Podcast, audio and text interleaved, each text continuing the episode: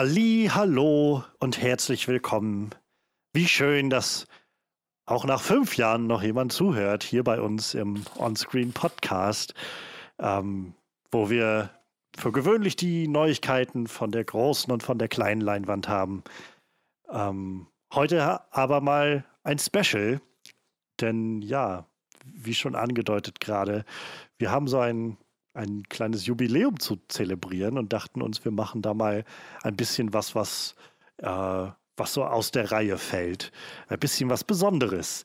Ähm, und das heißt im Prinzip, ohne große konkrete Themen dreht sich heute alles um das Kino und Film und unsere Leidenschaft für äh, die große und die kleine Leinwand. Und wir wollen heute ein bisschen zurückschauen auf Erinnerungen, die uns geblieben sind aus den letzten Jahren oder überhaupt aus unserem Leben über das Kino. Gerade in solcher Zeit, in der wir jetzt sind, wo die Kinos so ein bisschen ähm, ja, so, so, unzugänglich sind, das ist sehr schade. Ähm, schadet es vielleicht auch nicht ein bisschen zurückzudenken und sich wenigstens in Erinnerung an dieser wunderschönen äh, an dieser wunderschönen Lokalität zu ergötzen, sag ich mal. Und dann wollen wir ein bisschen nach vorne schauen und vielleicht ein bisschen gucken, was wir uns so wünschen für das Kino, für Film und so weiter, wenn das alles mal wieder möglich wird. So langsam scheint ja wieder alles ein bisschen Fahrt aufzunehmen. Das ist so ganz grob der Fahrplan. Ich habe auch noch keine Ahnung, wo das alles hingeht. Wir wissen das, glaube ich, alle noch nicht. Ähm, aber das ist der Fahrplan und das heißt, neben dem bleiben bloß wir äh, wir drei, das, das Grundteam, das äh, seit jetzt fünf Jahren ähm, diesen Podcast macht, den Onscreen Podcast. Und das ist unser Horror-Experte Manuel. Hallöchen. Seit fünf Jahren genau derselbe Spruch, glaube ich, wenn er. Ja, ich, ich wollte gerade sagen, ich wollte noch irgendwas sagen, ob ihr euch genauso alt fühlt wie ich, aber wenn ich, wenn ich so jung wäre wie ihr, ne, dann würde ich mir da gar keine Gedanken drüber machen. ja, und wir haben unseren ursprünglich einmal Talking Head on Walking Dead und der, der Zenit von Walking Dead ist irgendwann überschritten gewesen und seitdem ist es dann, äh, wie es mit der Zeit voranschreitet, zu einem neuen Titel gekommen, unser Witcher aus Caermorhen, Frederik. Ja, hallo. Tatsächlich habe ich mich in den letzten Wochen wieder ein bisschen äh, an Walking Dead rangesetzt. Ich hatte wieder so ein bisschen Lust. Alle Staffeln sind auf Netflix. Ähm, Mal schauen, vielleicht äh, ziehe ich es jetzt äh, durch, das aufzuholen, was mir noch fehlte. Also was heißt, wir auf jeden also Fall machen können, wenn, wenn die letzte Staffel durch ist, das ist ja die nächste wird ja glaube ich die letzte, dann können wir auf jeden Fall nochmal so einen Abschluss-Podcast drüber machen. Weil dann ziehe ich auch durch, glaube ich. Aber erst dann. vorher habe ich keine Motivation dazu. Heißt das, du hast jetzt nochmal von vorne angefangen oder hast du jetzt da angesetzt, wo du das letzte Mal aufgehört hast? Ganz von vorne wieder. Ah. Angefangen bei Staffel 1, die meiner Meinung nach immer noch die beste Staffel ist. Seitdem ging es nur bergab. Das würde so drastisch für sich jetzt Nein, ich verstehe nicht schon. formulieren. Ich verstehe schon. Aber Staffel 1 hatte irgendwie so das beste Pacing. Ja. Ja, ist das nicht die einzige Staffel, an der Frank Darabont noch so richtig mitarbeiten konnte? Ich meine, Frank Darabont war noch bis Staffel 3 oder 4 dabei und dann haben sie ihn gehen lassen und durch Scott ah, Gimple okay. ersetzt. Naja. Meine ich. Echt, echt, ihr habt, glaube ich, mehr Einblick in diese äh, Walking Dead Welt und alles, was da, wer da so drin hängt und wie und so, als ich auf jeden Fall. Ähm, ich meinte mich bloß zu erinnern, ich glaube, die zweite Staffel ist das nicht diese, wo die irgendwie komplett auf so einer Farm spielt oder so. Wo so ja, ja, ich, genau. genau. ich meine bloß zu hören, dass man da immer wieder diese, diese, diese äh, Beschwerden gehört hat über, was macht ihr denn hier? Dass diese ganze Staffel ist im Prinzip wie so eine, wie so eine Bottle-Episode irgendwie. Und ich, ich meine mich, mir war so, so vage, als ob irgendwie Frank Darabont, aber wahrscheinlich hat er sich einfach nur darüber beschwert, dass sie ihm sein, sein Budget gestrichen haben oder sowas für diese Staffel. Ähm, ja. Naja, mal gucken, was das wird. Halt uns auf jeden Fall auf dem Laufenden, wenn du dann da mal irgendwann ankommst. Ähm, ich weiß gar nicht, wann die. Ich glaube, die startet jetzt auch bald, oder? Die letzte Staffel. Lange kann es, glaube ich, nicht mehr sein. Mhm. Ähm, elf Staffeln sind es dann, glaube ich, geworden. Nicht ganz die 20 oder wie viel sie auf jeden Fall irgendwann mal spekuliert haben vor noch zwei, drei Jahren. Aber naja.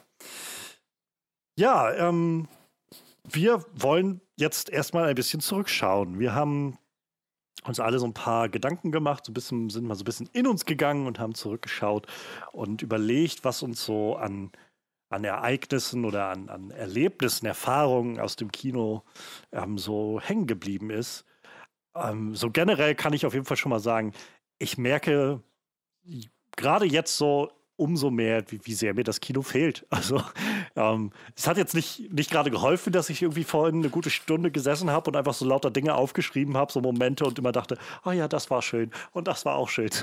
Das hat so nochmal äh, verstärkt das Gefühl, aber ich hatte, ähm, weiß nicht, weiß, letztes Jahr war für mich so, als dann ähm, die Pandemie losging und die Kinos zugemacht haben, wo ich gedacht habe, naja, gut, ist jetzt ein bisschen unschön, aber ich bin auch nicht so kinofixiert, so ich kann auch gut irgendwie ähm, auf Netflix mir Filme angucken oder halt im Stream oder auf DVD oder sowas.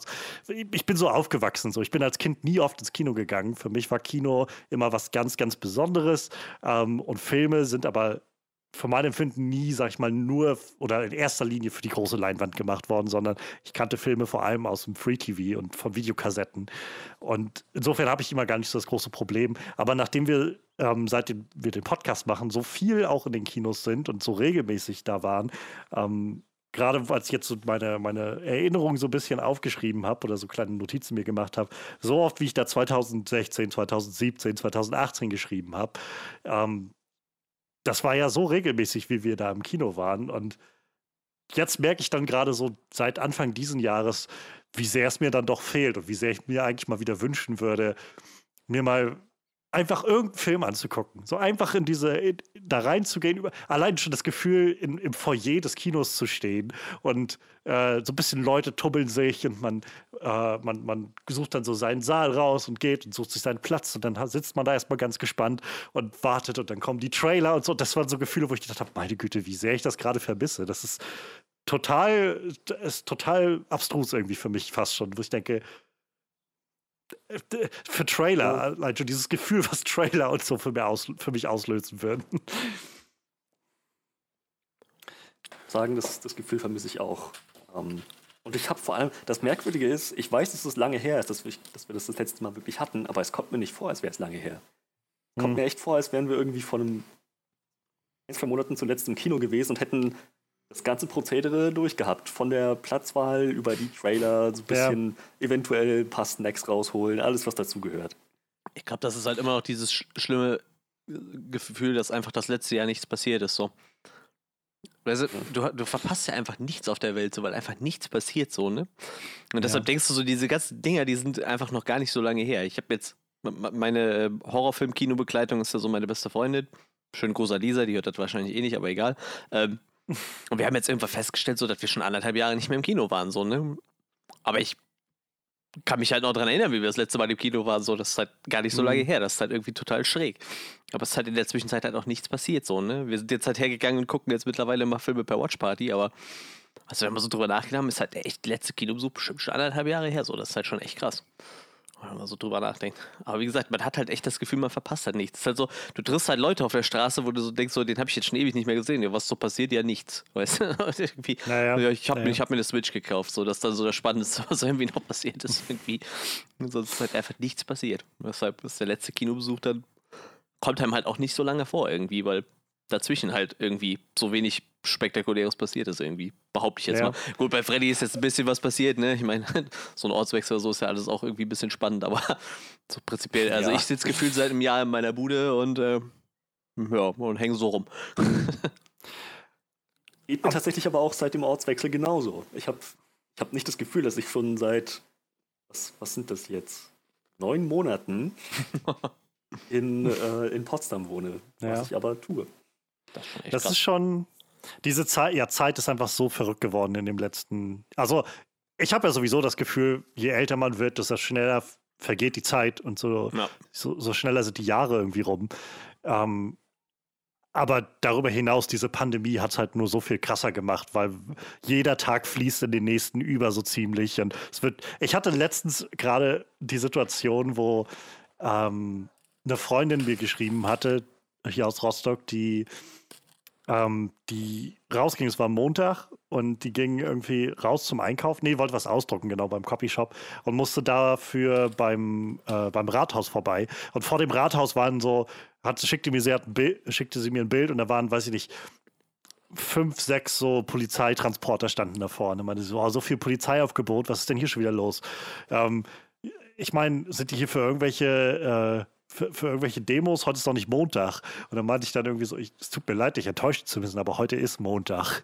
Und heute ist wieder der Demotag von den Covidioten. So. Und dann meinte sie, verdammt, ja, es ist ja, es ist, es ist Montag natürlich. Und das ist so, der, das hat so auf den Punkt gebracht, fand ich. Ähm, und ja, also in, insofern kann, unterstreiche ich das, was ihr sagt, aber ich merke für mich wahrscheinlich jetzt einfach so, tatsächlich ein Jahr ist dann auch so, wo ich merke, ja, so langsam macht sich die Abwesenheit des Kinos doch bemerkbar bei mir. ähm, ich, keine Ahnung, ich, ich wünsche es mir sehr, dass hier bald mal wieder was aufmacht, dass es äh, natürlich auf eine sichere Art und Weise stattfinden kann. Und ich wünsche mir vor allem einfach, dass die Kinos das noch durchhalten lange, weil wer weiß, wie lange die jetzt noch geschlossen bleiben müssen. Ähm, und keine Ahnung, also ich, so bei, bei den großen Ketten mache ich mir irgendwie mal gar nicht so große Sorgen. Ich weiß nicht, wie die Situation da ist, wahrscheinlich auch nicht einfach. Aber wir haben hier in Rostock halt so ein wirklich schönes, kleines Kino ähm, mit so zwei, drei Standorten vor Ort, das, das Livo.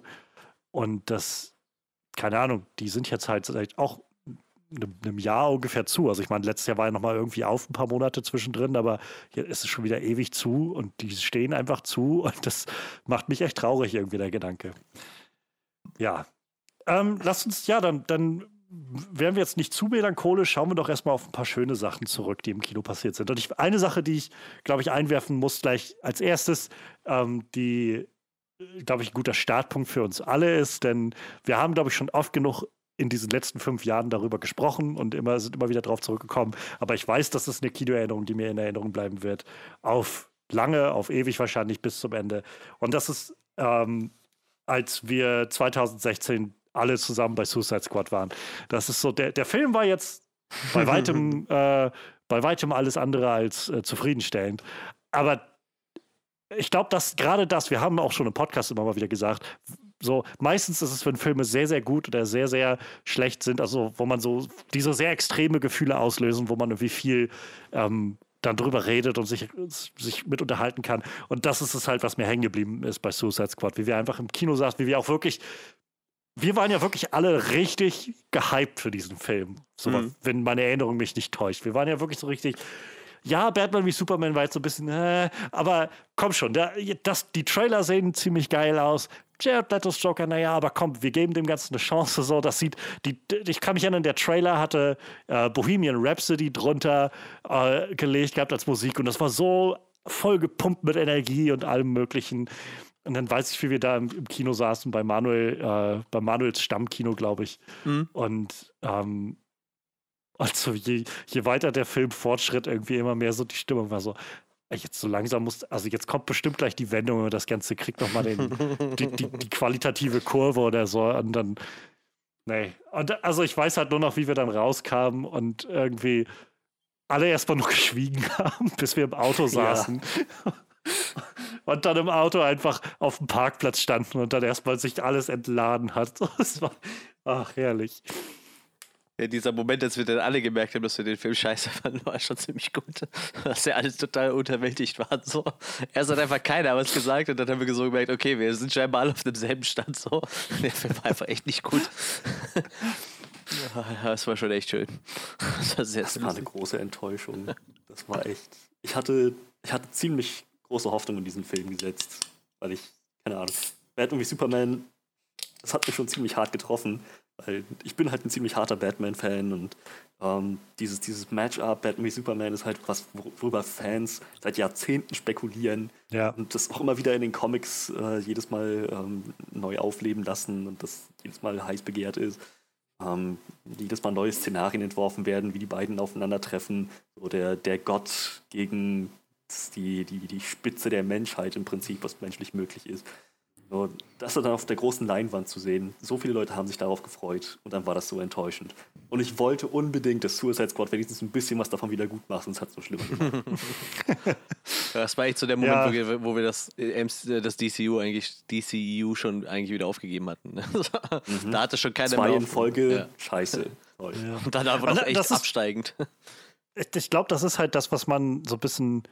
Also ich, ich finde es immer so anstrengend, wenn wenn so die Reaktion ist, wenn man das äußert, also ich kenne das auch gerade von Film-Twitter, ist so recht schnell, wenn du dann irgendwie äußerst, dass du halt, äh, weiß ich nicht, die Zack Snyder-Filme von, also die Zack Snyder DC-Filme oder sowas nicht gerne mochtest oder so, dann ist das halt immer gleich so, ja, du bist halt nur ein Marvel-Fanboy oder irgendwas.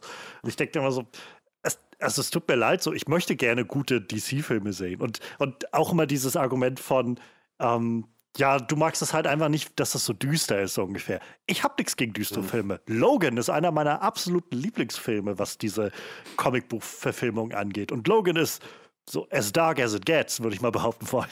Und so diese Vorstellung davon, dass das irgendwie damit so ich ich möchte eigentlich gerne einfach Geschichten haben, wo ich irgendwas mit den Figuren anfangen kann, die in einer guten und interessanten Art erzählt sind und wenn dann noch vielleicht am Ende bei rumkommt, dass die sich auch, dass ich nicht das Gefühl bekomme für, die schämen sich, die Filmemacher und die Filme selbst für den Comic-Hintergrund, den sie haben, dann, dann bin ich, glaube ich, sehr happy. Und dann kann es so düster sein, wie ihr wollt. So, äh, nur irgendwie muss das dahinter alles, also es muss dann irgendwie zusammenkommen. Und diese Vorstellung von, weiß ich nicht, das ist halt düster und deshalb ist es jetzt gut oder eben nicht. Das, das, macht für, das spielt für mich absolut keine Rolle, wie, wie gut ich etwas finde. Ob das jetzt düster oder, oder komödiantisch und lustig oder was auch immer ist.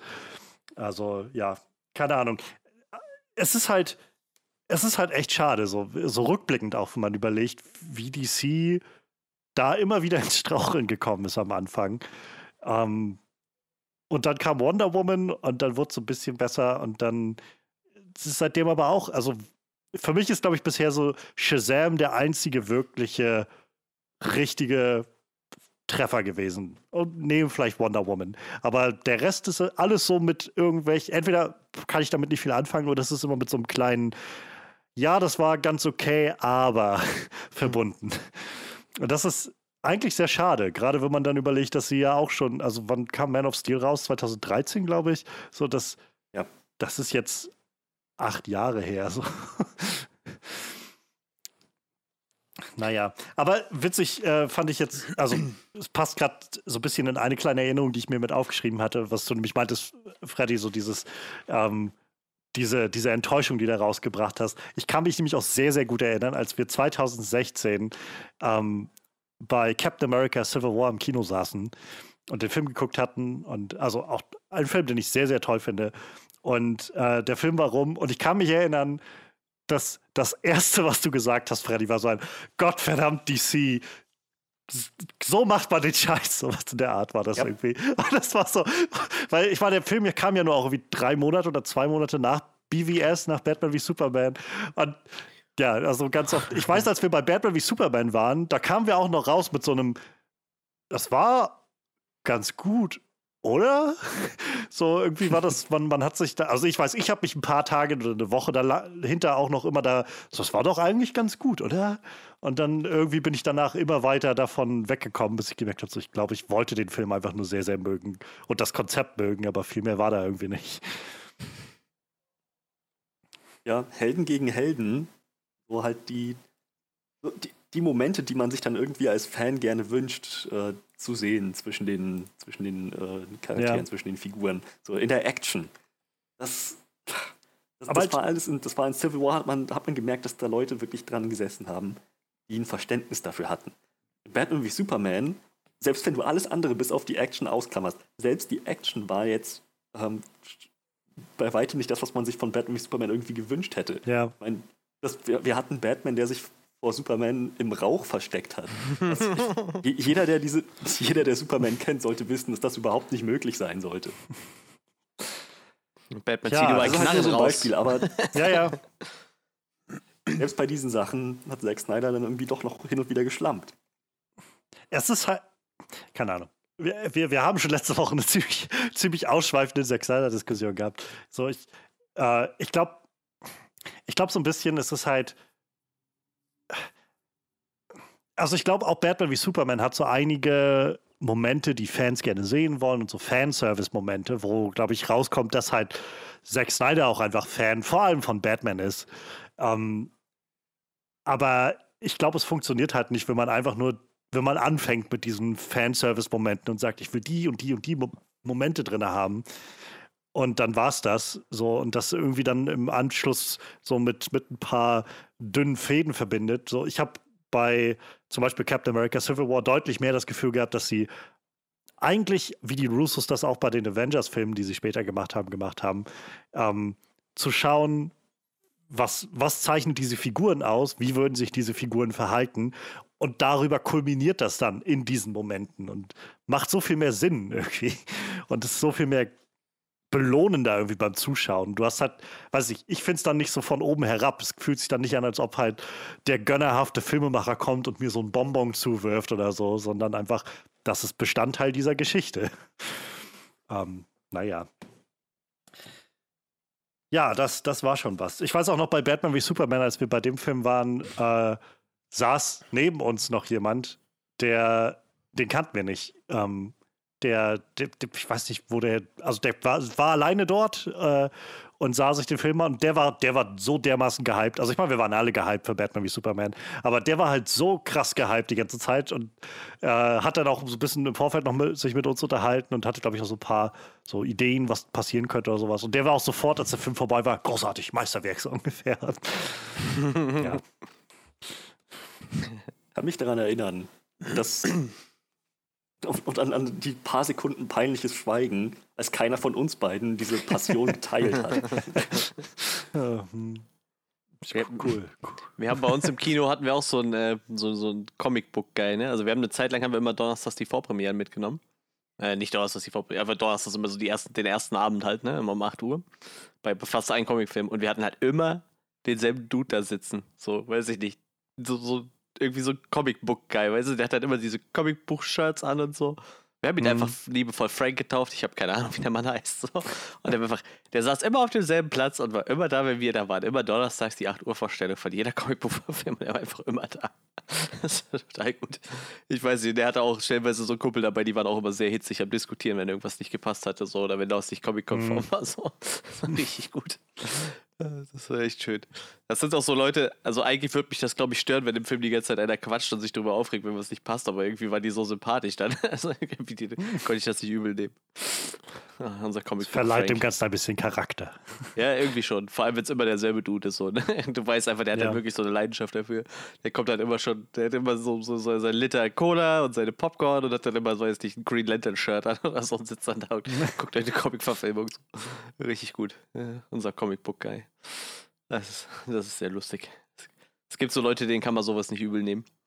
Wir hatten auch, äh, ich mit meiner besten Freundin war ich mal im Kino, ich weiß gar nicht, was wir da geguckt haben. Ich, ich glaube Conjuring 1 oder so. Und dann hatten wir auch so einen Typ neben uns, der war mit seiner Freundin da. Und der hatte immer seine Jacke vors Gesicht gehalten. Hat oh Gott, oh Gott, wieso tue ich mir das an? Oh Gott, oh Gott. So auf den ganzen Film durchweg immer wieder. Oh Gott, oh Gott. Und wir haben uns einfach die ganze Zeit total belacht dabei. So, ne? Auch, eigentlich, eigentlich ist das so ein No-Go. So einfach so Leute, die die ganze Zeit Blödsinn von ja, sich geben im Kino, aber es war einfach so sympathisch und lustig irgendwie. Und auch seine Freundin hat ihn die ganze Zeit dabei ausgeladen und so. Und er sitzt einfach nur immer, immer so die Jacke hochgekommen. Oh Gott, oh Gott, oh Gott. Dann hat sich immer so die Jacke mit dem Kopf geschmissen. So. Das ist echt großartig. Oh, sowas mag ich. So, so, sowas fehlt mir auf jeden Fall irgendwie jetzt im Moment.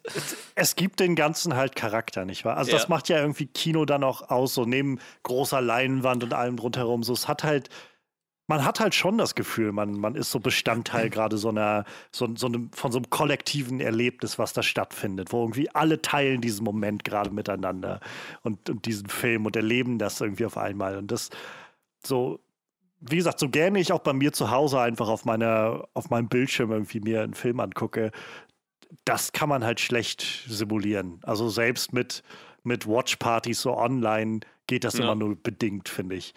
So, du, du kriegst halt nie so ein bisschen dieses Prickeln, was man dann so hat, wenn man im Kino sitzt und selbst einen schwachsinnigen oder einen schlechten Film guckt oder sowas. Irgendwie entsteht dann trotzdem so eine, so eine Atmosphäre. So, ich glaube, wenn ich einen schlechten Film bei mir zu Hause gucke, dann vergesse ich den einfach so, dann war es das.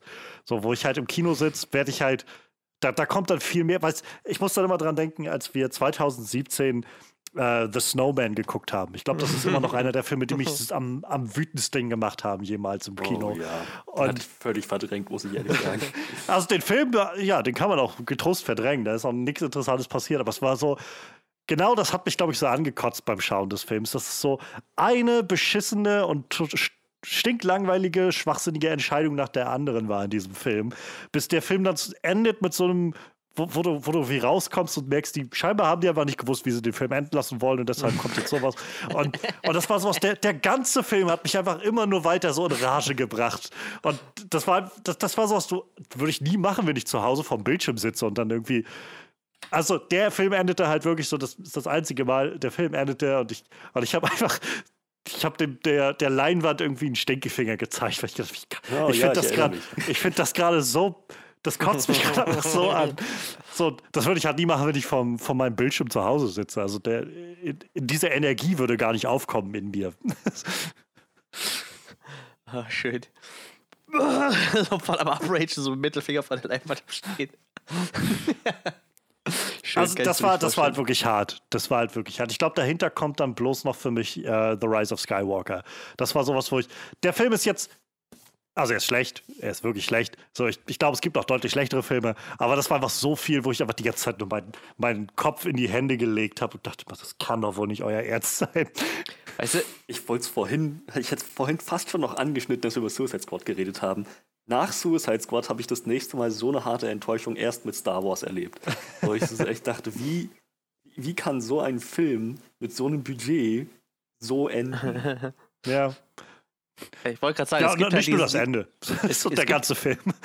Es gibt ja diese Filme, da weißt du einfach schon, das wird halt eh Grütze so, aber du willst das einfach nur gucken, weil du, weil du, weil du dich drüber belustigen willst oder so. Und da gibt es halt diese Filme, wo du halt echt eigentlich Hoffnung hast. Und die sind dann einfach trotzdem scheiße. Und dann ist die ja. Enttäuschung halt auch einfach viel größer, ne? Ich meine, wenn ich mir jetzt so ein, ja. äh, so, so ein Sharknado angucke oder so, dann weiß ich ja, der Film ist halt vollkommen eine Grütze so, ne? Ich meine, der ist ich auch deutlich schlechter als ein äh, Rise of Skywalker, aber die Enttäuschung ist halt nicht da, weil du ja. weißt ja, dass der Film scheiße ist und du willst ihn eigentlich gucken, weil er so schlecht ist. Pass passenderweise zum Beispiel, ich habe jetzt am Wochenende ähm, relativ spontan, so weil ich nicht wusste, was ich sonst gucken will. Also habe ich ähm, die Dan Brown-Verfilmung mir mal angeguckt. Also Sakrileg und Illuminati mhm. kannte ich schon oder Angels and Demons und habe dann Inferno noch hinten rangehangen. Ähm, und Gott, diese Filme sind nicht gut, so. Aber sie sind halt so abstrus und, und völlig gaga, so dass ich das, da, da, ich konnte einfach Spaß damit haben. So, das ja, war sowas, ja. wo ich das Gefühl hatte, ich glaube, bei vielen ist es so mit diesen Now You See Me-Filmen. Ähm, die auch völlig gaga sind, meiner Meinung nach, wo nichts Sinn macht in diesen Filmen. Ähm, und ich, da habe ich nicht so viel Freude dran. Aber bei diesen Sakrileg-Filmen, und die wurden auch für mein Empfinden immer spaßiger mit, von Film zu Film. Also Inferno war dann der letzte, wo ich gesagt habe, seltsamerweise gefällt mir der am besten von denen. So, der ist auch noch nicht so, dass ich sagen würde, der ist gut, aber ich habe echt eine gute Zeit mit dem gehabt. Es war, war, war das der zweite mit, äh, mit, mit äh, Ian McGregor? Ja, ne? Wo der, der war der zweite, als ja. Priester mit dem Fallschirm. Der hatte, der hatte so ein dummes Ende, der Film. Also der, der, war, der war für die ersten zwei Drittel besser als der erste und das Ende war aber deutlich schlimmer als der erste. ja. Also ja, dies, keine Ahnung, das war nur so, ist so, fiel mir gerade ein, wo du das so meinst. So, das sind Filme, ich habe von Anfang an mich schon gewusst, so, ich habe die ewig nicht gesehen und ich glaube, diese Filme sind einfach nicht sehr gut gemacht, also nicht sehr clever. So und, und vielleicht auch ein bisschen sehr klischeehaft gemacht. Und das waren sie auch. Aber ich glaube, wenn man da zum einen das weiß und auch nicht mehr will von diesen Filmen, dann ist das okay. Aber bei dem letzten Star Wars-Film hatte ich halt schon das Gefühl von, so, ich, ich habe meine Erwartung schon ein bisschen runtergeschraubt nach allem, was davor so passiert war, die Monate davor und was man so gehört hat und dem Diskurs nach The Last Jedi und so weiter.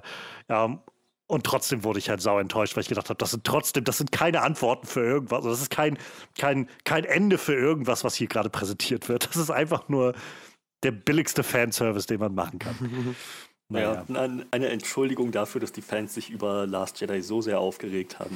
Und ja. Äh, um nochmal klarzustellen, was ich vorhin meinte, wie kann ein Film so enden? Mit enden meinte ich nicht das Ende speziell, sondern wie kann ein Film als ganzes Produkt ja, so ja, abgeliefert klar, werden? Ja. ja, das ist eine sehr, sehr gute Frage. Und das war auch so ein Film, wo wir aus dem Kino kamen und alle drei, also ähm, wir hatten noch einen, einen Freund von hier dabei und wir waren alle drei so, what the fuck just happened? So, das, das kann doch wohl nicht euer Ernst sein.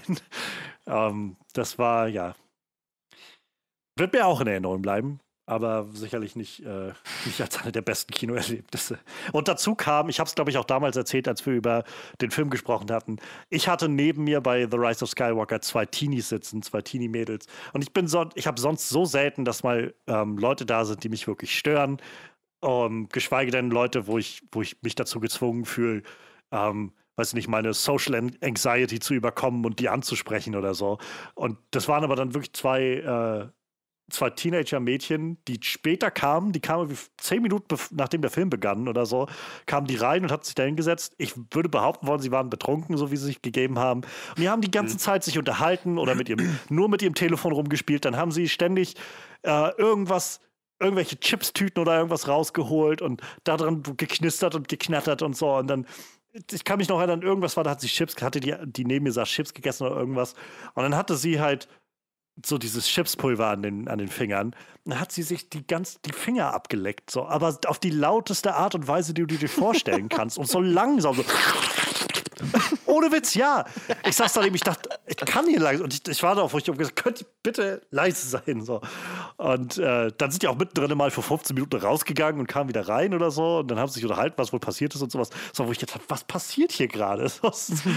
ja, das war, das war schon echt abgedreht. Genauso krass wie als wir bei Mother saßen. Da, da waren, glaube ich, nur wir und noch ein anderes, äh, noch zwei andere Leute. Oh, die und das, Leute hinter das uns. waren Pärchen. Und äh, die haben sich die ganze Zeit lautstark darüber unterhalten, was wohl im Film passiert. Der eine hatte schon was gelesen und so. Und dann fing er an, ja, das ist, hat was mit Gott zu tun und so. Das war, wie ich gedacht habe, meine Güte. Also, Leute. ja, manchmal hat man sowas. Aber ich glaube, das passiert eben mal, dass man irgendwann mal so in so einem Kino so irgendwelche Leute hat, die einem richtig auf den Sack gehen. Deshalb bin ich dann froh, wenn es ja. dann doch so Leute sind, über die man sich dann ein bisschen amüsieren kann. Ne? Wie gesagt, hier unser, unser, unser, ich halte mir die Jacke vor den Kopf äh, tut. Der hat auch gefühlt pausenlos irgendeinen Kommentar abgegeben zu der Situation, aber der war dann doch schon eher unterhaltsam. Aber wie gesagt, so nervige Leute hat man halt selten, aber meistens äh, irgend, irgendwer ja. bequemt sich ja doch und sagt mal was. Dann geht's meistens. Ne? Die meisten halten sich da dann doch irgendwann geschlossen. Ach, ja. Also ich finde ich find halt nur, dass es eine so wenn sich Leute auch mal kurz äh, sich über irgendwas unterhalten oder so. Oder, also man muss, wenn man das leise in, einem Rahmen macht, ist das ja auch okay, so finde ich. Ähm, so, man sollte ein bisschen darauf achten, dass man halt nicht irgendwie ständig anderen Leuten so in, ins Gehege kommt. Ich finde es so die größte Unart, ist es irgendwie ständig dann so sein Telefon oder sowas rauszuholen. Das ist noch so, wo ich mittlerweile am meisten das Gefühl davon, tut das jetzt echt Not? Also für zwei Stunden oder was, die wir jetzt hier sitzen, so, da, da muss man doch jetzt nicht ständig das Telefon rausholen. Und wir haben bei jedenfalls einigen Kinosälen hier im, in einigen Kinos in Rostock zumindest den Vorteil, dass da einfach auch gar kein Empfang drin ist. Mhm. Deshalb hat man in denen dann meistens auch Ruhe, aber äh, es gibt auch genug Seele, wo das eben nicht so ist und wo dann ständig Leute irgendwie neben dir das Telefon rausholen und dann geblendet wirst von der Seite von dem Licht oder irgendwas. Das, wo ich dann denke, tut das jetzt echt Not. Also, ja, das, Lustige ist, unser Kino hat äh, tatsächlich, also mein Stammkino hat tatsächlich WLAN, freies WLAN für die Gäste im Kino weil die so eine komische Kino-App die ganze Zeit promoten, damit du die benutzen kannst. das ist dann kostenloses WLAN im Kino. Ich auch so denke, das ist halt irgendwie für den Film auch super kontraproduktiv oder so, wenn du ja. jedem einfach kostenloses WLAN anbietest. Ne? Klar, das machen die halt nur, um diese App zu, zu, zu, äh, zu promoten, aber bescheuert ist das trotzdem irgendwie. naja. Ja, ist wahrscheinlich so ein Zugeständnis, was die dann denken, dass sie machen müssen. Unser tolles Kino, was es bis in die New York Times geschafft hat könnte man nochmal erwähnen in diesem Zusammenhang. Mein kleines Fünf-Saal-Kino mitten im Nirgendwo hat es in die New York Times geschafft, weil es damals den Leuten von der AfD angeboten hat, dass sie sich kostenlos Schindlers Liste angucken können, um einfach geschichtliche Defizite nochmal aufzuarbeiten, die da scheinbar vorherrschend sind. Das hat so große Wellen geschlagen, dass dann irgendwann die New York Times darüber berichtet hat. Weil die haben dann schön geschrieben, äh, Nazi-Partei. die haben einfach so ganz knallhart, äh, Nazi-Partei. Ermöglichen einer Nazi-Partei das Gucken von Schindlers Liste. so. Hat die von der AfD bestimmt auch richtig gefreut. Die sind ja bis heute keine Nazi-Partei, haben sie gesagt. Nein. Nur, dass es der, also man, dass man einige von denen äh, völlig, also gerichtlich festgelegt als Faschisten bezeichnen darf. Aber hey. ähm. Ja, das Schöne ist, das hat ja, ja Manuel, so das war ja dann tatsächlich auch durchweg äh, in anderen Kinos nachher üblich, ne? Also, dass es halt Leute gab, die umsonst ins Kino durften, wenn sie dann, äh, ja, um geschichtliche Defizite wieder aufzuarbeiten. Ja, das äh, war ja, schon eine lustige Aktion. Ich, ich dachte gerade schon, Manuel, hast du sonst, hast du von deinem Kino oder so noch ein paar Sachen, die dir in Erinnerung geblieben sind? Ja, ich habe ich hab das im Vorfeld zum Podcast schon angekündigt. Also ich habe halt auch eine lustige Date-Story aus dem Kino. Ich hatte nämlich tatsächlich mal so ein klassisches Kino-Date, was halt so sehr katastrophal geendet ist irgendwie. Ähm, äh, das, das war ganz lustig. Also da, ich war mit einem Kumpel im Kino, der hat zu der Zeit auch in dem Kino gearbeitet. Ähm, der war der Kartenabreißer, das hat er so neben, neben, dem, äh, neben dem Abi noch gemacht. Also unser Kino hat halt super viele so 450 Euro Jobber, ne, die einfach nur Kartenabreißer sind oder Saalaufräumer oder so. Machen die immer ganz gerne. Und erstaunlicherweise stellen die auch gefühlt immer nur Punks ein, so. Also mein Kumpel ist auch äh, so mit Iro und so, ne? Also so, so sehr optisch sehr punkig unterwegs, aber das ist dem Kino halt immer total egal so. Vielleicht auch deshalb die, das Angebot an die AfD, ich weiß es nicht. ja, die Chefin von unserem von dem Kino ist auch sehr cool. Und äh, ich weiß nicht, wir standen halt an der Kasse und äh, haben uns so ein bisschen über, über die Plakate unterhalten und da hing halt von Children of Man, dieses der Letzte, der stirbt, macht das Licht aus, Plakat. Und ich habe dann immer gesagt, das hätte ich gerne irgendwann mal. Und äh, wie gesagt, mein Kumpel arbeitet halt im Kino, sagt halt, ja, ich sag dir Bescheid, wenn halt die nächste Auktion ist, so, weil diese riesen Kinoplakate, die, äh, äh die, die verscherbeln die dann halt immer, ne, an Höchstbietenden. Äh, Spoiler-Alarm, ich habe das Ding bekommen und habe kurz danach rausgefunden, äh, die Dinger sind giftig, die darfst du dir in deine Wohnung eigentlich nicht aufhängen. also diese, diese, diese Gummi, gummierten Riesenplakate, die im Kino hängen, sind meistens, äh, die sollte man nur in gut belüfteten Räumen ähm, aufhängen. Also nichts, was man sich irgendwie. Ich wollte das ins Schlafzimmer hängen, weil ich dachte, der letzte der Chip macht das nicht, das passt irgendwie ganz cool. Umso Und, äh, besser äh, mit, dem, mit diesem giftigen Plakat. ich habe ich hab das Ding immer noch im Keller stehen, weiß nicht, was ich damit machen soll. Vielleicht tacke ich das irgendwann mal in die Hauswand oder so. Ich fand halt einfach nur den Spruch cool. Und ähm, ja, wenn wir so mit diesem Spruch am Diskutieren waren, ähm, drehte sich halt so ein, so ein Mädel um und klinkte sich einfach in das Gespräch mit ein. Und mit der haben wir dann gequatscht, bis halt äh, bis wir halt unser Popcorn quasi gekauft haben. So. Und ich weiß nicht, ich fand, irgendwie fand ich die, die hat mich irgendwie so ein bisschen gecatcht. Ich fand die irgendwie sehr niedlich. Und echt so ein, zwei Wochen später habe ich dann so meinen Kumpel gefragt, ich so, ey, hast du die zufällig nochmal gesehen? Und dann meinte so, ja, ich kenne die halt sogar, die ist halt bei mir auf der Stufe im, im Gymnasium. Ich sag, kannst du die irgendwie mal anhauen oder so? Irgendwie hat er die dann angehauen, hat mir ihre Telefonnummer besorgt und dann habe ich die einfach ins Kino eingeladen. Ich weiß auch gar nicht mehr, was wir geguckt haben. Wir waren auf jeden Fall in demselben Kino. Ich glaube, der Film war auch gar nicht mal so gut, aber ich weiß gar nicht mehr, was es war. Und war eigentlich so ein total netter Abend. Ähm, wie gesagt, ganz normal mit Kino. Der Film hatte eine Pause, es war ein sehr langer Film, da weiß ich noch, da haben wir echt viel gequatscht. Ähm, ich weiß nicht, die war mir halt sofort sympathisch und irgendwie jetzt hat, war, war so eine, eine nette Chemie irgendwie. und dann habe ich die halt abends wieder heimgefahren. Da hatte ich gerade, da hatte ich sogar, glaube ich, noch mein erstes Auto. Das habe ich danach irgendwann kaputt gefahren. Und äh, wie gesagt, war, war einfach ein schöner Kinoabend. Oder irgendwie am nächsten Tag, oder sie meinte dann abends so, ja, habe ich da Bock, hätte vielleicht nächste Woche mit die Eis essen zu gehen. Und so, ich sag, ja klar, soll ja eh warm werden, dann gehen wir Eis essen. Und dann kam halt von ihr gar nichts mehr. Und dann so, am nächsten Tag kam dann auch nichts. Und dann irgendwie, an dem Abend hat sie noch geschrieben, ja, war schön und so und äh, hat sich gefreut. Und irgendwann habe ich dann mal so geschrieben und meinte so, ja, wie sieht's denn aus mit Eis essen? Wann hast du denn mal Bock? Wann hast du Zeit? Und dann kriegte ich da so, so eine richtig so eine richtige Hassmail zurück. So, ah, hast du nicht gemerkt, dass es überhaupt nicht funktioniert? Da haben wir doch voll zu kotzen. Ich so, Alter. das ist so, so, eigentlich genau das Gegenteil von dem, was ich so im Kopf hatte, irgendwie so, weil irgendwie wirkte das irgendwie ein netter, schöner Abend so. Ja, äh, danach habe ich dann halt nie wieder was von ihr gehört und mir wurde danach erzählt, ja, die ist halt äh, manisch-depressiv, ne? das konnte ich dann. Ah, okay, ich wollte gerade sagen, das, ist, das klingt nicht nach einer adäquaten Reaktion. nee, überhaupt nicht. Aber so, so richtig so eine. Das war doch zu der Zeit, da gab's halt, da hatten wir noch kein WhatsApp so, ne? Das war halt noch, wo so SMS schreibst. Das waren einfach so, so fünf SMS hintereinander, so gefühlt mit so einem Hasstext. Und so dachte, wow, wow, was geht hier ab? So. Das war halt ja, super schräg, richtig schräg. Und dann, wie gesagt, einfach nie wieder was von dir gehört. Und dann habe ich dann meinen Kumpel, der im Kino arbeitet, so habe ich ihm das so erzählt. Und der meint so, ja, die ist halt, äh, die ist halt manisch-depressiv so, ne? Ja, hast du die vielleicht einfach echt am falschen Tag erwischt. So. Ich sage, ja. Aber ich glaube, danach hatte sie dann wahrscheinlich auch nicht mehr so das Interesse, noch so weiterzuschreiben. So, ich glaube, das war ihr dann wahrscheinlich auch selber das zu. Einmal so schief gegangen ja, das war ihr dann, glaube ich, selber auch zu unangenehm. Also ich habe sie danach noch ein, zwei Mal gesehen, aber wir haben dann auch nicht mehr so viele Worte miteinander gewechselt. So. aber, aber das war, ich muss sagen, das war so rückblickend wahrscheinlich mein, mein, mein schrägstes Date, was ich überhaupt jemals hatte. Und dann halt, so weiß ich nicht, das war halt so mein, mein Kino-Date. Ich glaube, ich weiß nicht, mit meiner Freundin war ich zwar auch relativ am Anfang beim Kino, aber äh, so, ich glaube, als erstes Date ins Kino gehen, ich glaube, da, das lasse ich dann auch lieber noch. Das, das hat mich dann doch schon geprägt irgendwie. Das war schon echt eine krasse Aktion. Tja. Ach nee. Mensch. Schade, dass du nicht mehr weißt, welcher Film das war. Ja, würde ich jetzt so rückblickend betrachtet auch gerne nochmal wissen, tatsächlich. Aber das ist interessant, wenn ihr tatsächlich bei Children of Man gewesen wärt. Das ist ein interessant, wäre ein interessanter Film fürs erste Date. Nee, nee, war tatsächlich später. Aber lustigerweise haben wir den beide tatsächlich im Kino gesehen gehabt, den Film. Also nicht, nicht zusammen dann halt, ne? Aber da haben wir halt auch viel drüber gequatscht. Hm. Ja, aber wie gesagt, ich habe auch mein Filmplakat nachher irgendwann noch bekommen. auch wenn ich es nie benutzt habe für irgendwas. Ach ja, das gute, der gute Children of Man. Hat mir ein echt beschissenes Date eingebracht. Verdammter Film. Vielleicht habe ich ihn deshalb danach nur noch einmal gesehen. Tja, wer weiß. Vielleicht konnte der Film so ein bisschen was puffern oder so und hat den Abend für dich irgendwie sehr angenehm gemacht, aber.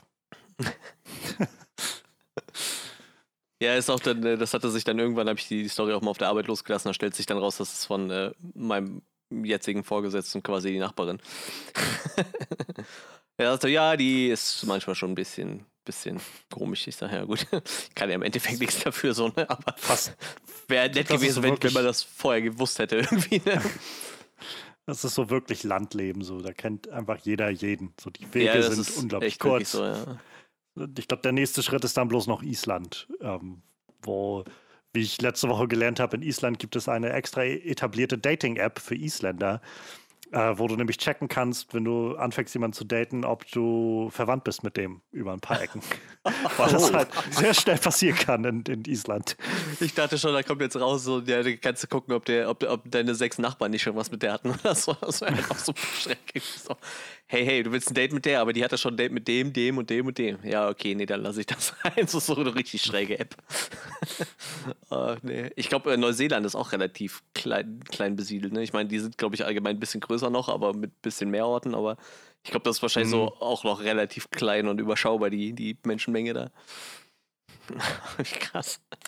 Ja, ja, das könnte sein, dass das deine Cousine sechsten Grades ist. Oh, scheiße. es gibt nee. dann äh, in der letzten, in der sechsten Staffel Community gibt es eine Folge, da findet halt eine Hochzeit statt von so ähm, auch so einem, so einem Dauerstudenten da von Greenwell, äh, von dem, von dem Community College. Und das ist alles irgendwie sehr nett gemacht und die Gruppe von den Community-Leuten kümmert sich halt darum, dass das irgendwie eine, eine gute Hochzeit von dem wird und so. Und während die beiden dann, also nachdem sie auch schon getraut sind und dann so feiern, äh, kommt dann raus, dass die auch irgendwie Cousinen oder Cousins oder sowas sind, ohne das zu wissen, weil halt der äh, quasi sitzt eine alte Dame da und für den einen ist das irgendwie seine Oma und für die andere ist das irgendwie die Tante oder sowas. und, und dann stellt sie so fest, wie, oh, Moment mal. naja. Freddy, was hast du so noch auf Lager? Was ist dir in Erinnerung geblieben aus dem Kino? Woran denkst du gerne zurück? Ich muss ehrlich sagen, gerade so an die Anfangszeit. Ähm, das war, wo war alles 2015, so in, ja doch, 2015, Ende 2015, Anfang 2016. Das war so die Zeit, wo, wo wir beide uns angefreundet haben, so langsam. Und vorher war ich überhaupt kein aktiver Kinogänger. Das heißt, so die ersten paar Filme, die wir gesehen haben, die haben sich richtig bei mir eingebracht. Ich weiß noch, wie wir bei The, The Revenant saßen. Das war sie ähm, auch noch. Ganz in der Ecke. Ja. Und ähm, den, den Kopf quasi ganz vorne, ganz in der Ecke und den Kopf immer quasi nach oben links gedreht haben, um das Geschehen zu verfolgen. Und was für ein intensiver Film das war. Ähm, Batman wie Superman auf jeden Fall. Und naja, so das, das, war irgendwie so die, die Anfangszeit von, auch vom Podcast, wo du dann die Idee hattest. Das, ja, gut, das also, wird mir, glaube ich, immer in Erinnerung bleiben. Kann man auch nochmal erwähnen, das war auch vor allem mit Manuels Idee. Manuel war vor allem derjenige, der irgendwie angestoßen hat: Boah, ich will seit Ewigkeit einen Podcast machen können wir da nicht einen Podcast draus machen? Irgendwie? Ja, ja, du meinst irgendwie, ja, ich, ich habe da so einen Blog gestartet, ich will was über Filme schreiben und ich habe gemeint, ey, du hast doch bestimmt ein Mikrofon, so wie wäre es mit einem Podcast? So, ich hatte auch schon ein Mikrofon und dann kam halt irgendwie ganz schnell, ja, ich habe da noch so einen Kumpel, den frage ich auch direkt. der, der hat auch Bock auf Filme und dann war das irgendwie ganz, ganz schnell eingetütet, habe ich das Gefühl. Ah, Manuels Idee war es also. Ja, genau, so. Aber ja, ja, die Zeit wird mir auf jeden Fall äh, sehr in Erinnerung bleiben, so die, die Filme, die wir äh, da gesehen haben. Ähm, aber dann halt auch, auch später. Ich meine, es war ja erst im, im Jahr da drauf, dass Assassin's Creed rauskam, ne? 2017. Ja, ja. Ja. Auch ein Film, der mir merkwürdigerweise in Erinnerung bleiben wird. Einfach weil der, weil der so, so intensiv versucht hat, wie gut und düster und dramatisch zu sein. Also einfach irgendwie nur so eigentlich so, so ein lauwarmer Film war. Also Michael Fassbender gibt irgendwie alles in der Rolle und ist einfach ein Tropfen auf einen heißen Stein in diesem Film. Ich habe den Film jetzt gar nicht so, so irgendwie furchtbar negativ in Erinnerung, ähm, wie Star Wars, wo ich dachte, wie konnte das passieren? Einfach nur so ein bisschen, keine Ahnung, so ein bisschen cringe. Einfach. Äh. Das ist tatsächlich, okay. da erinnere ich mich insofern sehr gut dran an unser Podcast-Gespräch danach. Ähm, denn das war so ein Film, wo wir alle drei so unterschiedliche, völlig unterschiedliche Facetten hatten. Also ich weiß, du kamst raus, Freddy, mit so einem, war doch eigentlich war das doch ganz okay, ganz unterhaltsam irgendwie. Ich war so, hm, weiß nicht, ist irgendwie ganz Mitte so und und, äh, und, und Manuel war so, so, ganz irgendwie, boah, das war der größte Scheiß, den ich da gesehen habe. boah, da war ich enttäuscht. kann, kann ich mich noch dran erinnern. Und das Einzige, was ich von dem Film tatsächlich noch weiß, ist, dass ich im Kino saß und gedacht habe, ähm, wo, bin ich hier, als Michael Fassbender anfängt, Crazy von Willie Nelson zu singen. Das war, wo ich gedacht habe, what, what is happening? Ja, das ist halt, ich weiß ja. nicht, das ist, ähm, äh, wir wollen ja nachher noch ein bisschen so über die Zukunft sprechen, ne? aber das wäre halt so echt so ein Videospiel-Franchise, wo man echt so viel hätte rausholen können. Ne? Das ist halt echt. Und ich weiß nicht, ich glaube, hätte ich äh, so jetzt gerade, hätte ich einfach noch Bock, mir nochmal diese, diese Animus-Sequenzen anzugucken, wo er halt da in, in, in, Spanien rumrennt, so, weil die waren halt echt ziemlich gut und sahen halt auch optisch ziemlich eindrucksvoll aus, aber der Rest von dem Film war halt einfach echt. Es ist halt. So müllig es ist halt so fast, also so, so, so, wie sagt man, so mind-boggling. So, es ist halt, ich verstehe einfach nicht so ganz, wer beim Machen auf die Idee gekommen ist, äh, zu sagen, ich glaube, das Spannendste an dieser ganzen Assassin's Creed-Geschichte ist, äh, wenn die Leute in dieser kleinen in diesen kleinen Laboren eingesperrt sind. Das ist das Spannendste. Und deshalb machen wir nur drei kleine Szenen irgendwie in der Vergangenheit und das war's. Das, das, das, das, das finde ich so faszinierend, dass das irgendwie, weiß ich nicht, seit Jahren sind bei den Spielen. Das ist so, glaube ich, der Tenor bei jedem Spiel. Haltet diese Animus-Sachen so klein wie möglich oder lasst sie einfach ganz raus und lasst uns einfach in der Vergangenheit irgendwie Parcours laufen. So. Ähm, und dass sie dann den Film gemacht haben und zu dem Schluss gekommen sind, das sollten wir so klein wie möglich halten. Also diesen ganzen Assassinen-Kram ja, so. Das Schlimme ist ja, ich, ich finde, also, wenn man jetzt so die ersten drei Teile oder sagen wir mal die Desmond-Story so nimmt, ne, ich, die hätte man einfach auch einfach so verfilmen können irgendwie, ne? Es hätte alles viel Sinn, mehr Sinn gemacht als das, was sie gemacht haben. Und dann hätte ich mir wahrscheinlich auch die Szene außerhalb von dem Animus wie lieber angeguckt, weil die Story da drumherum halt irgendwie sinnig war und ich weiß nicht. Es hätte echt so viel Potenzial gehabt, so, ne? Ich habe halt echt, wie ich gehört habe, so Michael Fassbender wird halt gecastet als Hauptcharakter, ich so, geil, der, der, der spielt den Desmond so, das wird halt richtig cool dann. dann ja, okay, die machen was Eigenes. Ist ja gut. Das hat halt, hat halt schon Potenzial, was Eigenes auf die Beine zu stellen. Und ich glaube halt auch, die, dieses Spanien-Setting war halt eigentlich äh, echt gut dafür geeignet, aber sie haben es halt vollkommen gegen die Wand gefahren, ne? Und das, was du eigentlich sehen wolltest, haben sie ja eben nicht gegeben, so, ne? Mhm. Das, das, ist, ich kann mich noch daran erinnern, dass ich Doom zum Beispiel den Film eigentlich nur geguckt habe wegen einer Szene, so, ne? Selber Assassin's Creed jetzt halt rückblickend wahrscheinlich genauso. Ich würde mir halt diese paar Sequenzen in Spanien nochmal angucken. Der Rest ist mir halt vollkommen latte, so. Bei Doom war es halt einfach diese eine Sequenz, die in Ego-Perspektive gedreht worden ist und außer wie ein Ego-Shooter, so, ne? Weil es halt so die eine prägnante Szene ist, die hängen geblieben ist von dem Film. Und der Rest von dem Film war halt vollkommen eine Größe. Und wie gesagt, gerade bei Assassin's Creed, ah, ich weiß nicht, ah, ich, ich glaube, nächste, die nächste Katastrophe wird wahrscheinlich Borderlands, habe ich so die Befürchtung. Aber das, das, das fügt sich ganz gut ein in so einen, anderen roten Faden, der sich so die letzten Jahre für mich gezogen hat. So alle paar Monate, keine Ahnung, so zweimal im Jahr oder vielleicht dreimal im Jahr es eine Videospielverfilmung und, und ich würde irgendwie beim ersten Trailer zittern und denken, hoffentlich wird das jetzt die erste gute Videospielverfilmung. so, also halt so wirklich Verfilmung eines AAA-Games. Tomb ja. Raider hatte für mich einen, einen sehr, sehr hohen äh, Hype-Faktor dahingehend. Assassin's Creed, bevor ich ihn gesehen hatte, natürlich auch. Aber keiner hat so richtig diesen Knoten platzen lassen. Ja, es ist halt nee. echt traurig, dass einer der bestbewertetsten Comicfilme ist halt immer noch Sonic so, ne? Also gerade in den letzten Jahren, ne? Und ja, ich muss Best halt sagen. Product Placement. Ja, aber man muss halt sagen, so im Vergleich zu dem, was uns sonst so geboten hat, wahrscheinlich halt auch zurecht, ne? Also, ich, es ist mit Sicherheit auch nicht mein Lieblingsfilm irgendwie, aber so, wir haben halt echt viel Grütze bekommen die letzten Jahre, ne? Und bevor ich mir halt so ein Assassin's Creed angucke, gucke ich mir lieber noch zweimal Sonic an, so, ne? halt also, ich glaube, ich will dich nicht weiter, will dich nicht unterbrechen. Sorry. Nee, nee, erzähl, ist alles gut. Ähm, ich glaube nur, also für mich so der, der Sonic-Film, ich habe den schon wieder vergessen, um ehrlich zu sein. So, wo du jetzt so gesagt hast, dass das stimmt. Ich habe den, wir haben den ja auch gesehen für den Podcast. Ich kann mich an kaum was davon erinnern. Der hat so wenig, so wenig Profil gehabt für mein Empfinden. Ähm, vielleicht ist das das Geheimnis von Sonic gewesen, so möglichst wenig Leuten auf die Füße zu treten in irgendeiner Art ja, und Weise. Ähm, ich, für mich glaube ich, aus, wenn ich so die letzten Jahre nehme, sei es jetzt unsere Podcast-Zeit, aber auch so generell, glaube ich, ich glaube, ich, also für mich bleibt es wohl der Tomb Raider-Film, den ich jetzt auch nicht großartig finde, aber ich finde den, weiß ich nicht, ich finde den okay. So, ich, ich finde, der macht das ja, ganz ja, nett. Ja, ich finde, Alicia, wir kennen das, nett gecastet. Ich hoffe halt, dass der nächste Film ein bisschen mehr rausreißen kann. Ähm, aber ich, ich fand den ganz cool irgendwie. Ähm, so, ich, ich traue da eher noch so ein bisschen immer so diesen Warcrafts oder so hinterher. Das war sowas, wo ich gedacht habe, mhm. hier, hier sehe, also als jemand, der kein Warcraft gespielt hat, habe ich so das Gefühl gehabt, ich sehe so viel Potenzial in diesem Film und so viele kleine Momente, wo ich das Gefühl hatte, oh, das ist cool, das ist eine nette Idee und das ist, aber es kam nie so zusammen zu einem großen Ganzen, sondern war so ein, ja, entweder du bist jetzt Warcraft-Fan und gehst halt voll darauf ab, auf alle Referenzen und allen Kram, der da so drin ist und kannst halt die Backstories von fünf Figuren alle schon aus dem Vorfeld auffüllen. Oder du musst darauf hoffen, dass es einen zweiten Film gibt und der dem Ganzen ein bisschen mehr Tiefe verleiht oder so. So war das, das halt so. mal einen zweiten geben, hat doch in China so viel Geld eingespielt. Ja, ich ja, glaube, das ist irgendwann auch verworfen worden. Ja, ja das, das, Schiff ist wohl äh, abgefahren, rate ich mal.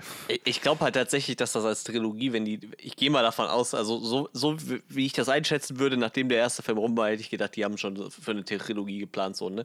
Weil irgendwie, ja. die haben so schön irgendwie dieses, dieses Universum aufgebaut und, äh, und natürlich auch unglaublich viel Fanservice reingeballert.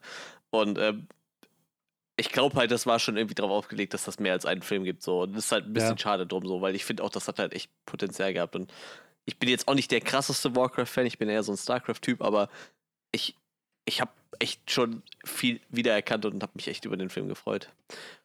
Ja, und jetzt, äh, ich glaube am 16. Ne, kann ich ja dann endlich Mortal Kombat streamen. Ich glaube, der ist bei den Kritikern auch nicht ganz so krass angekommen. Ich glaube, der steht irgendwie bei 55% oder so, aber ich glaube, ich nehme dann da als Franchise-Fan wahrscheinlich auch nochmal wieder deutlich mehr mit. Also auf den freue ich mich jetzt auch ein bisschen.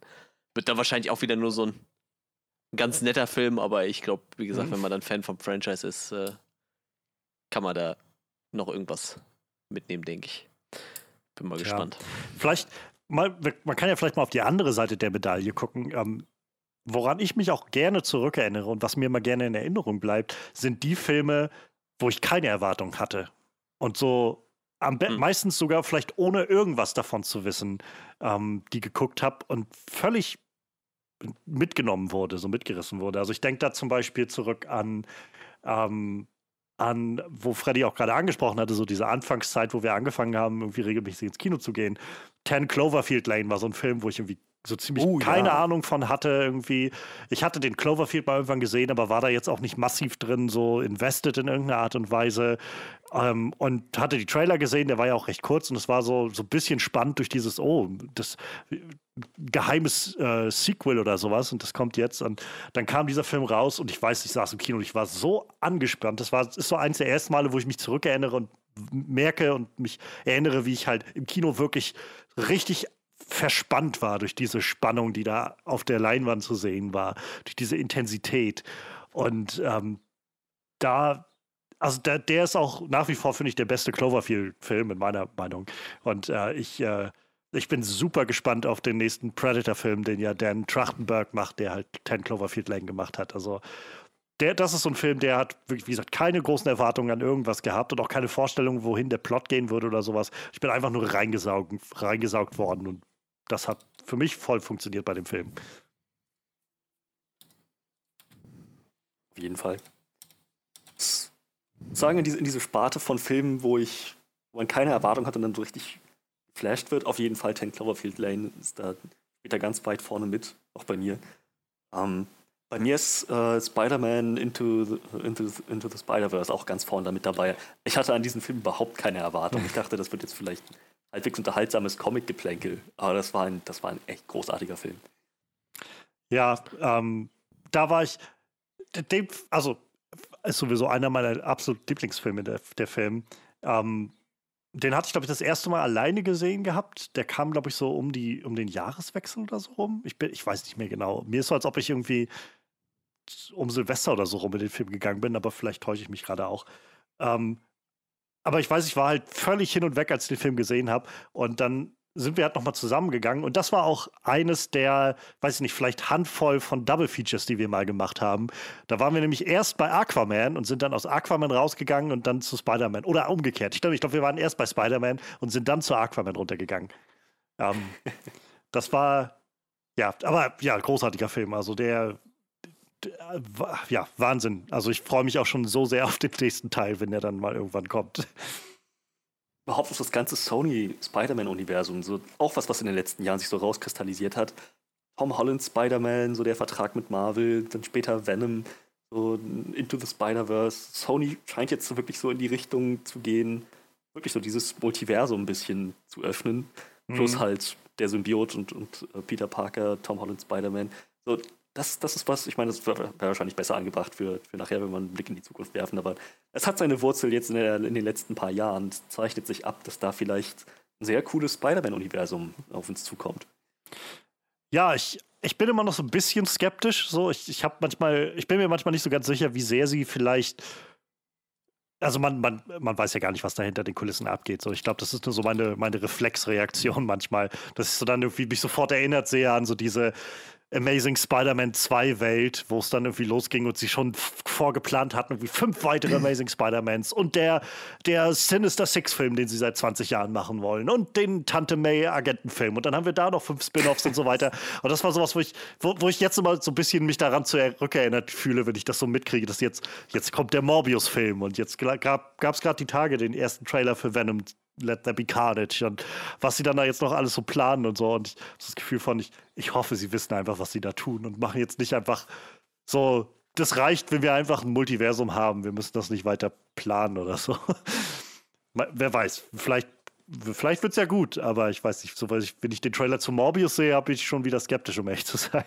Ich bin auch ein bisschen skeptisch bei dem Venom-Trailer, muss ich sagen. Ich bin mir da auch nicht sicher. Ich habe den noch nicht gesehen den noch gucken. Ja, ich, bin, ich bin mir nicht so sicher. Das könnte super witzig werden, das könnte aber auch echt absoluter Käse werden. Ich bin mir noch nicht so sicher. Es sieht sehr so aus, als ob sie sich ähm, in das reinlehnen, was die Leute, glaube ich, am ersten Film am, am, interessantesten fanden. So dieses Für und Wider oder dieses, dieses Hin und Her von Venom und, ja, ja. Äh, und Eddie. Auf jeden Fall. Das ähm, wird auf jeden Fall einen großen Stellenwert bekommen. Ja. Ich glaube, mein, mein Bedenken sind tatsächlich so ein bisschen, Carnage schön und gut. So, ich sehe kommen, dass wir halt einfach eine, wo es das letzte Mal war, so schwarzes CGI-Spaghetti gegen graues CGI-Spaghetti, kriegen wir jetzt schwarze CGI-Spaghetti gegen rote CGI-Spaghetti. Und das ist so. Ich hoffe, Andy Serkis ist irgendwas Interessantes eingefallen für diese Figur, ja. für Carnage, weil wenn die jetzt einfach in jedem Venom-Film sehen wir einfach einen neuen Symbionten und wir sehen dann am Schluss einfach immer so diese Klopse, die so ineinander klatschen, dann ja, weiß ich nicht, ob ich das so interessant finde. Aber ja, naja. Ja, das ist halt das Ding, wenn man die Symbionten selbst gegeneinander kämpfen lässt, statt die, die Hosts, quasi die, die Wirte ja. mit dem Symbiotenanzug gegeneinander kämpfen lässt. Vielleicht wird das Ganze ja noch irgendwas, wer weiß. Mal schauen. Ich denke, die haben sich, die haben was daraus gelernt, äh, aus dem letzten Kritik an dem letzten Film. Ich glaube, so der, der generelle Tenor zu Venom war ja, das war, das war ein unterhaltsamer spaßiger Film. So Tom, äh, Tom Hardy ist, ist, cool in der Rolle und der Film hat, hat ganz nette Action. So, so recht, recht okayer, recht gutes Kinoerlebnis. So.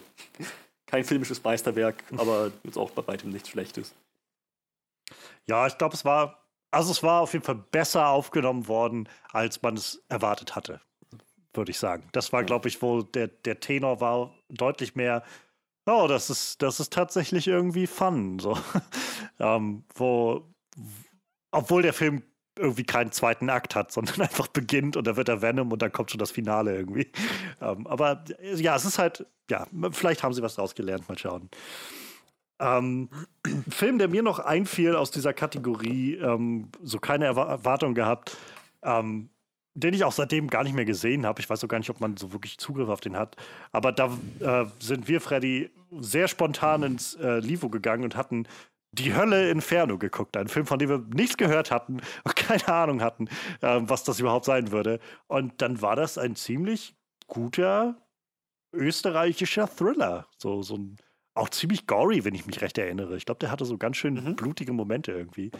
Und äh, wenn ich mich recht erinnere, sagtest du, dass irgendjemand von Kommissar Rex oder so dabei war. Ich habe das nie gesehen, aber ich meine mich zu erinnern, dass ja, ja, genau. So irgendwie. Auf jeden Fall, das war so ein Film, das ist mir auch in Erinnerung geblieben, wo wir da völlig spontan reingegangen sind, auch ohne zu wissen, was es ist, und das einfach sehr, sehr überwältigend war. Auf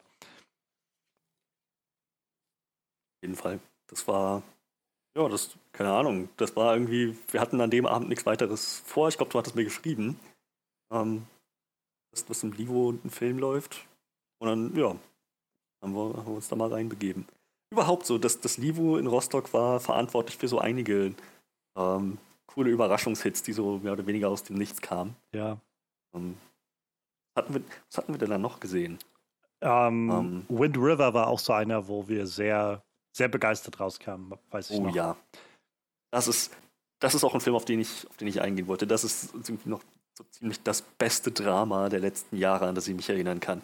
Was für eine Atmosphäre der Film erzeugt, was für eine Spannung und wie sich das dann auch an, einfach an ganz bestimmten Momenten, an kritischen Momenten alles entlädt. Das, ja. das war ein Film, der einen richtig starken Eindruck bei mir hinterlassen hat.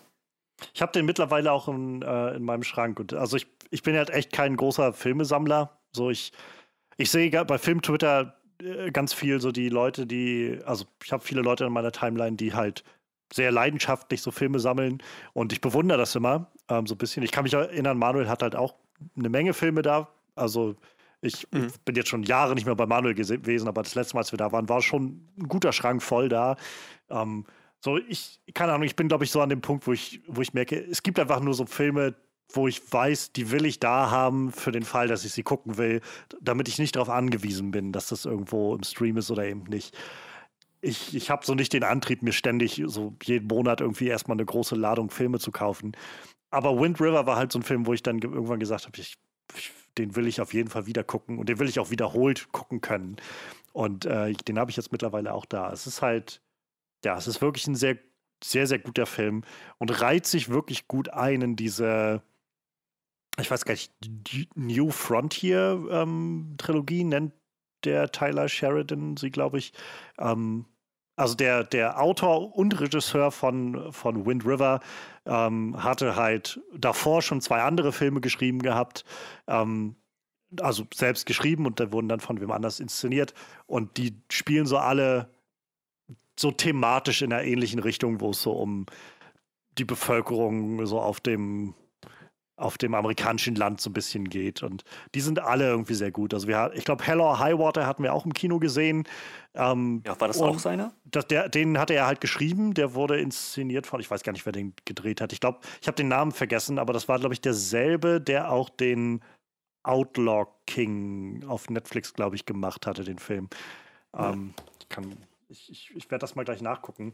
Und äh, dann Sicario ist der, der erste Film, den er geschrieben hatte, mit dem das quasi losging. Und Sicario ist auch ein wahnsinnig guter Film. Ähm, Sicario ist äh, von, von Danny Villeneuve inszeniert worden. Äh, auch so ein ganz toller, äh, toller Regisseur. Und äh, der hat Emily Blunt in der Hauptrolle und, äh, und, und Josh Brolin. Daniel Kaluuya ist mit dabei in noch einer früheren Rolle. Also der ist auch sehr, sehr lohnenswert. Ich glaube, ich weiß gar nicht, ob der gerade im Stream irgendwo ist. Vor kurzem war der, glaube ich, noch irgendwo bei, bei Amazon oder so. Aber also Sicario auch sehr, sehr intensiv, lohnt sich sehr. Ähm, und David Mackenzie ist der Regisseur von, von Hello High Water gewesen. Und genau, der hatte auch Outlaw King gemacht. Das war sein, sein nächster Film danach. Genau. Auch ein Film, Outlaw King war ein Film, den ich super fand. Überhaupt diese, ich meine, hatten wir auch im Podcast besprochen. Ähm, die ganze Hintergrundgeschichte von äh, hier den King, King of Scots, Robert the Bruce. Ähm, fand, fand, ich schon historisch immer ziemlich faszinierend und das dann so umgesetzt zu sehen. Das war eine ziemlich gute Nummer. Ähm, aber ich meine, wir wollten uns hier mehr auf Kino fokussieren und weniger auf Netflix. Ne? Ja, war so der, der erstmal der Grundgedanke. Also wenn du da jetzt einen, einen kleinen Exkurs einschieben willst, dann ist das auch okay. Also vielleicht um mal wieder auf das Kino zurückzukommen. Ähm, Film, an den ich wenig Erwartungen hatte, weil da halt, weil auch die Trailer und so das ganze Promomaterial recht äh, recht viele Mystery-Komponenten hatten, einen sehr im Dunkeln gelassen haben, äh, war A Quiet Place, auch 2017, meine ah, ich. Ah, ne? ja. Uh, das ist eine gute Frage. Äh, kann ich mal nachgucken. Ich, ich meine 2017, während du nachguckst, ähm, meine ich 2017, selbes Jahr wie Assassin's Creed. Irgendwann hatten wir das, glaube ich, schon mal besprochen. Ähm, aber das, das, das war ein Film, der halt so auf der, der Schwelle ist von, keine Ahnung, von Action, Thriller zu Horror und Action, Thriller, Drama zu Horror. Aber das war irgendwie genau, genau das Richtige für diesen Film und für diesen Punkt so in meiner, in meiner Horrorphase, wo ich noch ganz am Anfang war. Das, ich habe das Gefühl, Quiet Place war für mich so der, der, der, Toröffner zum Horror. Alles, mhm. alles, was danach kam, da habe ich quasi immer weiter gesteigert äh, von Horror zu Horror. Einstiegsdroge. Im Horrorlevel immer, immer intensiver geworden. April 2018 kam der in Deutschland 18. raus. Okay, gut, dann hatte ich da nicht was. Ich Aber erinnere ich mich auch noch sehr gut dran. Also, das war auch eine sehr, sehr spannende Stimmung im Kino bei dem Film. Ähm, und also, was mir dabei in Erinnerung geblieben ist, wir sind damals noch mit einem anderen Freund von mir hochgefahren, also mit der Bahn gefahren gewesen da hoch. Und das war was, wo ich auf der Fahrt dahin mit, äh, mit dem Freund eine sehr eskalierende Diskussion über The Last Jedi hatte. Oh ja, das war, das war herrlich. So, Einfach daneben bin, zu sitzen. Ich bin halt eigentlich niemand, der sich so, so leicht auf sowas einlässt, aber Hui kennt mich halt einfach sehr, sehr gut. Und Hui ist sowieso jemand, der gerne so, also der sehr gut weiß zu provo provozieren und der auch genau weiß, wo er meine Knöpfe richtig drücken kann, um mich so ein bisschen dann in, äh, mich, mich so in, in, äh, in energetische Situation zu bringen. Und das war, ja, das war eine interessante Bahnfahrt. Also ich weiß, wir kamen dann in, in Rostock, äh, in, in, in dem Kino an, am anderen Ende von Rostock und sind dann ausgestiegen. Und äh, natürlich gab es irgendwie keinen kein Kompromiss oder irgendwas, auf dem man da gelandet ist. Und es war nur so ein irgendwie, ja, ich glaube, wir können hier nichts weiter sagen. Und ich meine, Hui war es dann, der sich dann an dich gewandt hat, Freddy, und meinte irgendwie so, ähm, was, was meinst du denn irgendwie? Was denkst du denn davon? Und, und du meinst, glaube ich, einfach nur, ich denke, das ist irgendwie ziemlich beeindruckt, dass wir nicht aus der Bahn geschmissen wurden. Wirklich. Die Lautstärke, die Intensität dieser Diskussion, so halt, das, das war wirklich wie, wie, eine, wie eine Theaterszene, also so richtig erhitzte Gemüter. Und um uns, um uns rum einfach nur gelangweilte, stillschweigende Straßenbahnfahrgäste, die einfach nur hin und wieder so einen Blick in unsere Richtung geworfen haben. Also ich, ich habe an einem Gespräch nicht teilgenommen, weil ich einfach gemerkt habe, wie alle Augen sich auf uns richteten. Also ich habe einfach hin und wieder so ein paar Blicke erwidert und guckt so, ja, ja, das passiert wirklich. Ich weiß, ich wünschte, das, ich, ich wünschte, ich wäre nicht hier. Geht mir genauso wie euch. Einfach ignorieren. guckt weiter, guckt weiter. Alles gut, alles gut. Ja, also ist oh mir. Gott, aber ja, das, das war. Ich habe, glaube ich, noch nie so eine leidenschaftliche Diskussion gesehen. Ist, also, über einen Film. Ist mir, ist mir rückblickend auch peinlich, also auf jeden Fall. Und ich, es ist mir rückblickend nicht nur, sag ich mal, ob der, der Situation peinlich, sondern einfach auch ab der Art und Weise, wie die Diskussion geführt wurde. Das, da bin ich, also da merke ich, glaube ich, einfach, dass auch in der Art und dank der Art und Weise, wie wir irgendwie unseren Podcast führen und äh, irgendwie seit Jahren jetzt machen, so, dass sich meine Art und Weise, über Filme zu reden, doch auch sehr geändert hat und auch Filme zu sehen sehr geändert hat, sodass ich eben so es ist, ich, ich habe halt nicht mehr diesen Drang zu den, äh, weiß nicht, dass ich den Drang hätte, andere Leute davon überzeugen zu müssen, dass der Film doch so oder so ist oder sowas. Ist doch okay, wenn jemand einen Film anders sieht als ich. So. Und ich finde es dann eher spannender zu gucken, warum man eigentlich einen Film anders sieht und warum, was hat einen anderen Stellenwert bei anderen Leuten oder sowas. Und das ist so, ja. Aber wie gesagt, das, das hängt auch so, ich will das gar nicht alles nur auf Hui schieben, aber es hängt so ein bisschen auch mit ihm zusammen, weil er einfach da sehr ge genau weiß, wo er da irgendwie so richtig piesacken kann und so richtig in die richtigen Stellen äh, sticht. Aber naja. Ähm, was ich noch erwähnen wollte, war, wo wir vorhin schon beim Livu waren, also bei dem kleinen Kino, bei dem Programmkino, was wir hier haben, da gäbe es halt noch so ein paar Sachen, die mir in, in Erinnerung geblieben sind. Ähm, und zum einen ist das äh, auch einer meiner absoluten Lieblingsfilme, den ich da zuerst gesehen habe, auch tatsächlich ohne allzu viele Vorahnungen zu haben. Und das war La La Land. Ähm, das war auch so, wo ich da, das ist so ein Film, wo ich zurückdenke und ich, äh, ich weiß, wie ich irgendwie in so einem vollen Kino saß, umringt von äh, Freunden, die mit dabei waren und diesen Film gesehen habe und einfach so völlig da, ich, ich bin einfach hingerissen gewesen von allem, was ich da gesehen habe und ähm, auch wenn, als wir dann fertig waren, so die Hälfte der Gruppe meinte halt so, ja, was soll's. So, und äh, die andere Hälfte, mich inklusive, war halt, oh, das war doch toll. So. Und, ähm, aber da, da denke ich einfach zurück und habe einfach so dieses, diese Erinnerung an so ein, so ein ähm, ja, so ein kollektives Erlebnis, wo einfach so viele Leute da waren und ich kann so richtig noch, wenn ich die Augen schließe, das, so diese Atmosphäre spüren, irgendwie, die da im Kino ist. So ein bisschen dieses Gedrängte, so ein kleines bisschen die dicke Luft und keine Ahnung, dazu halt ein Film, der mich einfach so von vorne bis hinten begeistert und mitreißt und bewegt. Ähm, da da denke ich gerne dran zurück. An La La Land. Ähm, und davon ab, äh, auch eine Sache, die das, die im Livo lief und die ich sehr, sehr gerne, auf die ich sehr, sehr gerne zurückgucke, ist ähm, die Wiederaufführung, die sie gemacht haben für der Pate 1 und 2. Ja, ich habe in den letzten Tagen so oft an diese Aufführung gedacht und dachte, kann man das einbringen? Das ist ja jetzt kein Film, der in den letzten Jahren rausgekommen ist. Das ist nur einer, den wir in den letzten Jahren gesehen haben.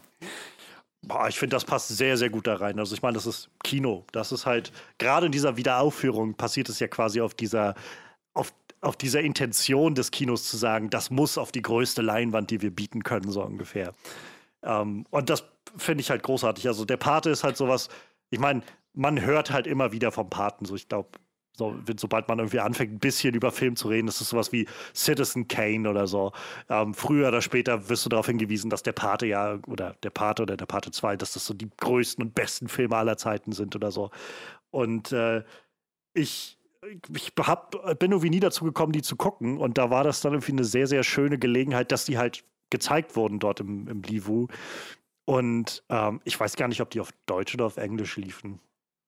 Kann ich mich gar nicht dran erinnern. Wir haben es auf Deutsch gesehen. Auf Deutsch. Als Maul okay. und Deck den Tisch ist ein Zitat, das ich nie wieder vergessen werde.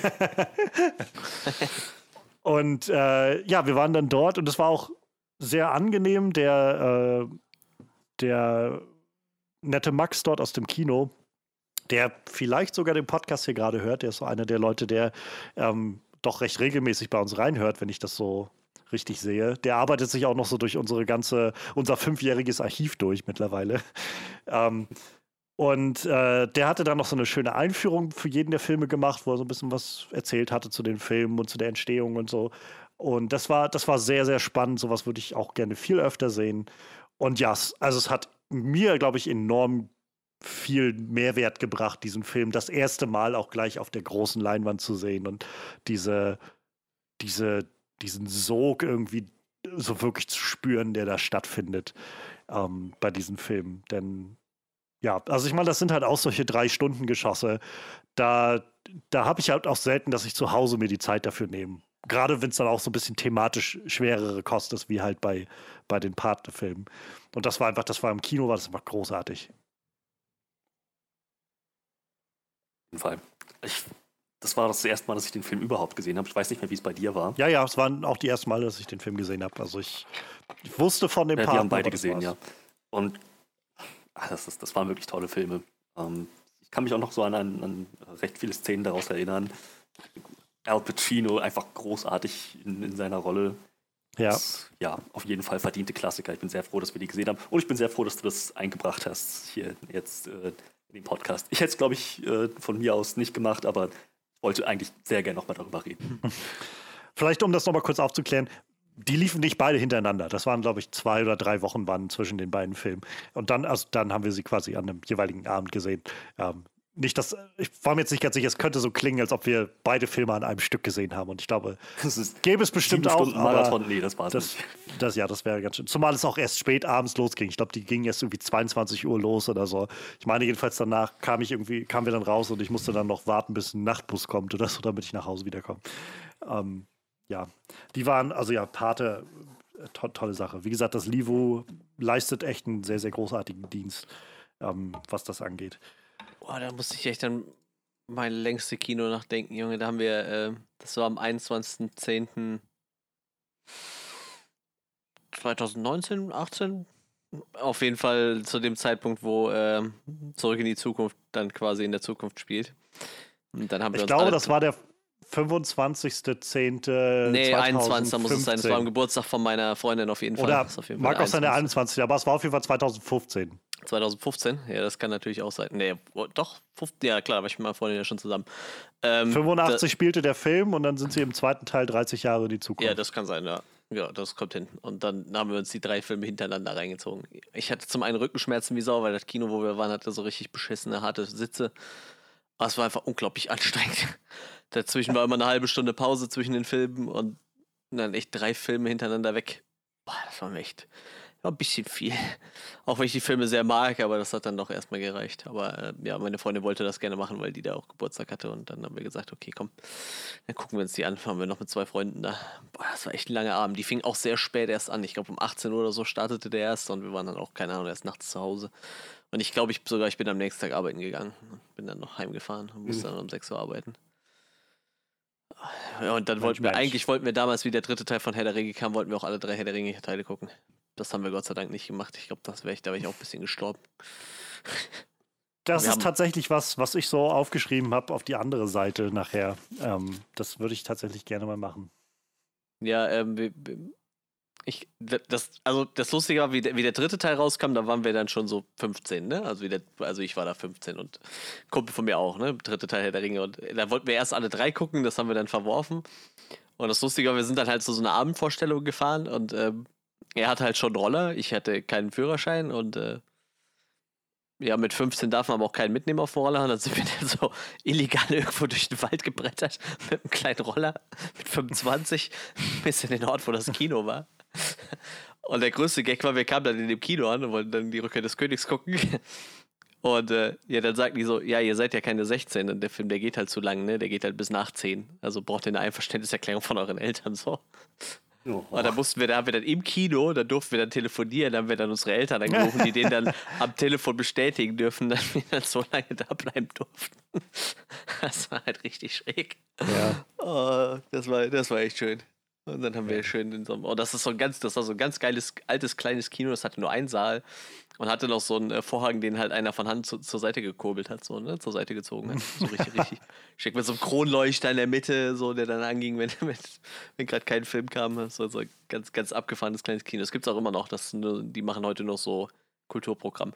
Aber das ist so ein Kino, was dann auch alle drei Herr der Ringe hintereinander weg zeigt. Und das würde dann wahrscheinlich sowas mhm. machen wie, wie euer Kino da halt, ne? Also so, weiß ich, der Pate zeigen, wenn die irgendwie dann ein Jubiläum haben oder so, ne? Also die machen dann eher so, so coolere das, Aktionen. Das ist tatsächlich sowas, was ich eigentlich mittlerweile ganz krass finde, dass es das gar nicht öfter gibt. Also wahrscheinlich ja. in so größeren Städten passiert das auch, aber so zum Beispiel nach dem, was ich so höre, in Amerika ist das wohl relativ gang und gäbe, dass da halt ständig irgendwelche Klassiker in Kinos wieder aufgeführt werden.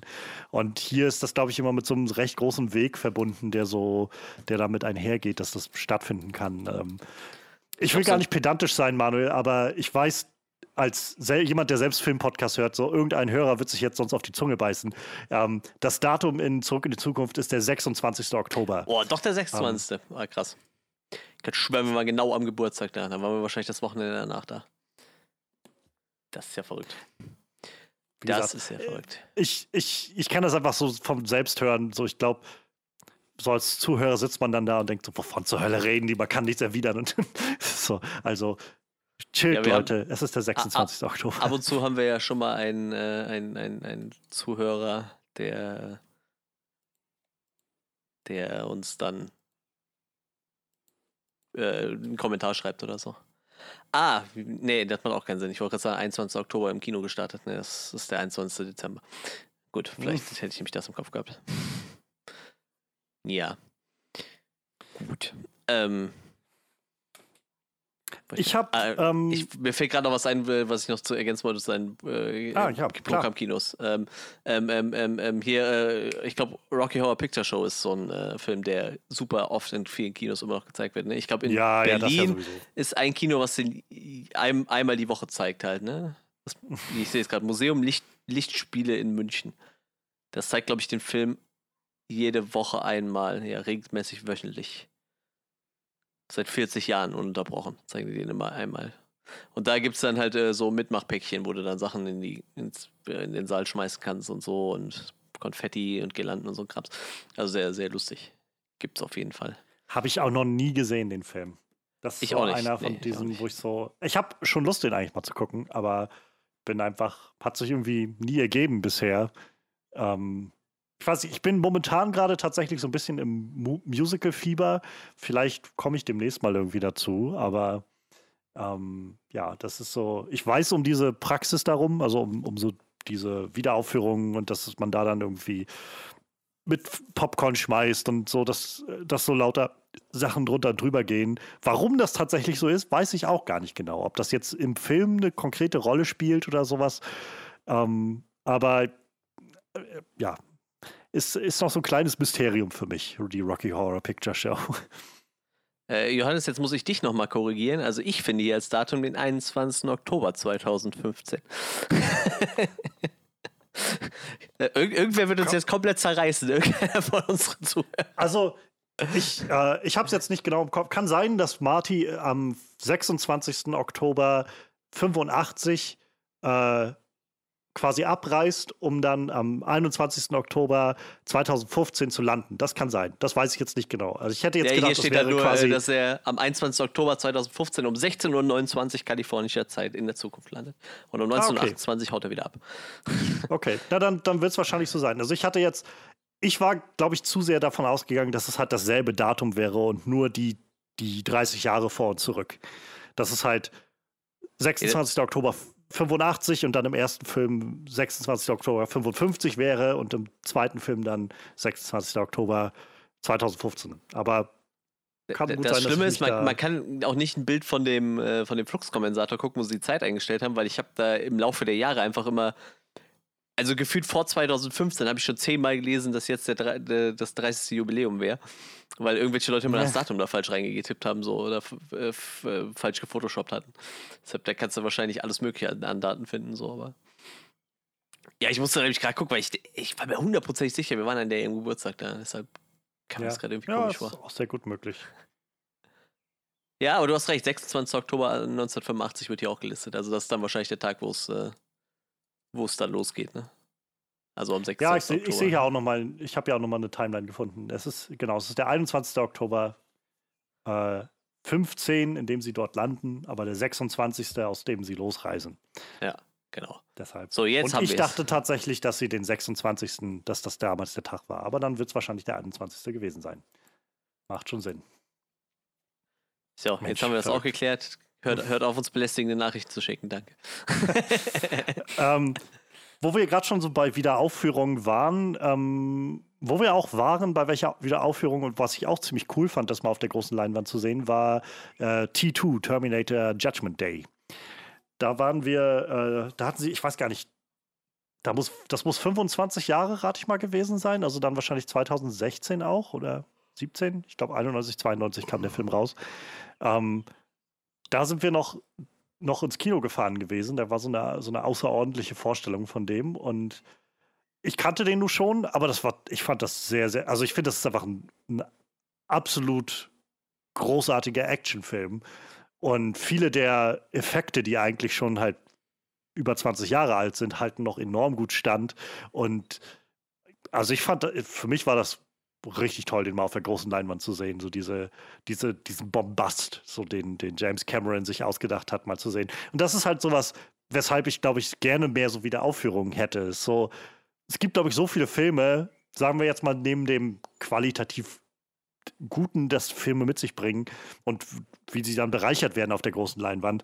Ähm, so, es gibt einfach Filme, die, die einfach so viel mehr, so Actionfilme und so weiter, die so viel mehr prädestiniert sind, dass man sie auch auf einer großen Leinwand mit einer fetten Soundanlage und sowas erlebt.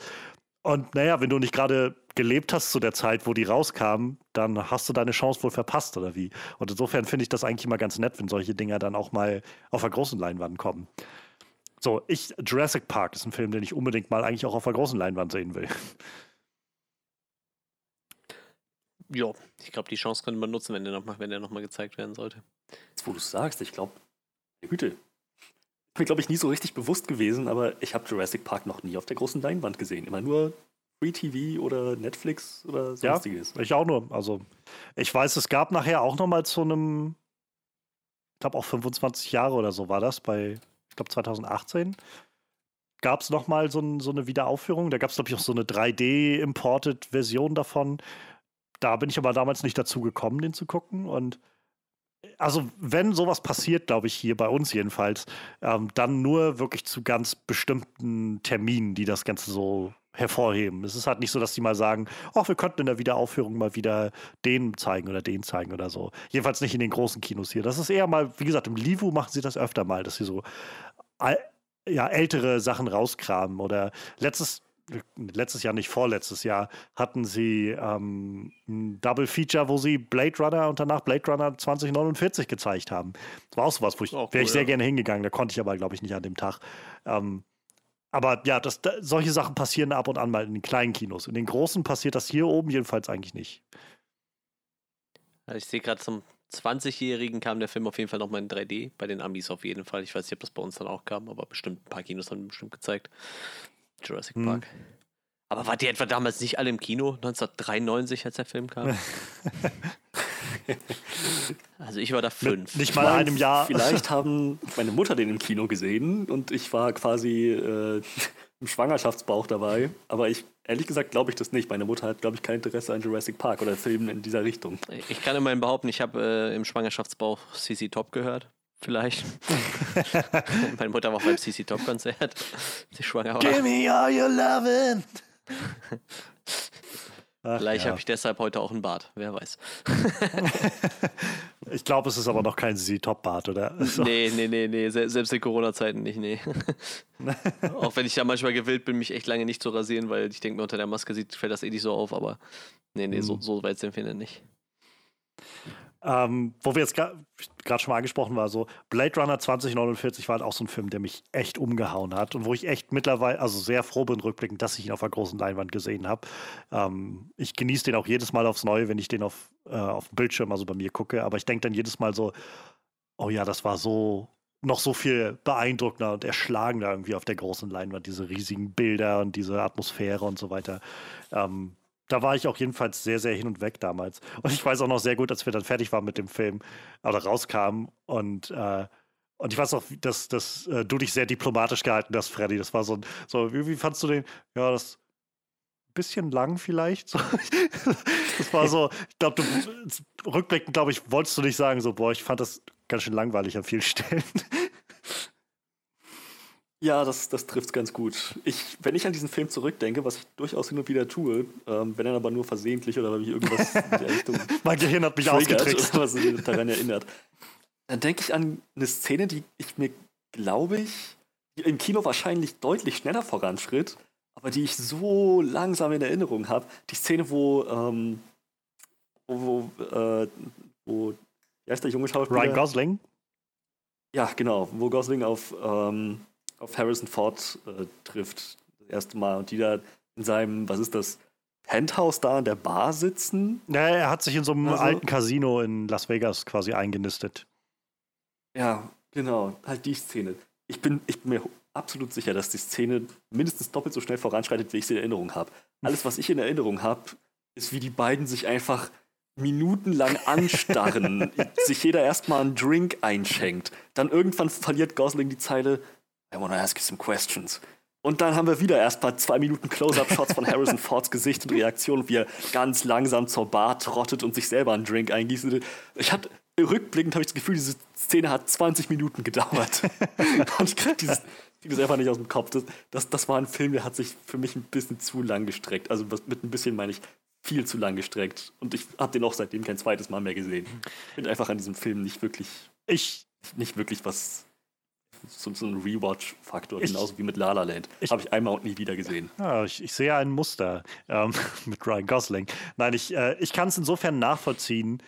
Ähm, der, ohne Frage, der, der, dieser Film ist halt sehr, sehr, hat ein sehr, sehr langsames Tempo und äh, setzt sehr, sehr viel Wert auf Atmosphäre. Und ich glaube, wenn man so den Zugang nicht findet, dann ist man halt einfach völlig angeödet von den meisten Sachen davon. Ähm, ich, also ich nehme das keinem übel, der, der sich das anguckt und sagt boah, nee, also tut mir leid, das sind auch irgendwie, ich glaube, zwei Stunden 45 oder so, zwei Stunden 50, sowas in dem Dreh. Ähm, da, da, da will ich, dass irgendwie ein bisschen was passiert. So. kann, ich, kann ich nachvollziehen. Ähm, wo wir gerade Gosling angesprochen haben, das habe ich mir gar nicht aufgeschrieben, aber rückblickend erinnere ich mich da tatsächlich gerade zurück, ähm, als wir bei The Nice Guys saßen im Kino. Ich habe selten so gelacht, glaube ich. Also das war sowas, wo wir echt in meiner Erinnerung uns echt weggeschmissen haben bei diesem Film. Und ich glaube, es war auch so, sowas, wo kaum Leute da waren und wir irgendwie relativ laut lachen konnten im Kino. ja. Die Szene, wo. Was, was war das? Die, die Leiche, die sie über den Zaun entsorgt haben, ja. einfach voll auf dem Party-Table auf, auf dem Buffet landet. über die Hecke, ja. Das ist, das ist so ein toller oh, Film. Das war herrlich. Großartig, ja. Ach ja. Ähm, ich habe noch ein, zwei, die ich anmerken will. Ähm, und zwar einer ist quasi noch aus, äh, aus der Vor-Podcast-Zeit, bevor wir ähm, be bevor wir angefangen, also schon lange bevor wir angefangen haben. Ich weiß noch sehr genau, wie ich 2012 mit zwei Freunden aus der Schule, aus der Schulzeit noch, also ich war schon aus der Schule raus, aber mit denen ich noch zur Schule gegangen war, wie wir in dem ersten Avengers-Film saßen und wirklich, also wir waren wirklich total angefixt und involviert in den ganzen Film. Und äh, ich weiß noch ganz genau, wie wir im Kino saßen und dann diese, diese, die finale Schlacht in New York losgeht.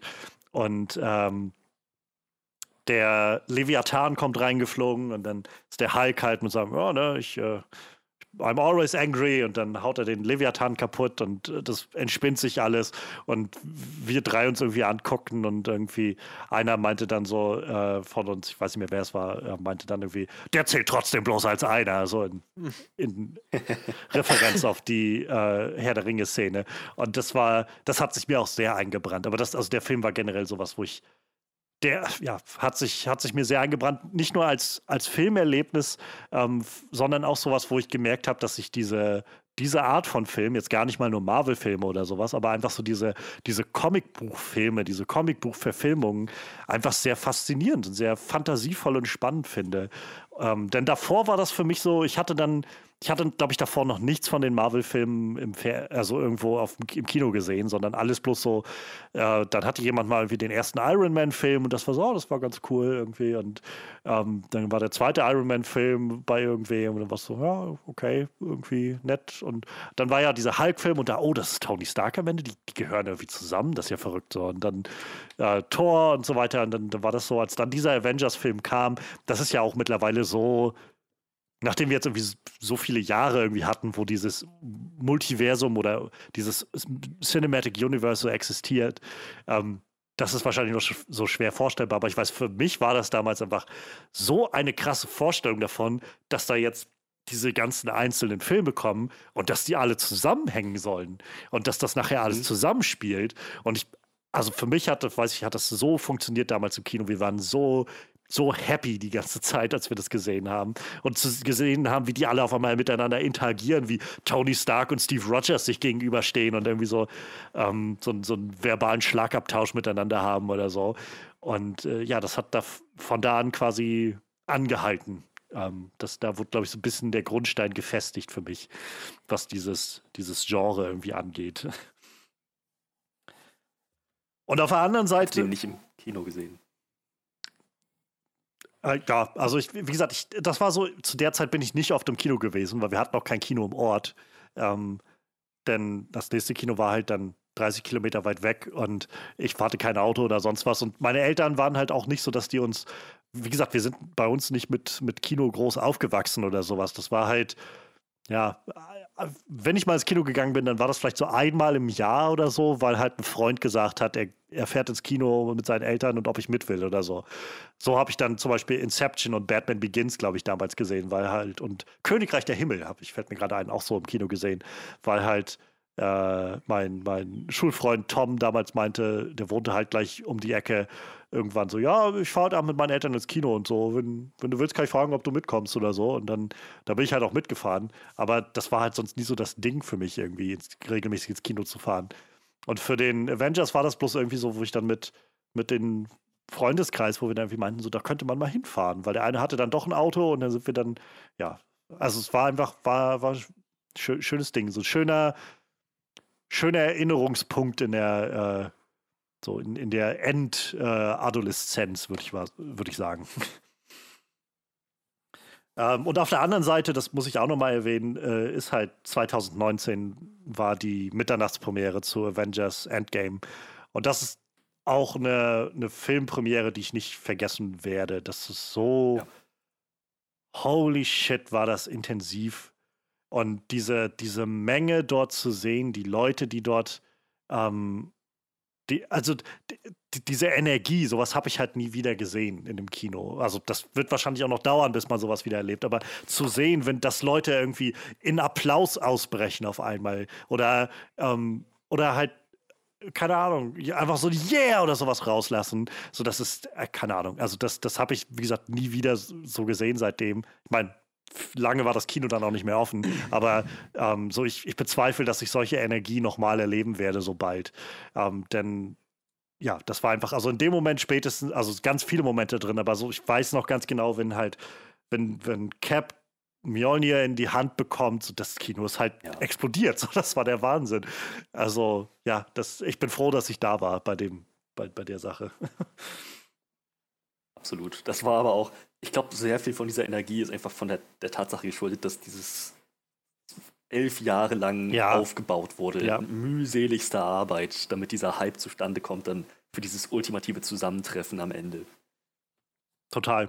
Ja, ähm, also ich, ich kann mich da auf jeden Fall nur anschließen. Wir können ja nicht über die letzten paar Jahre Film und Kino reden, ohne über äh, Marvel zu reden. So, mein liebster Marvel-Film ist immer noch Iron Man. Platz 2 ist äh, tatsächlich Spider-Man Homecoming mittlerweile. Das ist auch ein toller Film. Aber wenn ich so an die intensivsten Momente der letzten Jahre denke im Kino, also an die intensivsten Kinoerlebnisse für mich, dann sind zwei davon in Endgame.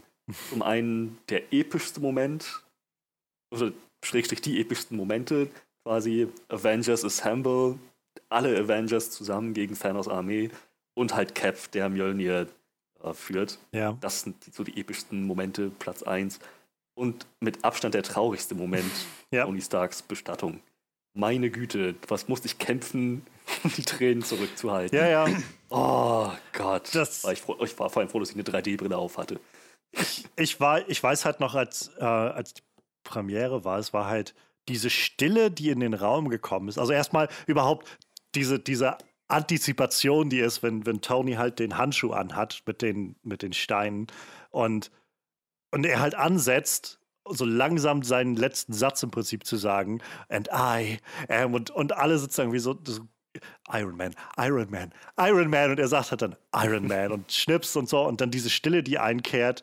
Also ich kann mich erinnern, in dieser Stille, als dann so erst, ähm, erst Peter zu ihm ist und dann äh, dann äh, Rhodey und dann kam halt ja Pepper dann zum Schluss und er einfach nur da liegt und halt so das letzte Leben aus ihm entweicht. So, du hast so viele Leute schluchzen gehört am Ende. Und auch dann zu sehen, wie so das, wie, wie er dann irgendwie sich nicht mehr bewegt. Die Kamera fährt langsam runter und du siehst dann so das letzte Licht aus seinem Arc-Reaktor erlöschen und so. Es war halt so perfekt in, der, in seiner Traurigkeit irgendwie eingefangen.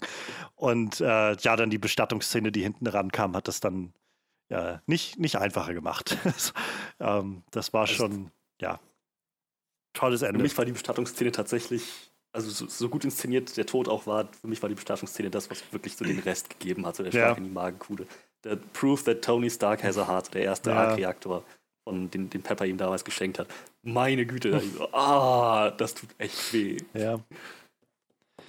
Ja, also ah. auch ein Film, wo ich so, äh, ich glaube, man kann vieles über Marvel-Filme sagen. So, ich, ich glaube, es ist ein kleines Wunder, dass dieser Film so existiert, wie er existiert und dass er funktioniert und dann auch ziemlich gut funktioniert. Ähm, ich, jedenfalls, das alles so abzuwägen, diese ganzen Plotlines, die da durchlaufen, so viele Figuren zu handeln und das Ganze dann auf so einem in Anführungszeichen befriedigenden Ende irgendwie auslaufen zu lassen, das ist schon, also ich finde, das, das, das ringt mir jedes Mal aufs neue Respekt ab, wenn ich diesen Film sehe. Ähm, ähnlich, also auch nicht, nicht ganz so extrem, aber ich weiß, ähnlich traurig war ich am Ende von Logan, als der Film, als wir bei dem waren. Auch ein ja. Film, wo ich sehr, sehr gehypt war, bevor ich reingegangen bin, dachte so, oh mein Gott, ich freue mich so sehr auf diesen Logan-Film.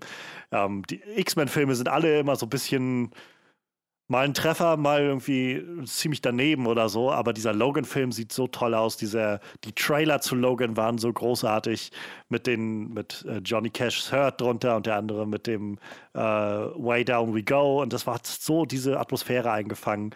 Und dann lief dieser Film und der, ich fand, ich finde ihn immer noch so großartig.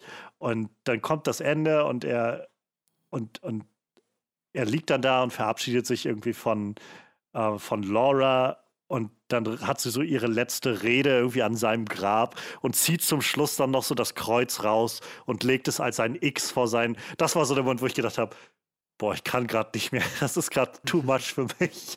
Ähm, gerade auch, weil ich, ich weiß nicht, das ist sowas, an dem Punkt war das so, ich, wir wussten ja alle, dass das der letzte Film von, von Hugh Jackman wird. Also das hat er ja gesagt gehabt im Vorfeld vielfach.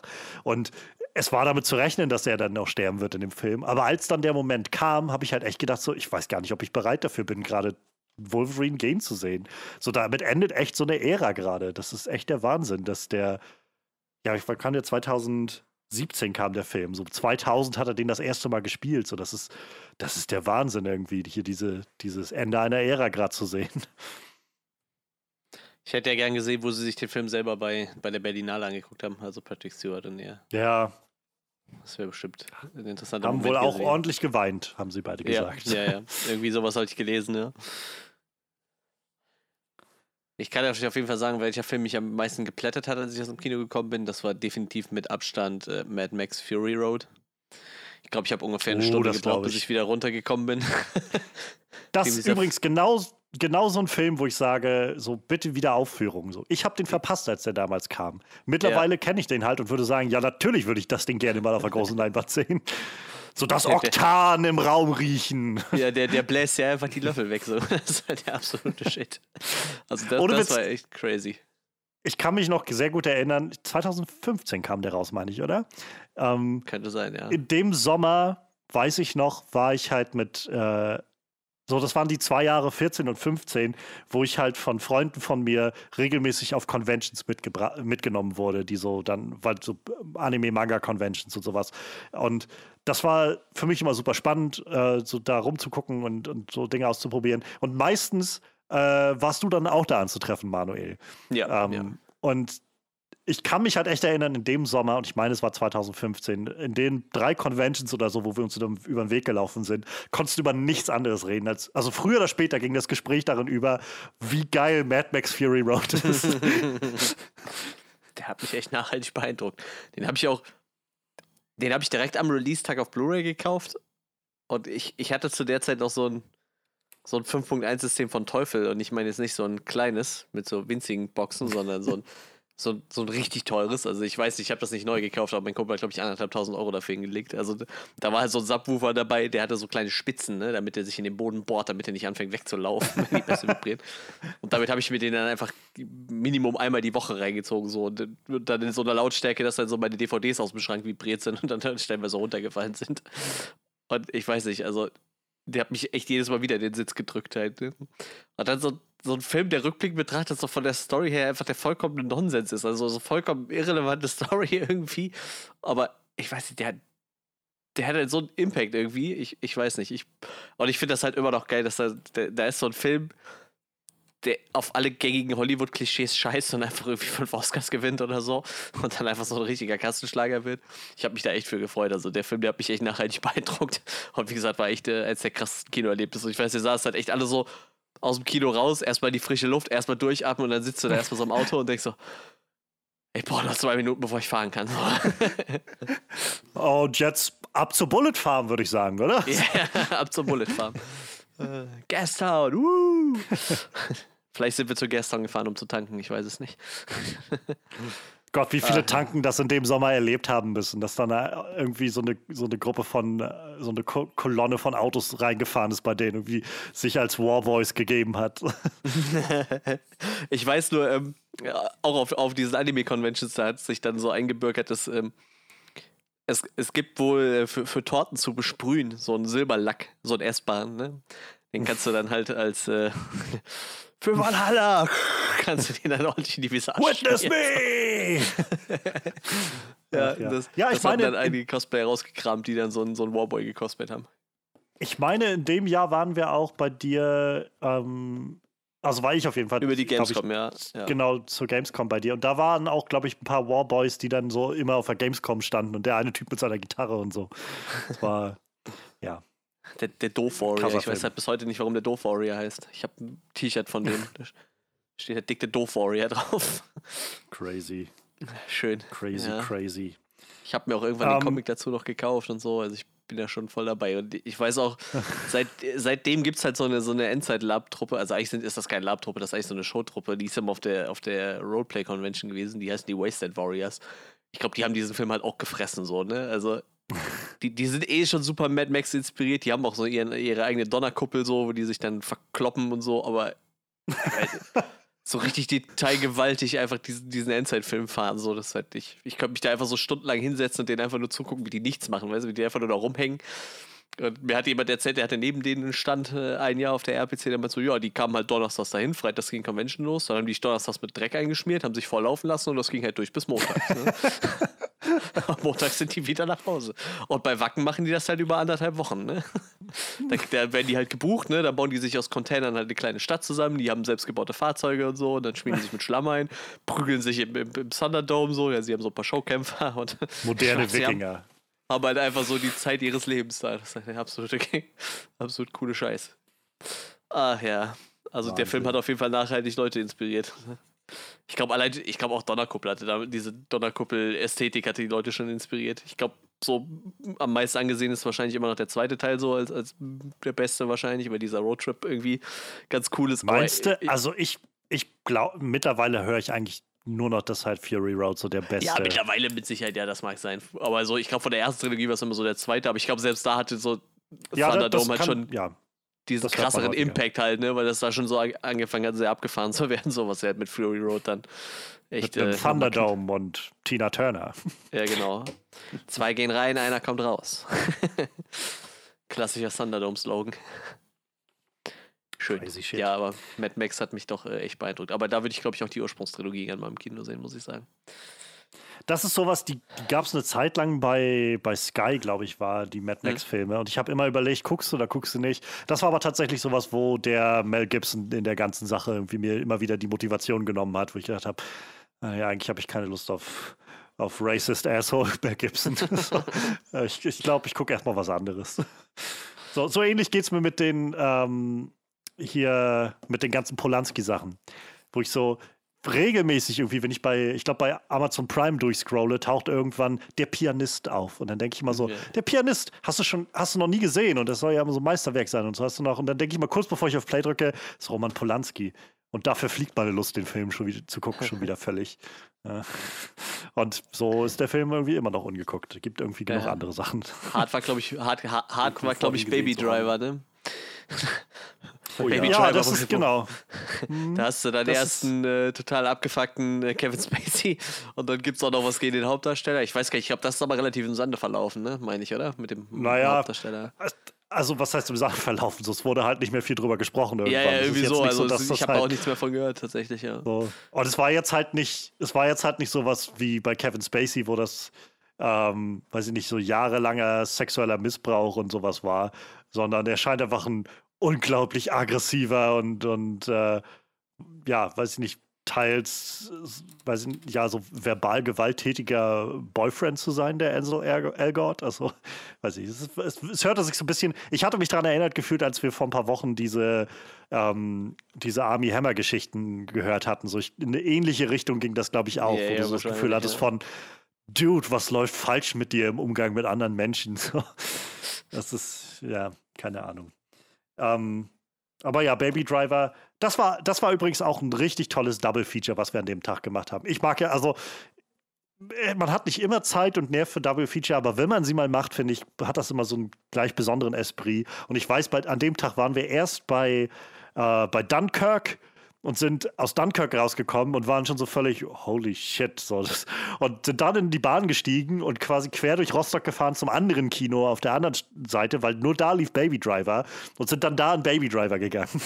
Und der war dann auch nochmal so, holy shit, das ist nochmal eine völlig andere Ebene, aber wow. Mhm das waren, ja, das glaub, waren Zeiten, so, wo so man. Dunkirk ist auch so ein Film, wo du aus dem Kino gekommen bist und dich erstmal ein bisschen beruhigen musstest, glaube ich. Der war auch sehr, sehr bild- und tongewaltig, habe ich so ein Gefühl. Dunkirk 1917 sind so zwei Filme für mich, die ich. Ähm, also Dunkirk habe ich jetzt schon lange nicht mehr gesehen. 1917 habe ich seitdem schon wieder gesehen. Und 1917 fällt so in die ähnliche Kategorie für mich von ich, das ist einfach eine Erfahrung für mich, so diesen Film zu schauen. So, ich werde da so mitgenommen und das ist so, das, das verlässt irgendwann dieses, diese Ebene von, ich schaue mir jetzt einfach nur einen Film an, sondern da passiert irgendwas mit mir, wenn ich das gucke. So in der Art und Weise, wie es dargestellt ist. Das ist echt der, der Wahnsinn. 1917 war ein Film, der mich auch sehr mitgenommen ja. hat und dem ich auch immer noch sehr beeindruckt bin. Das ist locker einer meiner Lieblingsfilme der letzten Jahre. Dito. Ist bei mir auch nur noch gewachsen seitdem. Ich habe den einmal noch gesehen gehabt und seitdem, ich glaube, der ist immer noch bei Sky und seitdem spiele ich auch immer schon, tanze ich immer schon wieder so ein bisschen rum und so. Eigentlich hättest du Lust, mal wieder 1917 zu gucken. Ähm, ja, es ist einfach ein wahnsinnig gutes Ding, finde ich. So, ich finde das krass. Also, nachdem der Film rauskam, hat sich so ein bisschen so eine haben sich so, so, so zwei Hälften aufgetan, irgendwie, wo die einen sagen, wie, ja, 1917 ist großartig und Dunkirk ist irgendwie totaler Müll und die anderen sagen, Dunkirk ist äh, der einzig wahre Kriegsfilm und, das, da, und 1917 ist nichts weiter als so eine Technikdemo oder sowas. Und ich denke so, ich, also als ob man sich entscheiden muss zwischen den zwei Sachen. Ähm, so, ich finde beide sehr, sehr gut und sehr intensiv. Und 1917 äh, hat auf jeden Fall mehr Eindruck bei mir hinterlassen, aber gut finde ich trotzdem beide. Ähm, ja. Ich habe noch zwei Sachen, die ich kurz erwähnen will. Ähm, und zwar sind das die beiden Male, wo ich tatsächlich geweint habe im Kino. Ähm, was, also ich bin, glaube ich, jemand, der jetzt schon, weiß ich nicht, ich bin relativ nah am Wasser gebaut, aber es muss die richtigen Themen für mich treffen, damit das das so bei mir triggert. Und ich weiß nicht, also bei mir war es halt, Jojo Rabbit war so ein Film, wo ich einfach nur noch geheult habe, als die letzten fünf Minuten des Films dann liefen. Und es gibt dann so eine ganz markante Szene, wo äh, David Bowies Heroes beginnt zu, zu spielen im Hintergrund.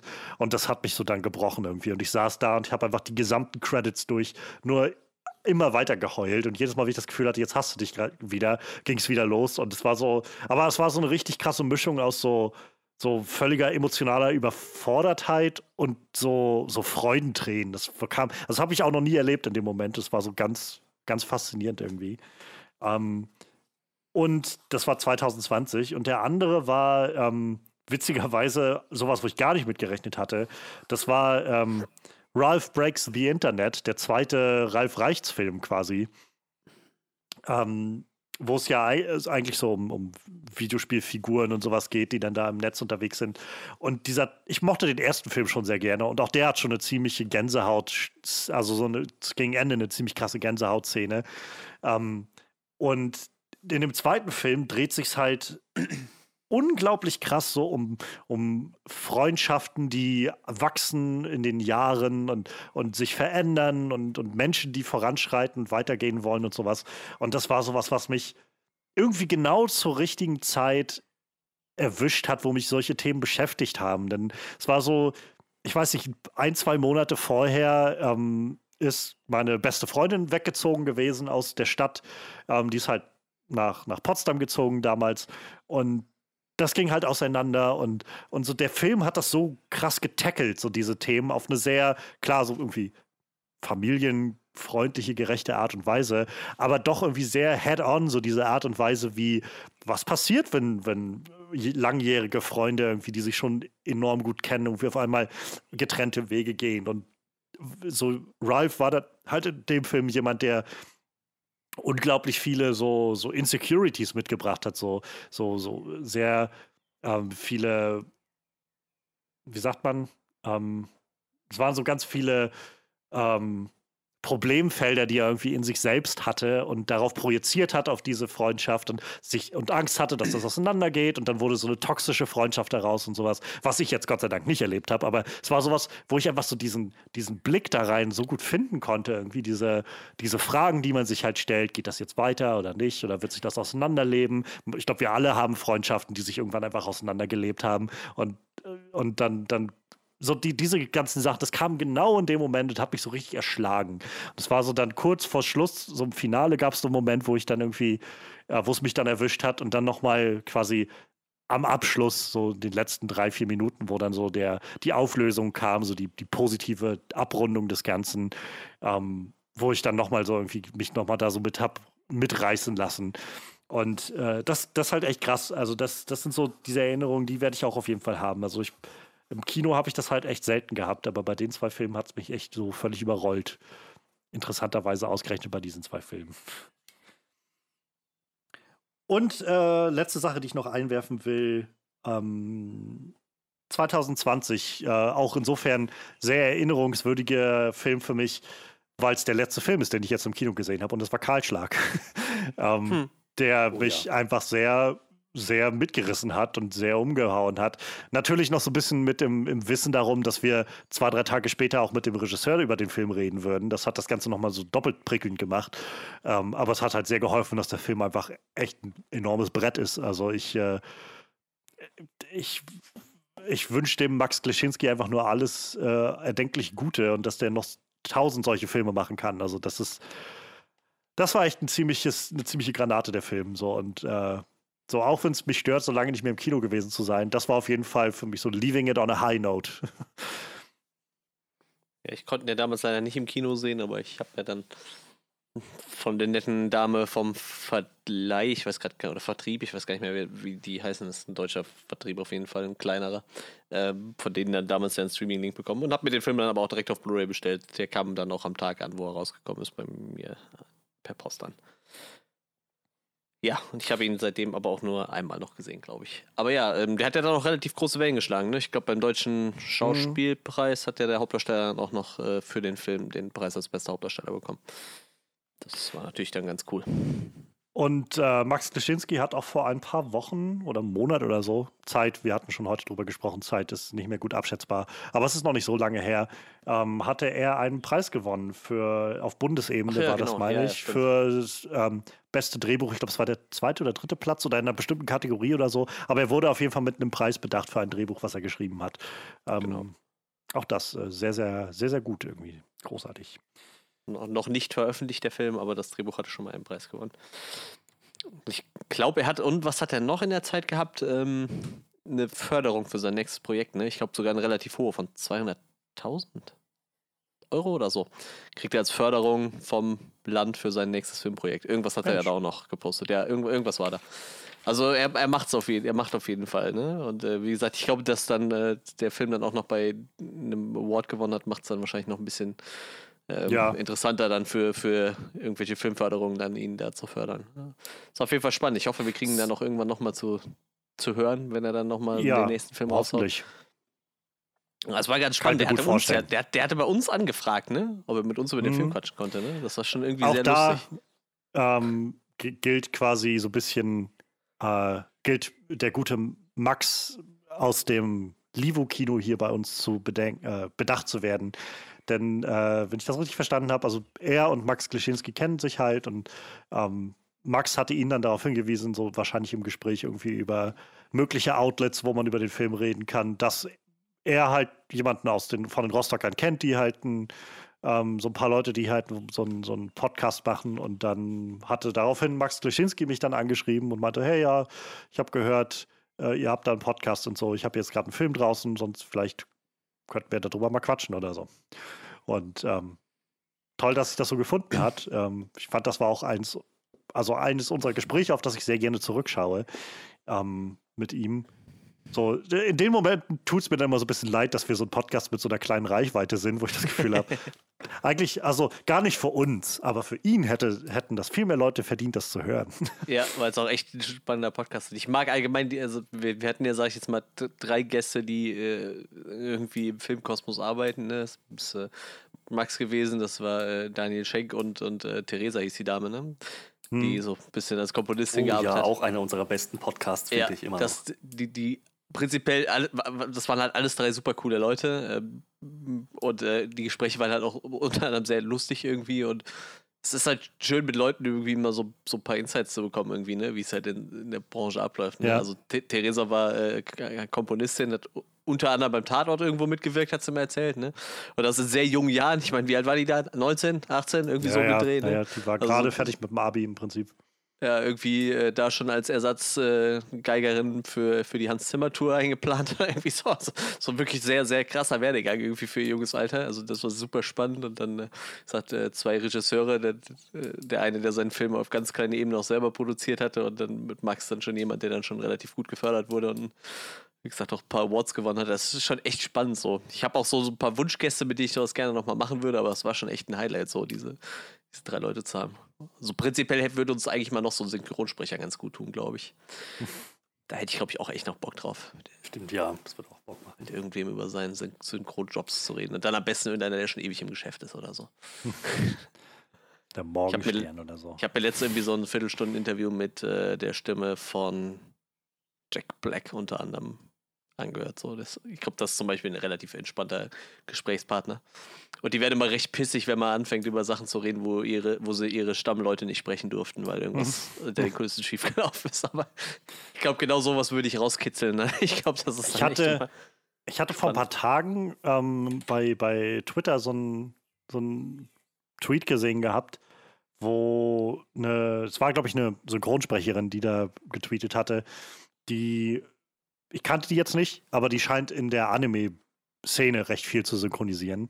Und die hatte so ein bisschen ihren Unmut darüber geäußert, dass das halt aus der Anime-Szene irgendwie wohl enorm schnell so kriegst du so Shitpile über Shitpile von oben drauf, wenn du halt, weil dann, dann heißt es sowieso, ja, das ist sowieso alles scheiße und wenn dann sowieso nur, ähm, nur äh, subtitled und nicht äh, synchronisiert und so weiter. Und, und die ist halt so, meine Güte, wir machen einen guten Job und wir machen den auch gerne. So könnt ihr vielleicht alle das mal ein bisschen weniger. Also, ihr müsst das ja auch nicht so gucken, aber dann, dann ballert doch nicht die ganze Zeit immer so, so hässlich irgendwie das, das raus irgendwie. Es ist, ja, oh, da gab es so ein ganz, ganz böses Interview mit äh, Santiago Ziesma, hier der Spongebob unter anderem spricht. Ähm, der hat ja, ich glaube, 50 Folgen lang Vegeta gesprochen bei Dragon Ball. Ja. Und da sind die Fans ja richtig drauf abgegangen, so den konnten die ja überhaupt nicht leiden, ne, weil die Stimme halt überhaupt nicht gepasst hat. Also ich fand halt auch, dass die Stimme nicht passt. So. Und den hat halt auch im Interview jemand so drauf angesprochen, ne, wie das bei Dragon Ball abgelaufen ist. So, oh, du kannst so sehen, wie so instant innerhalb von so einer halben Sekunde seine Miene so sich richtig verfinstert hat, so als würde er jetzt gerade am liebsten irgendwie zerreißen. Und dann meinst du so, ja, also ich habe das ja eigentlich ganz gern gemacht, aber dann kam da so ein Fan-Backlash und dann durfte ich ja. auf einmal nicht mehr so. Und ich dachte, uh, uh, uh, das nimmt er immer noch übel, obwohl das da schon zehn Jahre her war oder so. Aber ich dachte, Junge, der ist da noch richtig angefressen wegen. Ja, ich kann mir das schon vorstellen, das ist schon echt äh, bitter. Wenn du dann so, so richtig von den Fans so gehasst wirst, dass du abgesägt ja. wirst, ich glaube, das, das, äh, das, das prägt dann. Ne? Ja, also ich meine, wenn halt Leute irgendwie gerne was anderes sehen wollen, aber es wird ja dann vor allem auch immer sehr sehr persönlich, sehr schnell. Ne? Also das, das ja, ja, macht glaube ich, mal auch so mit aus. Ähm, und ich will gar nicht mal so sagen, also nur sagen Anime-Fans. Ich glaube einfach Nerds generell neigen dazu, sowieso viel ja, ja. zu gehässig und zu hässlich zu sein bei solchen Sachen. Ähm, oh, da muss ich an den geilen Synchro-Workshop äh, denken. Ich war schon zweimal bei einem FSK 18 Synchro-Workshop mit professionellen Synchronsprechern. das war super lustig. Unter anderem mit, äh, oh, ich glaube, der ist Daniel, Daniel, auf jeden Fall mit dem Sprecher von Tom Holland. Der war da auch dabei. das war wirklich sehr, sehr witzig. Also, äh, und FSK 18 heißt in dem Fall tatsächlich einfach nur straight Hentai, ne? also kein Horror. Und äh, ja, also in erster Linie haben halt einfach äh, ich weiß nicht, eine von den Damen da hatte sich halt immer Ausschnitte aus irgendwelchen Handhelds gesucht und dann, dann, durften halt Leute aus dem Publikum die synchronisieren. Aber so zum, zum Schluss haben dann die professionellen Sprecher dann auch so mal ihre, ihre Szenen synchronisiert und äh, auch unter anderem der Sprecher von Tom Holland. Das war halt wirklich sehr witzig, so. sehr, sehr unterhaltsam. Also falls ihr irgendwann mal, wie die, das gemacht wird. Falls ihr irgendwann mal auf der College landet, allgemein die, äh, die Synchro-Workshops sind immer cool, weil meistens die richtigen Synchronsprecher mit dabei sind. Und wie gesagt, manchmal halt auch relativ bekannte Namen, wie zum Beispiel der Sprecher von Tom Holland. Ähm, und äh, bekannte Namen kann man ja fast nicht sagen, bekannte Stimmen, sagen wir mal so. Und äh, wie gesagt, die machen halt normale Workshops, aber dieser FSK 18 Workshop Samstagabends um, ich glaube, halb elf oder so, der ist schon, der ist schon Sahne so. Das macht schon echt Spaß. Das ist wirklich sehr gut. Und da sind wirklich tatsächlich ein paar Leute dabei, wo du denkst so, was macht ihr hauptberuflich? Telefonsex vielleicht oder so? Also ich weiß nicht, ihr seid einfach viel zu gut. Du hast ein gutes Talent, Mensch. Schön. Ja, es ist auf jeden Fall äh, sehr unterhaltsam. Kann ich jedem empfehlen, sowas mal mitzumachen. Wir sind jetzt schon so halb mit einem mit einem halben Bein irgendwie so in, in, so ein paar Wünschen und Vorstellungen für das Kommende. Habt ihr noch Sachen, die, die euch wichtig sind anzubringen für so schöne Erinnerungen aus dem Kino? Ja, ja, ich hätte tatsächlich noch was.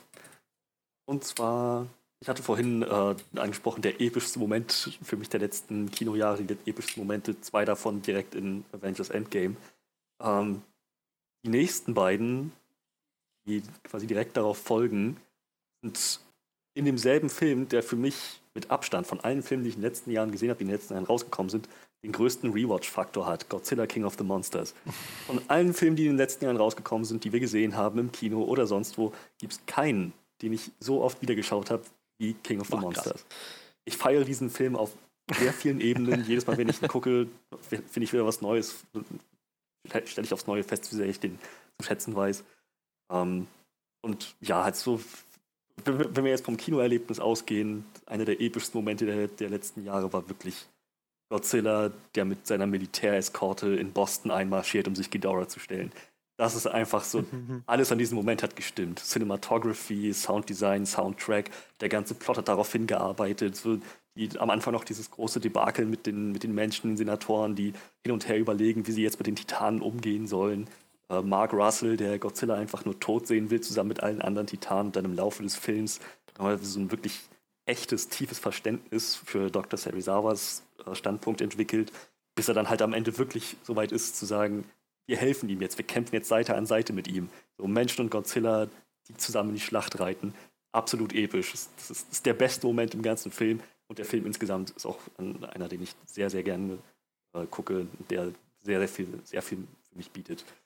Ähm, das wollte ich einfach nochmal loswerden, bevor wir jetzt weitergehen zu den Sachen, die noch kommen. Denn auch das ist ja ein Franchise, wo wir anscheinend noch äh, auf einiges hoffen dürfen. Zum einen ist äh, Godzilla vs. Kong bei uns noch nicht angelaufen in den Kinos. Ich freue mich sehr darauf. Ich hoffe, der Termin im Juni bleibt und wird dann auch entsprechend wahrgenommen. Ich hoffe, das wird dann unsere Lage hierher geben. Und äh, gleichzeitig, ich meine, letztes Mal hatten wir es kurz angeschnitten, ein Sequel ist geplant für Godzilla vs. Kong oder halt überhaupt einfach weitere Filme in diesem Universum, dem Monsterverse. Ähm, auch das würde ich, würd ich sehr, sehr, sehr zu schätzen wissen. Das ist ein, das ist ein Universum, mit dem ich sehr, sehr viel Spaß habe.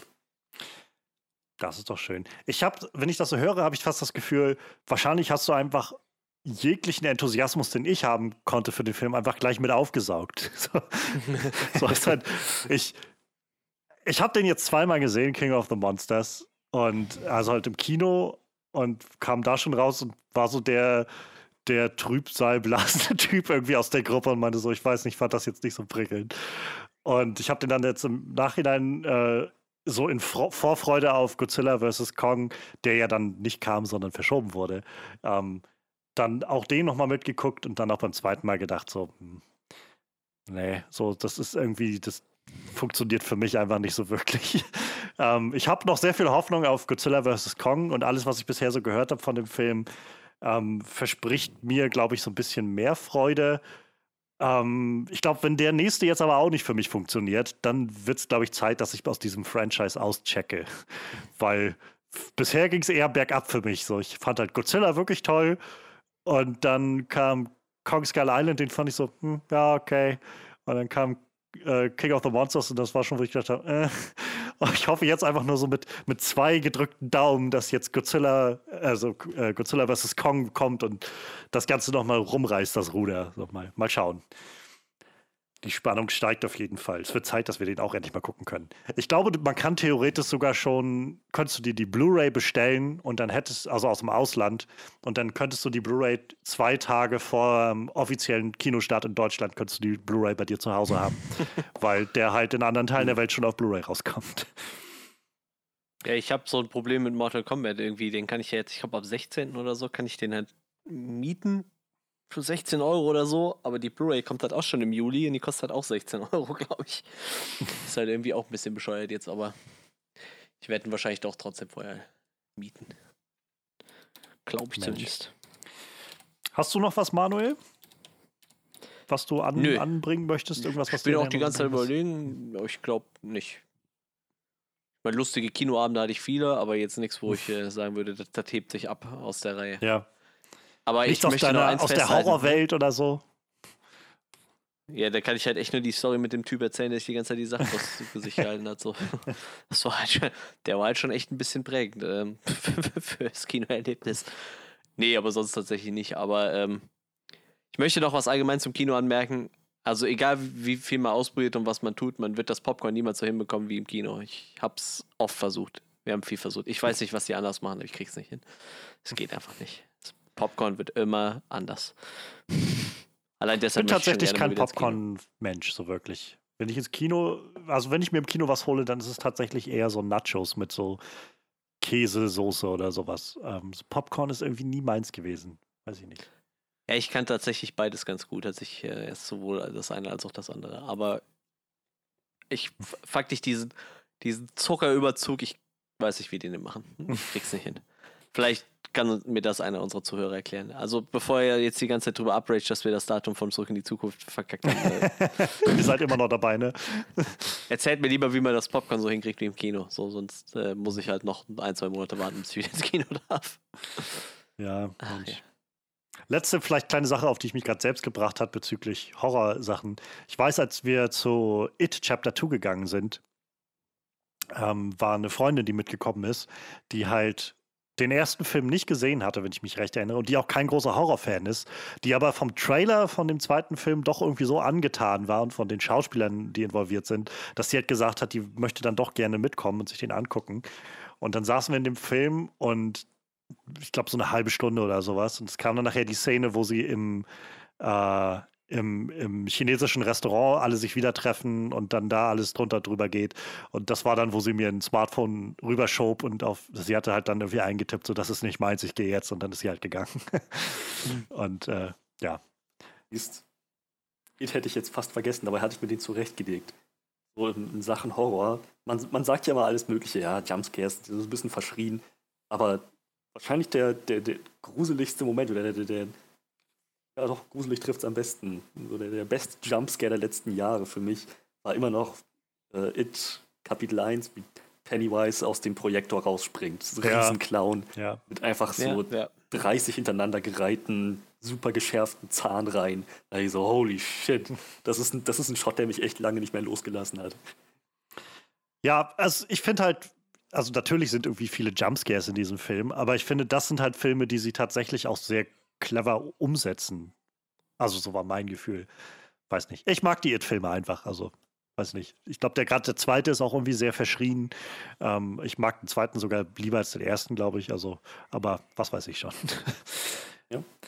ähm, dann schauen wir doch mal weiter. Schauen wir doch mal, was vielleicht so in den nächsten Jahren, na, wir schauen jetzt nicht so wirklich, was kommt in den nächsten Jahren, sondern vielmehr so, was wir uns was wir uns so wünschen in den nächsten Jahren. Also Manuel hat jetzt schon mal angerissen gehabt. Schön wäre ja eigentlich, wenn wir so ein bisschen ähm, noch mal ein paar Gäste vielleicht da hätten.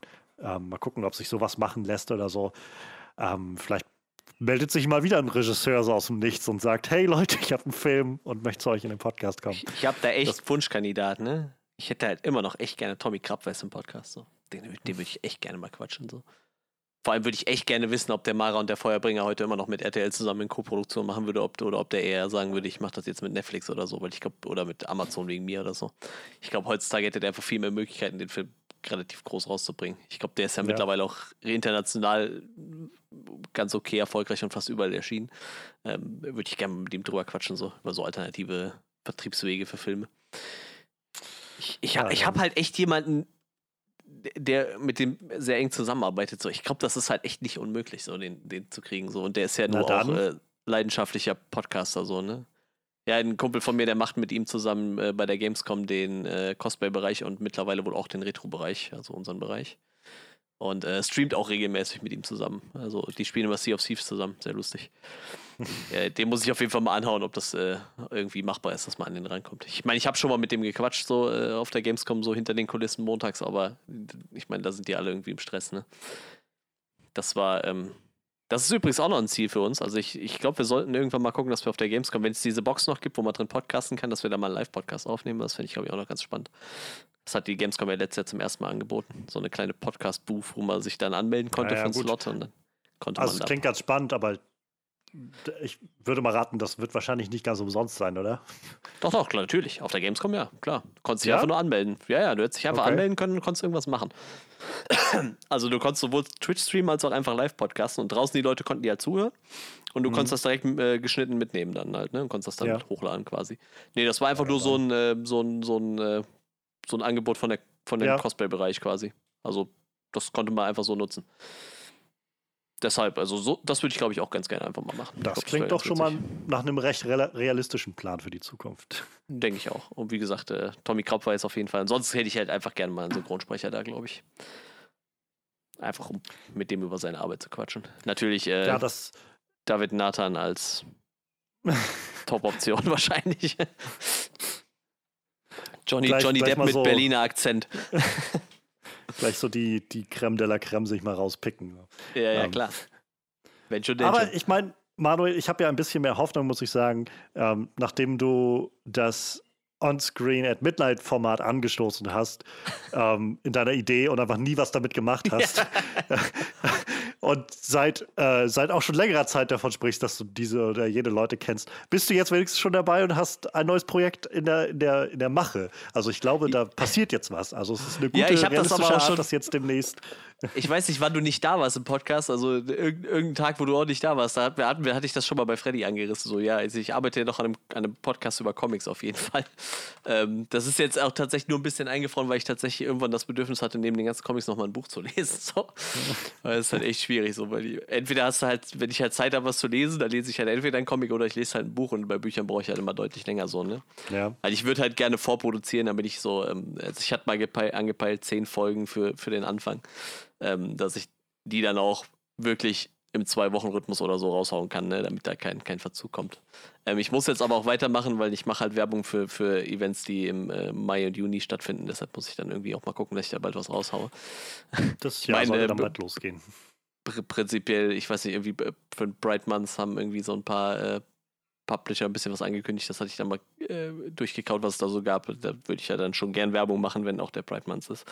Ähm, deshalb muss ich dann da da habe ich aber tatsächlich auch eventuell schon mit jemandem geschrieben, der sich als Gast anbieten würde. Also äh, ein äh, deutscher Maler, der eigentlich Öl, so, so mehr so Ölgemälde und so malt, aber jetzt äh, auf Basis von seiner Arbeit einen Horrorcomic veröffentlicht hat. Eventuell kriege ich den sogar auch vors Mikro. Also der meint, er hätte eigentlich Bock drauf. Muss man mal gucken. Ja, ähm, auf jeden Fall, ich arbeite an einem Comic-Format. Ja, ja, ja, das ist doch ein sehr schöner Ausblick. Ja, auf jeden Fall, der Plan ist, ähm, alle zwei Wochen eine Folge. Ähm, die Folgen werden immer so zwischen 40 und 60 Minuten lang, denke ich. Je nachdem, wie viel ich zu dem Comic zu erzählen habe. Ähm, da ich ja kein, äh, kein, kein Gegenüber habe, so mit dem ich diskutieren kann, kriegt ihr halt einfach nur geballt meine Meinung um die Ohren gehauen. Und ähm, ja, die erste Folge kann ich schon mal sagen, wird auf jeden Fall äh, Batman Metal. Ähm, ich glaube, im Original heißt es eigentlich Dark Knights Metal. Was eigentlich auch ein passender Name ist, weil eigentlich ist Batman gar nicht der Hauptcharakter, aber ich glaube, es verkauft sich in Deutschland einfach besser. Ähm, und allgemein die ersten drei Folgen, da geht es immer nur um Multiversen und danach hatte ich dann auch die Schnauze voll von Multiversen. Also ich musste da mal irgendwas anderes machen. Wenn jeder Comic, den du liest, sich immer, immer irgendwelche Multiversen dreht, wird das schon anstrengend. Ja, ich, ich äh, hab, sonst äh, habe ich mich halt an unserem Onscreen Podcast-Format orientiert. Ne? Also ich gucke, dass ich immer irgendwie ein paar News zusammengekratzt kriege. Ich meine, ich bin nicht so ganz krass in der Comicwelt drin, dass ich da jede News mitkriege, aber ähm, manchmal gibt es dann doch News. Ich weiß zum Beispiel in der ersten Folge gibt es halt äh, habe ich, glaube ich, zum Beispiel erwähnt, dass von Dark Knights Death Metal, was quasi die, die Fortsetzungsgeschichte ist, kommt halt irgendwie eine, eine Alternativ-Cover-Version raus, wo sie auf jedem Cover irgendeine Metal-Band mit drauf haben. Das fand ich irgendwie ganz witzig. Immer ein, ein Künstler hat sich da eine Metal-Band geholt und die dann in dieses Batman Dark Knights Universum reingebastelt. Zum Beispiel Ghost gibt es da oder Judas Priest oder so. Fand ich irgendwie ganz nett.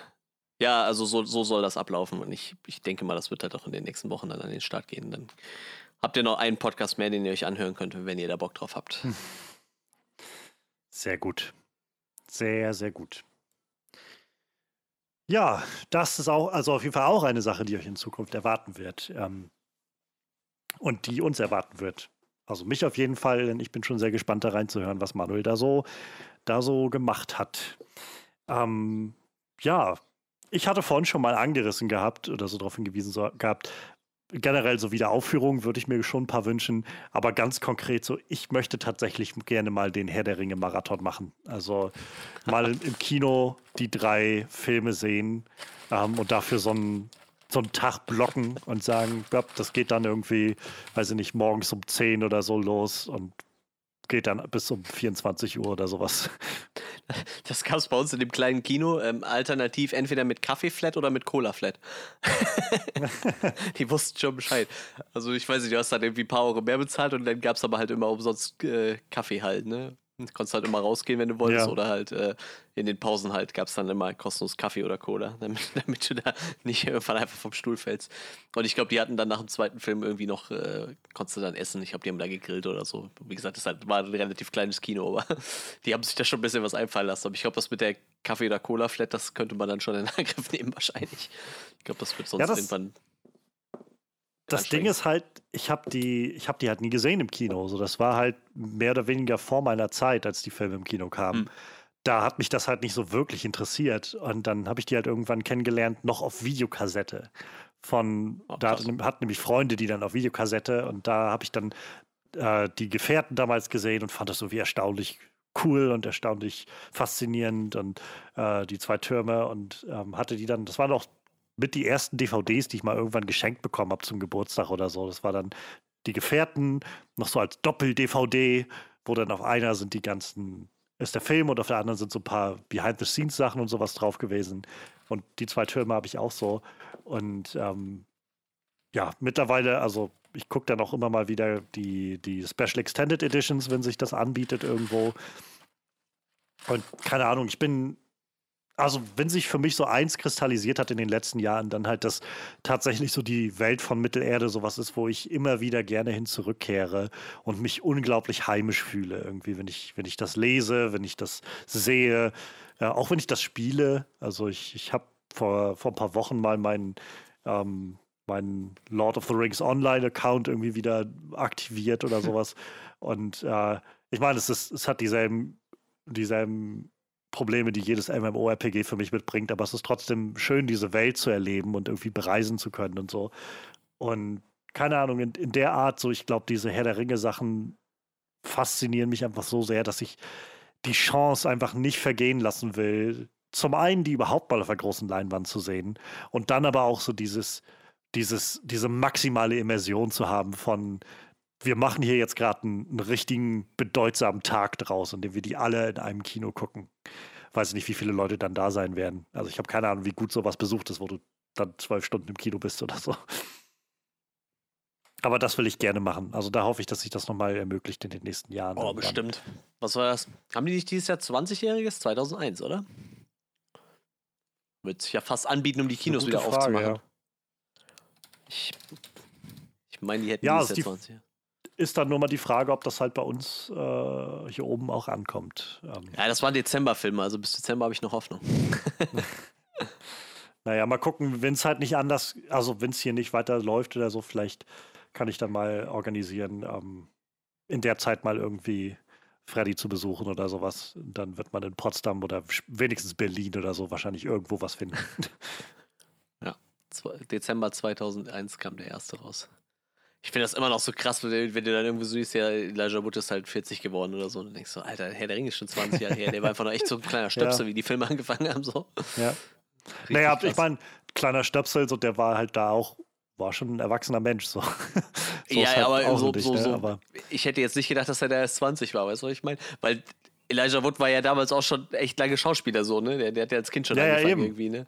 Das ist halt das Krasse irgendwie. Und dann denkst du so, boah, der ist bestimmt schon super alt, weil die sind ja jetzt alle irgendwie schon in ihren Ende 50er, Mitte 60er irgendwie und dann kommt so Elijah Wood, ja, ich bin 40 geworden. So, und dann denkst du, okay.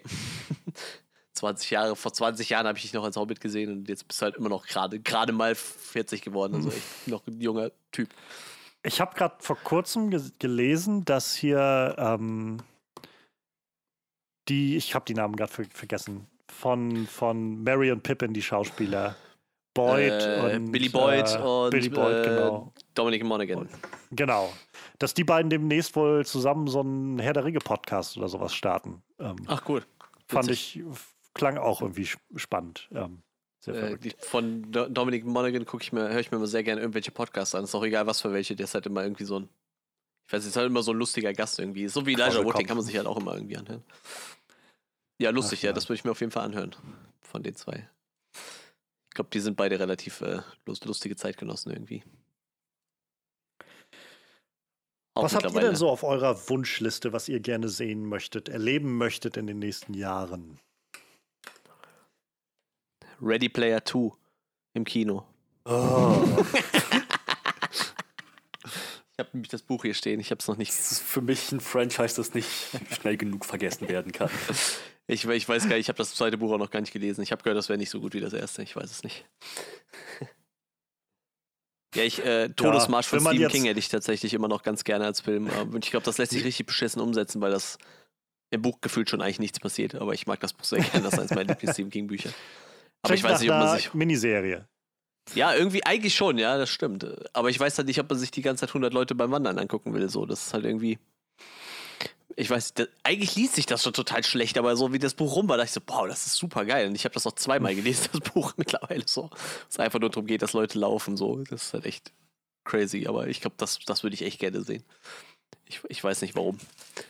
Ich hatte tatsächlich auch beim, beim so Überlegen, kam mir auch so in den Sinn, ähm, nach den letzten Jahren, wo, also gerade aus 2019 waren halt zwei Stephen King-Verfilmungen so meine mitliebsten Filme des Jahres, It Chapter 2 und Doctor Sleep. Ähm, und das war sowas, wo ich gedacht habe, ich meine, ich habe keine Ahnung von Stephen King, aber ich bin auf jeden Fall gespannt, was da demnächst passieren wird irgendwie. In den letzten Jahren haben so Stephen King Properties so viel Aufwind bekommen. Ähm, mal, mal schauen, was sich da so ergeben wird in den nächsten Jahren. Der Mann hat ja auch einfach noch so unglaublich viele Bücher auf Lager, ne? Das ist halt echt krass. Hat bestimmt auch so unglaublich viele schlechte Bücher auf Lager. Wann verfilmen sie die endlich? ja, Wo bleibt mein, äh, hier mein Langoliers Reboot? Jetzt. War, glaube ich, auch nicht so geil, der Film. Äh, ich weiß nicht, aber jetzt kriegen wir erstmal, glaube ich, dieses Stand als nächstes. Oder gibt es die schon, die Serie mittlerweile? Die ich ist schon draußen. Die wurde ja, auch, glaube ich, so ein bisschen gemischt aufgenommen. Aber ich habe gerade gestern oder so habe ich einen Trailer gesehen. Ähm, oh Gott, jetzt Lizzie's Story oder Susie's Story oder so. Ist, glaube ich, ein Gott. Buch von ihm aus den Mid-2000ern oder sowas. Ähm, und da hat er jetzt wohl, also es wird eine Miniserie und da hat er wohl die Folgen auch alle selbst geschrieben. das geht ähm, meist in die Hose.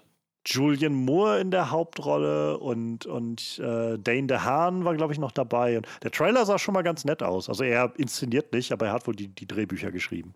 Ich glaube, das geht meist in die Hose, auch wenn er seinen Namen für irgendwas hergibt. So, dann ist das meist nicht so, der Brüller. Obwohl ich den alten, alten S auch noch mag. Der ist auch Stephen Kings S. Den mag ich eigentlich auch ganz gerne mit. mit äh Scheiße, ich habe vergessen, wer Schauspieler ist. Tim Curry. Spielt. Tim Curry, danke. Mit Tim Curry.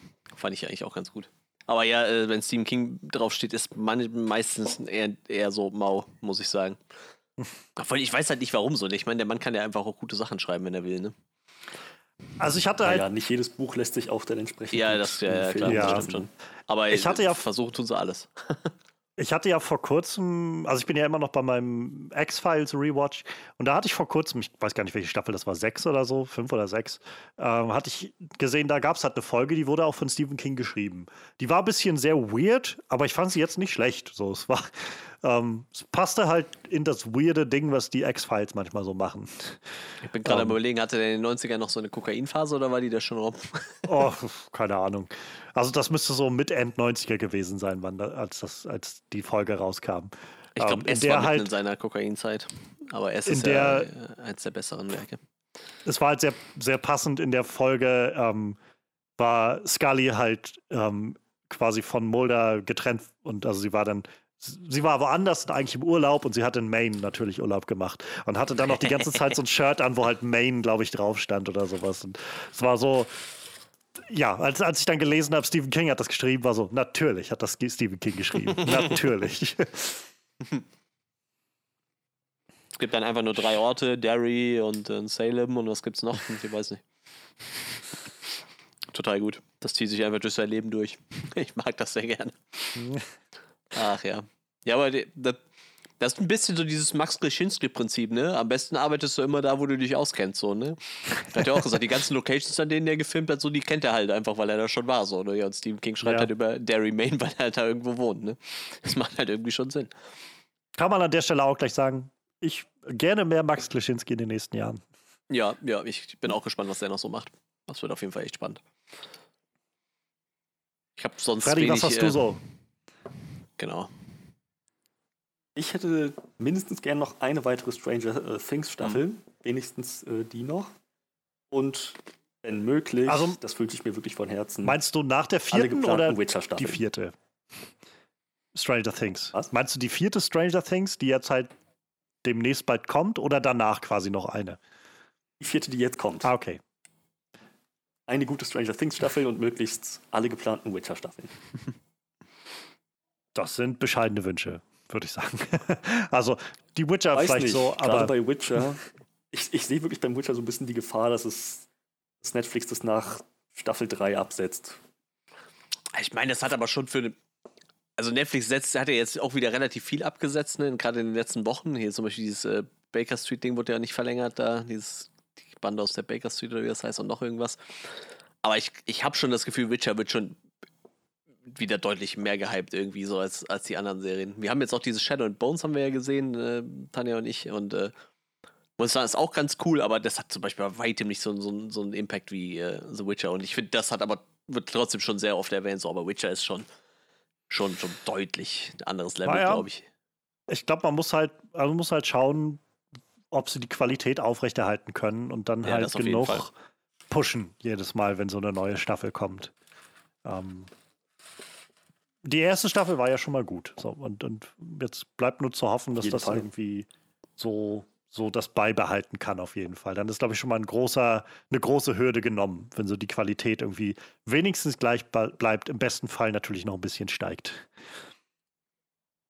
Ich glaube, sie hatten jetzt halt auch ein bisschen, wie eigentlich so ziemlich alles, ja, einfach die Umstände durch die Pandemie und dann, wann kann man was drehen und wann kann man nichts drehen und so weiter. Und äh, mal, mal schauen, also ob diese längere Pause, die dadurch jetzt entstanden ist, ähm, dem Ganzen hilft oder nicht hilft. Ähm, ich könnte mir vorstellen, dass auch einfach viele Leute jetzt so ein bisschen wieder sich wieder so ein bisschen heißer sind, so, nach so einer kleinen längeren Durststrecke, sag ich mal, von diesen Fantasy-Sachen.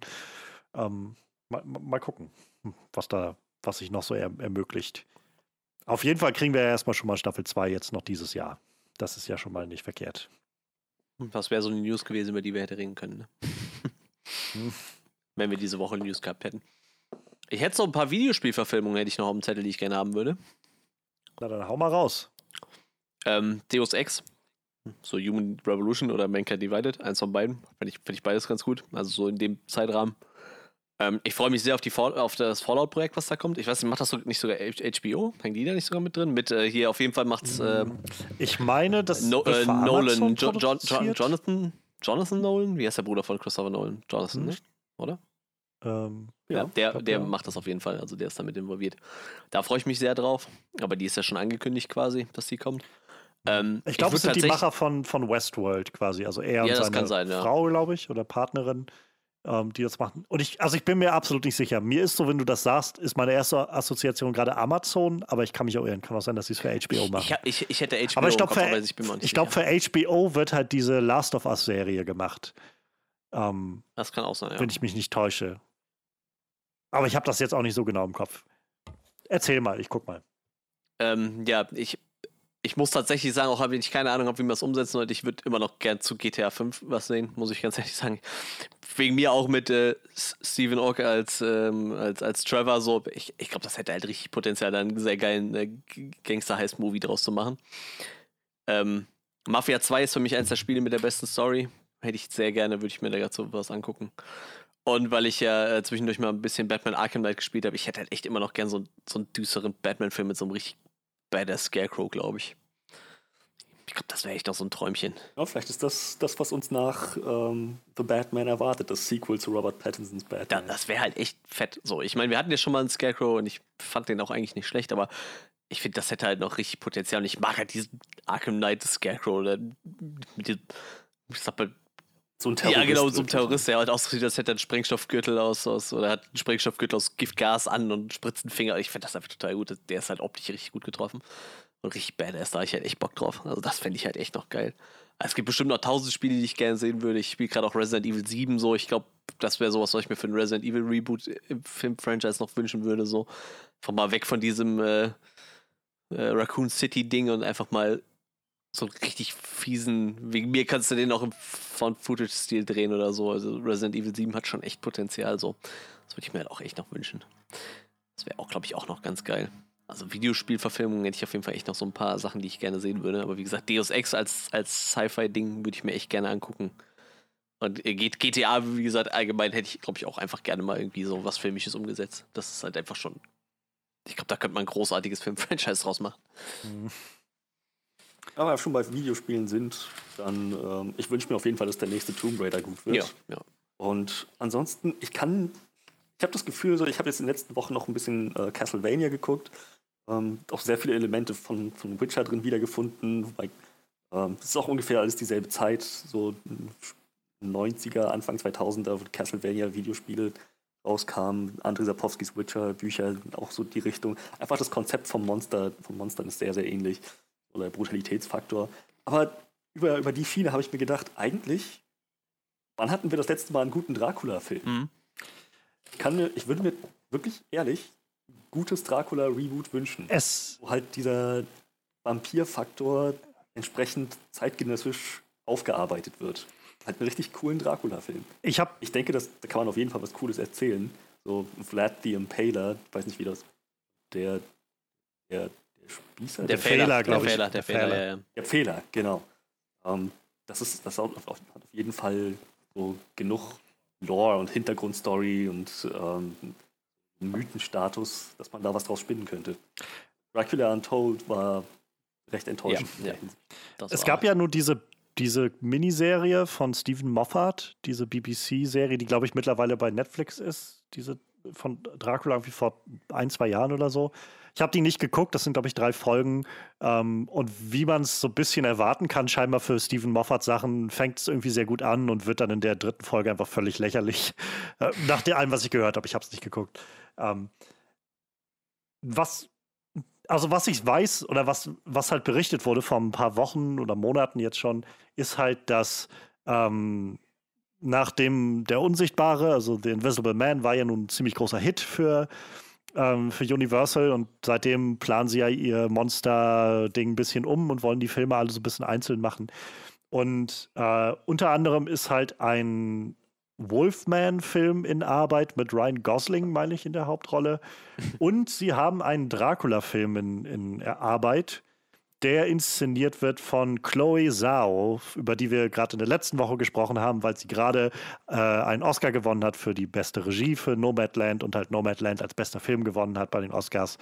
Und ähm, die macht wohl ein nach allem, was man so hört, hat sie ähnlich wie ähm, Lee Wannell für den Unsichtbaren eine sehr, sehr eigene Vision für diese Sache, die sie da aufziehen will.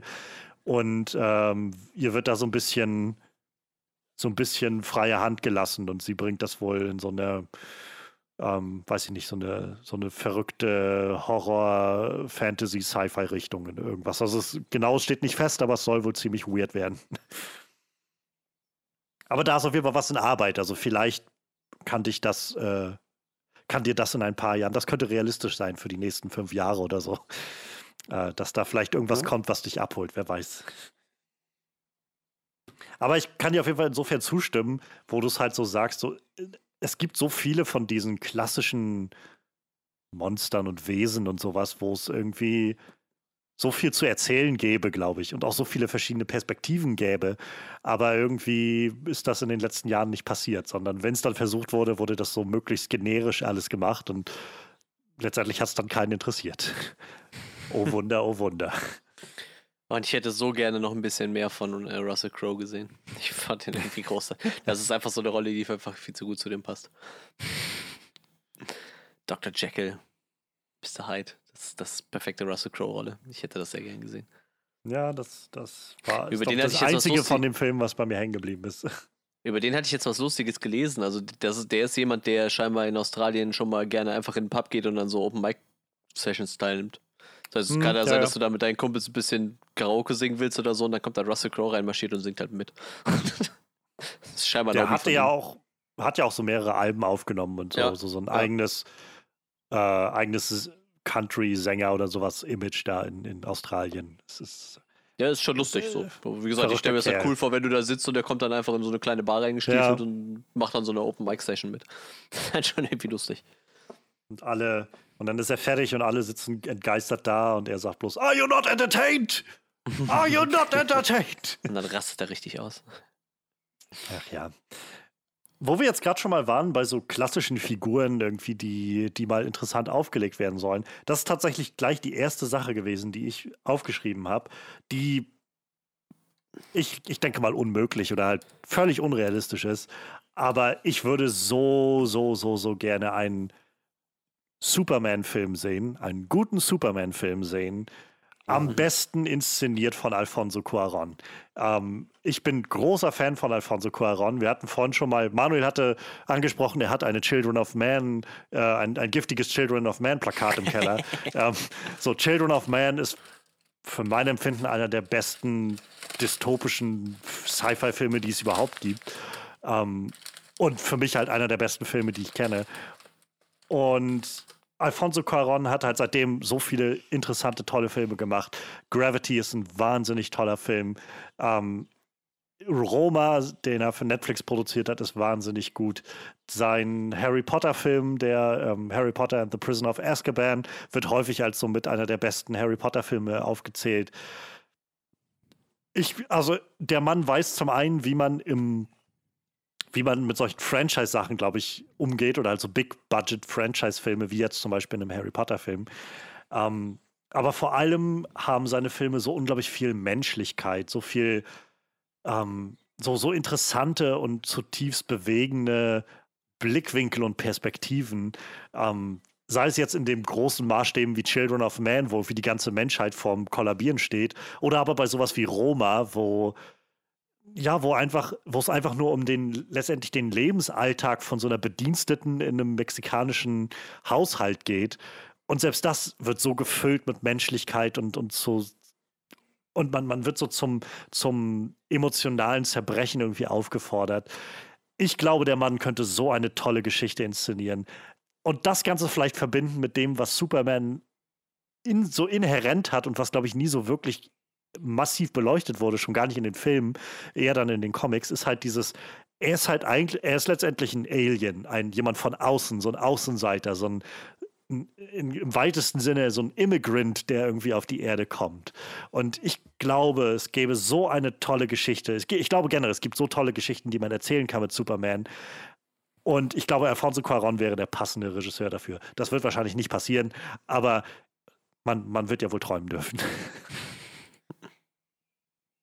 keine Ahnung, das ist sowas, wo ich in den letzten Jahren doch sehr, sehr, weiß nicht, sehr, sehr wehleidig geworden bin, dass es irgendwie keinen guten Superman-Film, jedenfalls der aktuellen Zeit gibt. So, wenn man, so, ich glaube, die Christopher Reeve Superman, wenigstens so der erste davon, hat so seinen Charme und so ein, auch so ein, so ein ganz eigenes Herz, was da drin schlägt. Aber seitdem ist das, glaube ich, so, ja, weiß ich nicht, also Superman Returns war jetzt irgendwie nicht das große Los und Man of Steel ist also fand ich, als ich ihn das erste Mal gesehen habe, schon nur so okay. Und seitdem ist er eher noch gesunken für mich in der Wahrnehmung. Ähm, und keine Ahnung, ich würde mir wünschen, dass da nochmal sowas kommt, was so richtig, was, was so richtig ins, ins Herz des Ganzen fortschreitet und das Ganze trifft. Und halt nicht das Gefühl hat, wie Man of Steel zu sagen, ja, aber das ist ja jetzt auch ein bisschen albern, oder? Wenn da jemand so was ständig was Gutes tun will. Deshalb müssen wir jetzt irgendwie so eine Art Batman aus ihm machen oder sowas. Da würde ich halt sagen, Superman ist halt nicht Batman. Es tut mir leid, aber ich habe halt wenig Interesse daran, die ganze Zeit jemand zu sehen, der nur, die, der nur am, am Rummopen ist und die ganze Zeit irgendwie nur griesgrämig reinschaut und wo ich mich dann auch fragen soll, das ist nämlich für mich dieser große Fallstrick, der dann kommt bei Batman wie Superman und dann später Justice League, so, wenn dann auf einmal so angedeutet wird, dass, er, dass die Menschheit so einen großen Verlust wahrnimmt, wenn Superman fehlt. Wo ich mir halt denke, wann ist das passiert? In diesem Film haben wir nur gesehen, dass er die ganze Zeit angepisst war und Dinge kaputt macht und die Leute sagen, äh, bring den mal vor Gericht. So. Also, es tut mir leid, dann fehlt mir irgendwo dieses, oh mein Gott, unser Erlöser ist auf einmal verschwunden von der Welt oder so. Das, so, das, das, das funktioniert dann irgendwie nicht für mich. Und keine Ahnung, ich finde es so, so, so schade, dass wir halt keinen wirklich herausragenden Superman-Film hatten und noch weiter, dass wir halt an dem Punkt sind, wo diese Figur so ausgebrannt scheint, dass halt Warner Brothers sich einfach nicht traut, irgendwas Interessantes damit zu machen. Sie haben jetzt fairerweise gesagt, also kam jetzt in der letzten Woche die Meldung, dass sie wohl gerade suchen nach einem äh, nach einem afroamerikanischen Schauspieler, der wohl den nächsten Superman spielen soll, weil für den nächsten Superman-Film bei denen, ich bin erstmal skeptisch, bis irgendwas tatsächlich vor, vor uns liegt. Seit, eh, seit, weiß ich nicht, sechs, sieben Jahren soll auch angeblich ein Flash-Film kommen, der immer noch nicht, äh, immer noch nicht da ist. Also insofern bin ich noch skeptisch. Aber ja, weiß ich nicht. Mich macht das so ein bisschen traurig. Bei all dem, was so passiert in der, auf der großen Leinwand mit Superhelden, gab es irgendwie keinen, keinen adäquaten Superman. Und das ist, das ist irgendwie, ja, irgendwie ernüchternd. Ja. Ja, ich bin mal gespannt, was da jetzt kommt. Wen sie da jetzt casten. Ich finde es total spannend. Äh, es gibt jetzt gerade so wieder so eine Diskussion, ob das halt Sinn macht, dass man jetzt immer nach einem, wenn man einen schwarzen Hauptdarsteller sucht, zum Beispiel auch einen schwarzen Regisseur sucht, oder wenn es um einen asiatischen Hauptcharakter geht, dass man dann immer einen asiatischen Regisseur sucht. Da gibt es gerade so eine äh, sehr aufbrausende Diskussion drüber. Mhm. Äh, wo ich mir immer denke, ja, das sind halt die Leute, die es wahrscheinlich am besten verstehen, irgendwie, ne, sowas umzusetzen. Aber ich glaube trotzdem, irgendwann wird es wahrscheinlich auch mal dann so den Punkt geben, wo dann, wo man das dann vielleicht auch mal mischen kann, dass dann auch ein, ja, na klar. ein schwarzer, schwarzer Regisseur eine asiatische Story verfilmt oder so. Aber es macht halt schon irgendwo Sinn, ne? Das ist genauso wie wenn du so einen Charakter mit einer Powerfrau äh, machen willst wie Wonder Woman. Das macht dann schon Sinn, dass man dann eine Patty Jenkins engagiert, die ja irgendwie dann da wahrscheinlich dann irgendwie mit ihrer Sichtweise da ein bisschen anders rangehen würde, wie jetzt, wenn jetzt ja. ein äh, männlicher Regisseur für rangehen mich, würde, so, ne? Für mich ist tatsächlich immer so einer dieser Momente, der das am besten einfängt in Birds of Prey.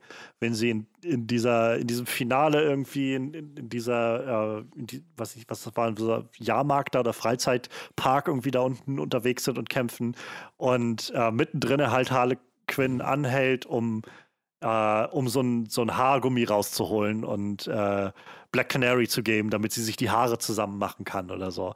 Und das sind halt so Sachen, wo ich so also hundertprozentig würde doch kein männlicher Regisseur auf die Idee, also erstmal überhaupt auf die Idee kommen, auf den Schluss kommen, dass es für eine Frau, die kämpft, gerade Probleme darstellt, sich viel zu bewegen und die Haare baumeln nach vorne und nach hinten. Und dann im nächsten Schritt dazu zu gehen, ich mache das einfach, ich bringe das in den Film mit rein, so diesen kleinen, nur so wirklich sekundenkleinen ja, ja, Moment, der aber so viel Charakter gibt und so viel Perspektive offenbart. Ähm, da, ja, also ich glaube halt, ich denke halt schon, dass natürlich kann auch ein Mann sowas machen und ein Mann sowas inszenieren, aber ähm, ich, ich, momentan sind wir, glaube ich, einfach an dem Punkt, wo wir, wo es sehr, wo es sehr viel bringt, einfach hinzuhören, was diese Leute zu erzählen haben. Ja. Die Menschen, die eben bisher vielleicht auch noch nicht die Chance hatten, so viel zu inszenieren, weil man sie nicht so viel gelassen hat, zum Beispiel. Ähm, ja, das ist das. Aber halt, ne? natürlich ne? ist so die, die Frage, ob man dann in so ein Typecasting übergerät, ist natürlich auch ein bisschen frag, also ist auch irgendwo berechtigt, glaube ich. Aber ja, weiß ich nicht. Ich hatte vor einer Zeit mal ein Video gesehen gehabt von ähm, einem, ich weiß gar nicht, ob der trans ist, aber ich glaube, es also auf jeden Fall so non-binary, gender fluid, glaube ich, in die Richtung. Und der hatte halt darüber gesprochen gehabt, also es ging darum, um äh, Trans-Schauspieler und da kochte damals wieder gerade die Diskussion hoch, ist es okay, wenn ein, ein normaler, also normal ist das falsche Wort, ob ein Cis-Schauspieler ähm, einen Trans-Schauspieler spielt, ist das okay? So und dann gibt ja viele Leute, die sagen, ja, sind Schauspieler, sollen alle spielen, was sie spielen wollen oder sowas. Und er hat das irgendwie, fand ich, sehr, sehr schlüssig aufgedröselt, indem er halt gesagt hat, ja, natürlich soll ein Schauspieler alles spielen, was sie spielen können. Und in einer perfekten und gleichberechtigten Welt würde das so passieren, dass halt jeder für alles gecastet werden kann. Das Problem ist bloß, dass Trans-Schauspieler so schon nicht gecastet werden für Rollen, die nicht trans sind. Und wenn du dann auch noch anfängst, die ganzen Trans-Rollen mit, äh, mit Schauspielern zu besetzen, die halt äh, nicht trans sind, was, was, glaubst du denn, wo die Trans-Schauspieler bleiben? Und davon gibt es halt auch welche und auch nicht wenige. Ähm, also such doch vielleicht wenigstens in diesen Orten erstmal für diese Figuren. Und dann können wir vielleicht danach auch gucken, dass wir das alles weiter öffnen und dass Trans-Schauspieler nicht, gar nicht nur gecastet werden, weil sie eine Trans-Rolle spielen sollen, sondern einfach alle möglichen Rollen. ähm, und ich glaube, ähnlich ist es so mit, mit so ziemlich allen ähm, so marginalisierten Gruppen, die in, dieser, in diesem Feld tätig sind, dass es darauf hinausläuft. Naja, natürlich wäre es schön in einer idealen Welt, wenn man sagen würde, jeder kann einfach alles machen und seine Perspektive in alles hineinbringen. Aber das klammert irgendwie aus, dass diese Leute halt so schon nur schwer an irgendwelche Positionen kommen. Und warum dann nicht ihnen die Chance geben, wo sie auch so eine Stärke von sich ausspielen können? Fällt gerade ein, ich hatte jetzt am äh, letzten Wochenende, habe ich unser unser Kinotag mit, mit meiner besten Freundin nachgeholt.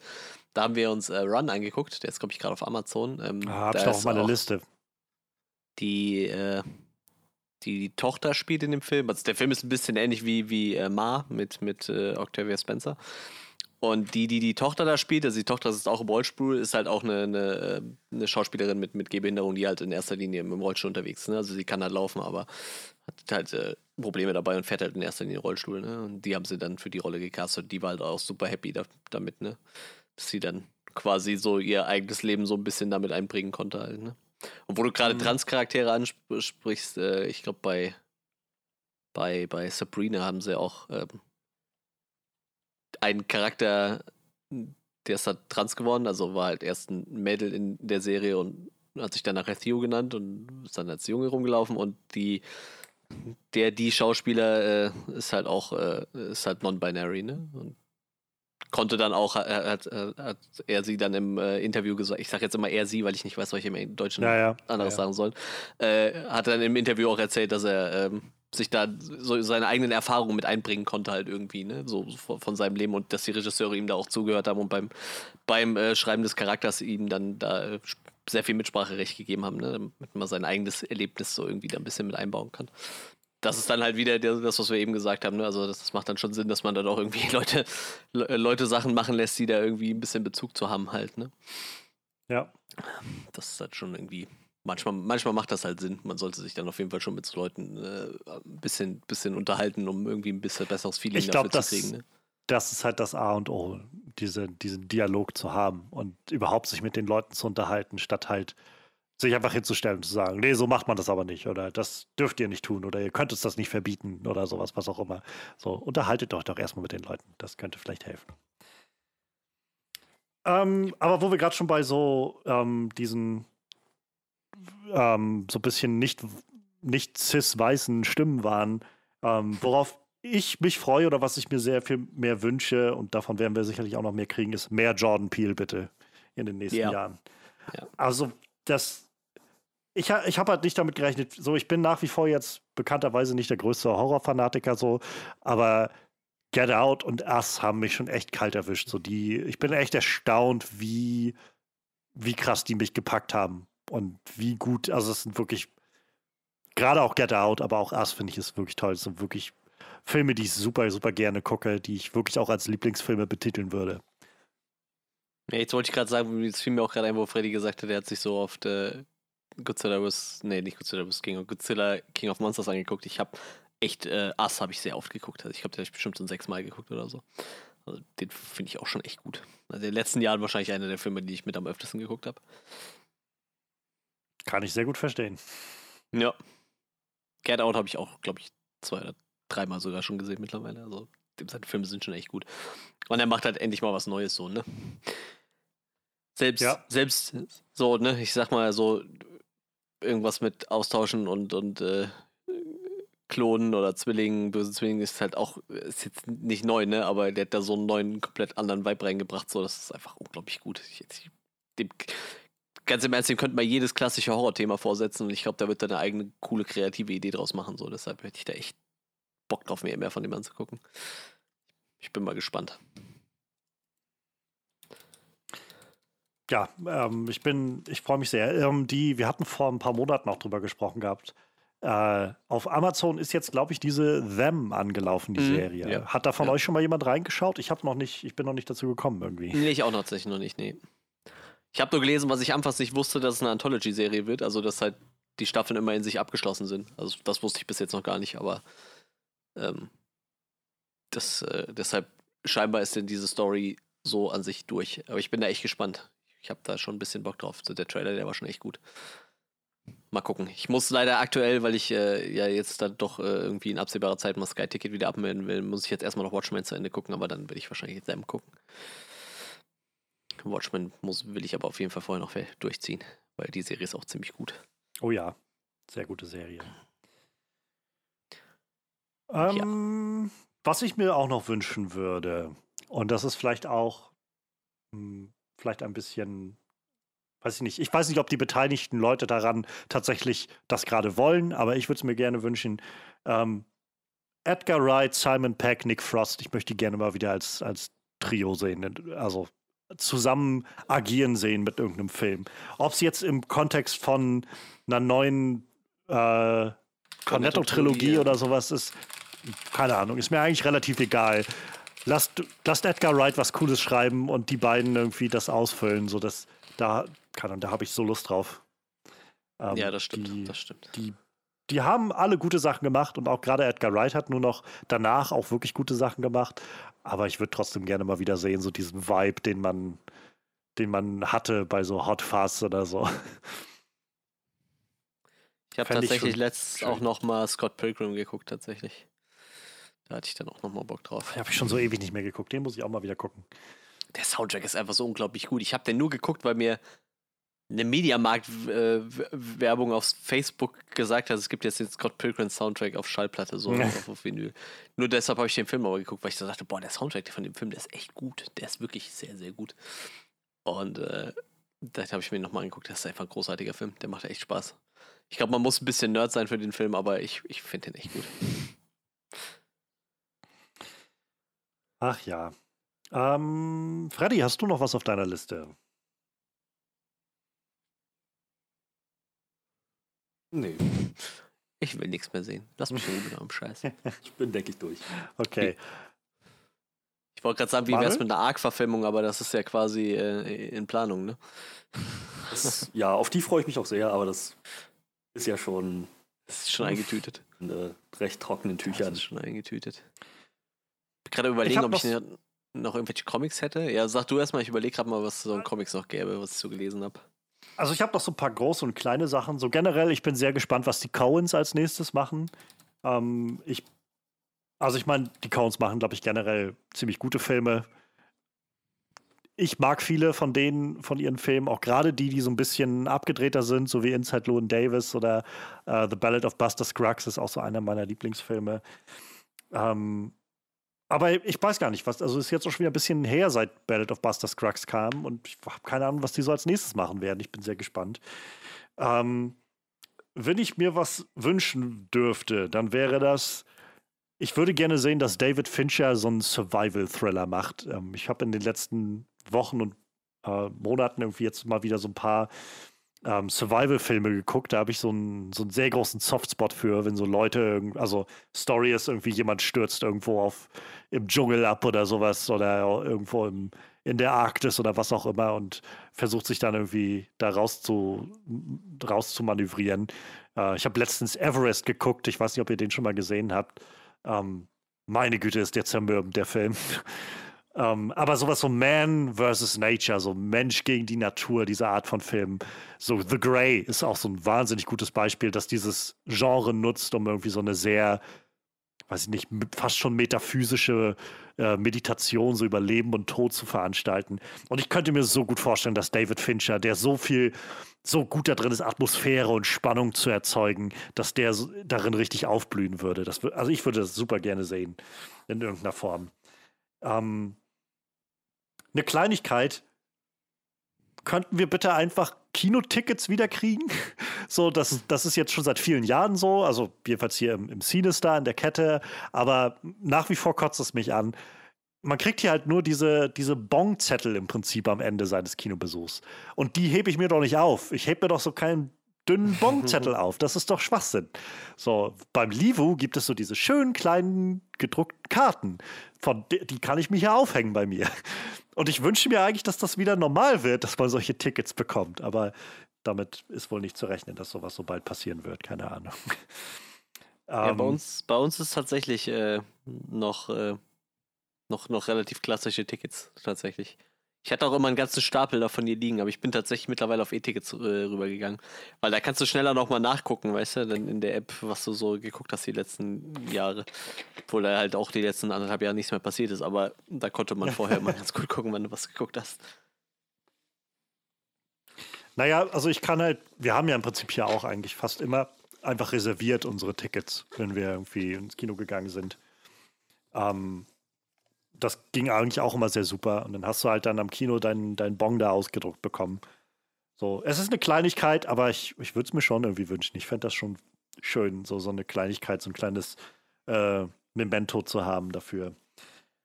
Ähm, eine Sache, die fast passiert wäre, bevor die Pandemie kam oder und dadurch die Pandemie quasi ähm, ausge, ausgemerzt wurde, von der ich hoffe, dass es einfach nochmal sich ermöglicht.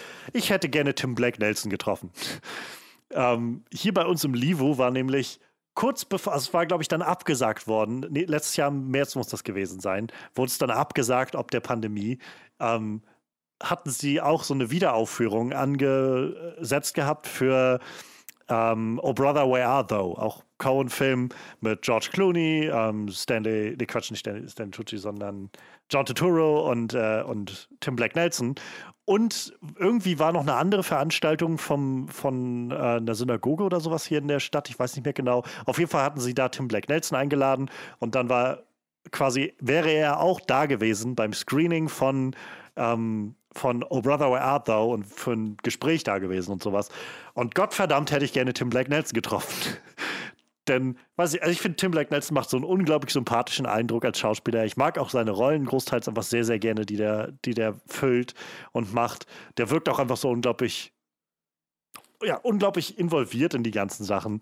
Äh, ich meine, Manuel, du guckst gerade gerade Watchmen. Ich finde, da ist er auch so toll in der Serie.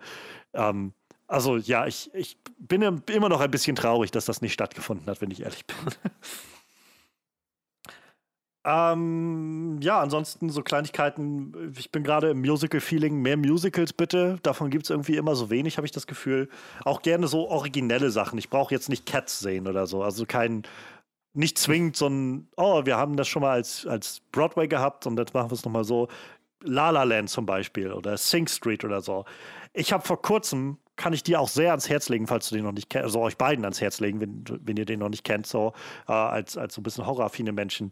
Äh, Anna and the Apocalypse heißt der Film, ist auf Amazon Prime zu gucken. Das ist im Prinzip so eine Mischung aus, äh, aus ja, Shaun of the Dead und ich weiß nicht, Glee oder so. Also es ist halt so, so ein bisschen eine, eine Teen-Musical-Komödie aber mit sehr gutem Zombie-Horror-Einschlag. Und es wird tatsächlich ganz schön, ganz schön bewegend an einigen Stellen. Also ich hatte das nicht erwartet bei dem Film. Sehr kreatives Ding, kann ich sehr empfehlen. Ähm, gerne mehr Sword and Sandals Movies. Ich meine, die gibt es schon seit zehn Jahren nicht mehr oder länger. Aber ich habe in letzter Zeit mal wieder so ein paar von diesen früh 2000er Filmen geguckt, so Gladiator und sowas in der Art. Ähm, Jetzt habe ich, was habe ich gestern gerade geguckt? Uh, The 13th Warrior, uh, der 13. Krieger. So, gib mir mal wieder so ein paar schöne mittelalterliche oder, oder antike Monumentaleben, sowas in der Art. So, das, da hätte ich mal wieder Bock drauf. Wird wahrscheinlich auch nicht passieren. Ähm, mehr Taika Waititi ist immer gut. Ich werde wahrscheinlich alles gucken, was der Mann macht. Ich bin sehr gespannt, was Andrew Patterson machen wird, der Regisseur von The Vast of Night, über den wir letztes Jahr gesprochen haben. Äh, da wünsche ich mir sehr gerne mehr. Und je mehr ich drüber nachgedacht habe, fiel mir ein, ich würde gerne Otto Walkes in einer guten Rolle nochmal sehen. Ich habe das Gefühl, in den letzten 20 Jahren hat er irgendwie nichts als Grütze gemacht so, in seinen Filmen. Und ich habe das Gefühl, da, da, vielleicht hängt da auch einfach zu viel von mir, von, meinem, von meiner kindlichen Sicht drin der das Gefühl hat, so, oh, das war doch mal so witzig. Vielleicht war er auch einfach immer so und der Humor ist einfach nicht mehr zeitgemäß. Ich weiß es nicht. Aber ich würde mir sehr wünschen, nochmal so einen Film zu sehen, der halt nicht nur, also der irgendwie gut geschrieben ist und wo er so eine richtig komödiantische Ader raushängen lassen kann und nicht irgendwie, weiß ich nicht, den sechsten, äh, die sieben Zwerge oder irgendwie sowas. Weiß ich nicht. Weil ich meine, wie, wie lange hat der Mann noch? Der ist auch schon ein bisschen älter. Ja, der wird auch nicht jünger. Ähm, ja, in selber, quasi auf der anderen Seite der Medaille, äh, aber selbe so Filmrichtung. Äh, bitte keine Werner-Filme mehr. So, ich, ich mag die Werner-Filme sehr gerne, jedenfalls die ersten vier. Den fünften habe ich gar nicht mehr gesehen. Aber äh, das war mir dann schon genug irgendwie. Und ich glaube, wir kommen so langsam in den Rahmen von Nostalgie, wo sie jetzt bald anfangen werden, bei Brösel an der Tür zu klingeln und sagen, ja, willst du nicht nochmal so ein, so ein Werner lang, also 20 Jahre später Sequel oder sowas machen? Ähm, würde mich nicht wundern. Ich sehe das, ich das ehrlich gesagt kommen und darauf kann ich ehrlich gesagt verzichten. und äh, letztes, was ich mir noch wünschen würde, gerne mehr Scorsese, aber bitte ohne Gangster. Also ich bin kein großer Fan von diesen Scorsese-Gangster-Geschichten. So ähm, Goodfellas und, äh, und Casino und, und, wie sie alle heißen. Und ja, jetzt jüngst war gerade, hatten wir ja nur gerade Once Upon a Time in Hollywood. Das, äh, Quatsch, das war Tarantino. Jetzt habe ich ja, völlig Quatsch geredet. Ähm, The Irishman, meine ich, äh, war jetzt jüngst auch so Gangstergeschichte. Und das ist. Ich mag viel lieber diese Tarantino-Sachen, äh, Tarantino, diese Scorsese-Sachen. Es wird Zeit, dass wir fertig werden. Ähm, diese Scorsese-Sachen, die irgendwie so ein bisschen einen anderen Vibe haben, so ein bisschen andere Thematiken und vielleicht auch so ein bisschen spiritueller sind. Für mich ist Silence ist immer noch so sein bester Film, den ich bisher gesehen habe. Ähm, mit Andrew Garfield und äh, ähm, und, und Liam Neeson. Also, das ist sowas, ja, würde ich mir sehr, sehr wünschen, da mehr zu sehen und da mehr aus der Richtung zu sehen. Ähm, ich glaube, momentan arbeitet er gerade an diesem The Killers of the Flower Moon, glaube ich, heißt er mit Leonardo DiCaprio und Robert De Niro, wo sie so ein, äh, wo es um eine wahren Begebenheit geht, irgendwie um äh, in den 1920ern, wo Land der äh, indigenen amerikanischen Bevölkerung irgendwie da wird Öl gefunden und dann geht irgendwie der große Streit mit einem weißen Magnaten los oder irgendwie sowas. Klang jetzt erstmal ganz interessant, aber ich, ich bin noch so ein bisschen, also so ganz hooked bin ich noch nicht, aber mal schauen, was noch so passiert. Ja, das ist so alles, was ich mir noch so äh, von der Seele reden wollte. Ähm, das haben wir auch ein, ein, üppiges äh, Special, glaube ich, fertig bekommen. Ich habe um, noch ähm. eine Comic-Verfilmung, die ich mir wünschen würde. Ja, gerne. Also, wenn bei Marvel keiner weiß, was sie mit den X-Men anfangen sollen, ne? Weil die sind ja jetzt quasi erst wieder neu integriert so und äh, vielleicht fehlt es ihnen noch in Inspiration. Ich wäre für Marauders. Also X-Men Marauders ist super geil. Das ist halt quasi X-Men nur als Piraten so. Das ist halt super cool. Mit äh, Kitty Pride als, als, als äh, Piraten-Queen. Und es gibt da so drei verfeindete Piraten-Crews und so. Das ist super geil. Ich habe jetzt den ersten Paperback habe ich mir gekauft und habe den gelesen von, von der aktuellen Serie, die noch läuft. So, das ist richtig gut. Also X-Men als Piraten würde ich mir angucken. Total gut. Super gute Idee. Ist, ist das wie so eine What-If-Geschichte oder?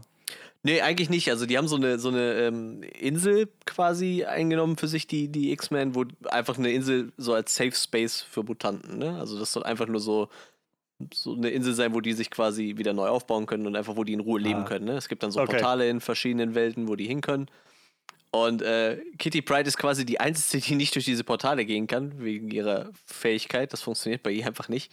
Und sie muss halt mit dem Schiff dahin segeln und wird dann quasi so eine Art Pirat, die versucht dann, äh, es gibt halt Länder, die das nicht wollen mit dieser Pirateninsel, äh, mit dieser Insel, wo die X-Men halt leben können und, und sie segelt dann durch die Gegend und, und man kämpft dann da halt andere, andere Leute halt, ne? Und dann gibt es halt irgendwann entstehen da verfeindete Piratenbanden hier mit, äh, wie heißt der von Kevin Bacon gespielte Charakter namens Sebastian Shaw, glaube ich, ne? Und, und äh, mhm. Emma Frost und so, die sind dann so ein, eine Gruppierung. Das, ist die, das ist doch die Hellfire Gang oder sowas, ne? Hellfire Group mhm. oder so. Weiß ja, genau, die, die, die, also Emma Frost wird dann quasi die White Queen, also die weiße Piratenkönigin und äh, Kitty Pride wird dann die rote Piratenkönigin und dann gibt es noch einen schwarzen Piratenkönig und so. Das ist, halt, das ist sehr abgefahren. Also ein bisschen, bisschen abgefahrene äh, Storyline, aber ich, ich finde das ziemlich cool. Gibt es, wie gesagt, äh, aktuell, ich glaube, bei Panini gibt es, glaube ich, die ersten zwei Paperbacks oder so. Wie gesagt, die Serie ist, glaube ich, schon ist 2019 gestartet, aber sehr, sehr cool. Also das, das würde ich mir echt gerne angucken. So, so X-Men als Piraten ist schon, macht schon Spaß. Klingt auf jeden Fall sehr faszinierend, X-Men als Piraten. Ja. Puh, Mensch. Das war doch auch mal ganz angenehm. Fünf Jahre, Leute. Fünf uh. Jahre. Wo sind die bloß geblieben? Damals ja. hatte, da hatte ich, äh, glaube ich, genauso langes Haar wie heute. Ähm, und es hat auch dieselbe Farbe. Auf, ich, ich hatte auf jeden Fall ähm, weniger graue Haare, das, das durchaus. Also ich habe den Bart damals noch anders getragen. Ich hatte keinen Bart. Ja. Du hast jetzt Bart? Das ist ja der Wahnsinn. Voll abgefahren. du hast mich auch schon eine Weile nicht mehr gesehen. Ja, so, so, so seit äh, wir damals diesen einen Film im Kino gesehen haben, glaube ich. Oder haben wir uns danach noch mal gesehen? Doch, warte mal, du warst du nicht auch mal mit auf einer Convention so für einen Tag? Auf der, auf der Konichi? Warst du da auch dabei damals? Da war dann nur Johannes dabei. Nee. Ja, dann haben wir uns äh, nur da das letzte Mal gesehen. Und äh, Johannes habe ich kennengelernt als äh, Jon Snow mit äh, Jon Snowbart. Kann ich mich noch Haben wir uns erinnern. da erst kennengelernt? Haben wir uns das nicht schon ein Jahr erst... davor kennengelernt? Nee, das war das Jahr, wo wir uns kennengelernt haben, glaube ich. Und dann äh, seid ihr in dem Jahr auch direkt mitgefahren zu mir oder in dem Jahr danach? Nee, das muss in dem Jahr gewesen sein dann. Nee, das kann sein. Nee, wir haben uns auf jeden Fall Weil kennengelernt. Das war halt, das war halt 2015, dass ich, äh, dass ich das John, Cole, John Snow Cosplay gemacht habe. Und da, da waren wir, meine ich, bei der, ähm, bei der in, in Bonn da bei der äh, Animagic. Animagic, ja, ja, genau. Und die war, glaube ich, die erste Augustwoche und dann sind wir, glaube ich, von da aus direkt zu dir mitgefahren. Und ich meine, ich kannte dich bis dahin noch gar nicht. Ich glaube, Tini hatte ich nur angekündigt, als äh, ja, ich hätte da noch so einen Kumpel, kann der mitkommen. Und das ich habe gesagt, ja, wegen mir, ja. Mir, mir also ich habe es jetzt absolut nicht mehr auf dem Schirm. So. Ich hätte jetzt intuitiv gesagt, dass wir wahrscheinlich vorher einfach schon äh, uns äh, das Jahr davor schon mal auf der Convention gesehen hatten, weil da war ich, das Jahr davor bin ich halt die ersten Male mitgekommen. Und da hätte ich jetzt so gesagt, intuitiv, dass wir uns wahrscheinlich da schon mal über den Weg gelaufen sind. Denn Tini war ja eigentlich immer darauf aus, nochmal bei dir vorbeizugucken und so, ah, Manuel ist mal wieder, also wir sind auf der, irgendeiner Convention und da ist Manuel. Also sagen wir mal kurz bei Manuel Hallo. Aber ich, vielleicht irre ich mich auch. Vielleicht haben wir uns auch das Vielleicht habe ich dich auch einfach verdrängt gehabt. Kann auch sehr gut sein. ich weiß es nicht. Tja, ich so lange ist das schon her. So lange ist das schon her. Ja, das ist auf jeden Fall echt crazy. Tja, mal, mal gucken, was die nächsten fünf Jahre so bringen. Ähm, ich hoffe einfach, dass ein früher oder später jetzt mal meine, bei meinem Rechner das technische, technische Problem sich wieder äh, behäbig oder behäbigen lässt. Denn äh, so ist es dann doch deutlich umständlicher, als, äh, als es sein muss gerade. Ja, aber das sind fünf Jahre Onscreen Podcast gewesen bisher. Und äh, ich bin ein bisschen stolz, muss ich sagen, wenn ich diese Zahl so höre. Ähm, wir haben im Prinzip letzte Woche unsere 190. reguläre Episode veröffentlicht. Das ist jetzt ein Special. Ähm, also mit allen Specials und TV-Recaps und alles, was wir so gemacht haben, sind wir auch deutlich über den 200 äh, Podcast-Folgen, die wir schon, schon veröffentlicht haben mit der Zeit. Das ist schon, das ist schon gar nicht schlecht. Ähm, mal, wie gesagt, mal schauen, was die nächsten fünf Jahre so bringen. Wir freuen uns auf jeden Fall für alle, die in diesen letzten fünf Jahren irgendwann mal zu uns geschalten haben. Auch an alle, die mal dabei waren. Wir haben ja ab und an auch mal so ein paar Gäste da. Ähm, und ja, wir, ich denke, wir freuen uns einfach auf das, was noch so kommt und auf Filme und Serien, auf die große und die kleine Leinwand. In diesem Sinne, ähm, ihr findet uns auf allen gängigen Portalen. Ähm, ihr findet die Links dazu in der Beschreibung zu Facebook, zu iTunes, zu Soundcloud, wo der Podcast auch gehostet wird. Ähm, ihr findet mich bei Twitter, ihr findet und bei Instagram, ihr findet Manuel bei Instagram und ähm, jetzt hätte ich auch fast Twitter gesagt, aber Manuel ist noch nicht bei Twitter. Ähm, ich habe drei Twitter-Accounts, aber ich nutze die eigentlich nicht. Jedes Mal habe ich so, oh, ich könnte vielleicht mal Twitter machen. Ich lege mir mal einen neuen Account an. Oh, scheiße, scheiße schon keine Lust mehr. naja, aber ihr findet uns auf jeden Fall, wenn ihr das möchtet. Und wir sind immer froh, wenn wir von euch hören. Äh, wenn euch das gefallen hat, lasst es uns gerne wissen. Wir haben auf jeden Fall eine Menge Lust, glaube ich, noch äh, weiter für euch zu reden. Und ähm, wir freuen uns auf das nächste Mal. Ähm, von uns an euch. Macht's gut. Ähm, bleibt gesund und munter und schaut am besten noch einen Film oder eine Serie oder sowas. Es gibt so viel gutes Zeug, was es sich zu schauen lohnt. Bis zum nächsten Mal.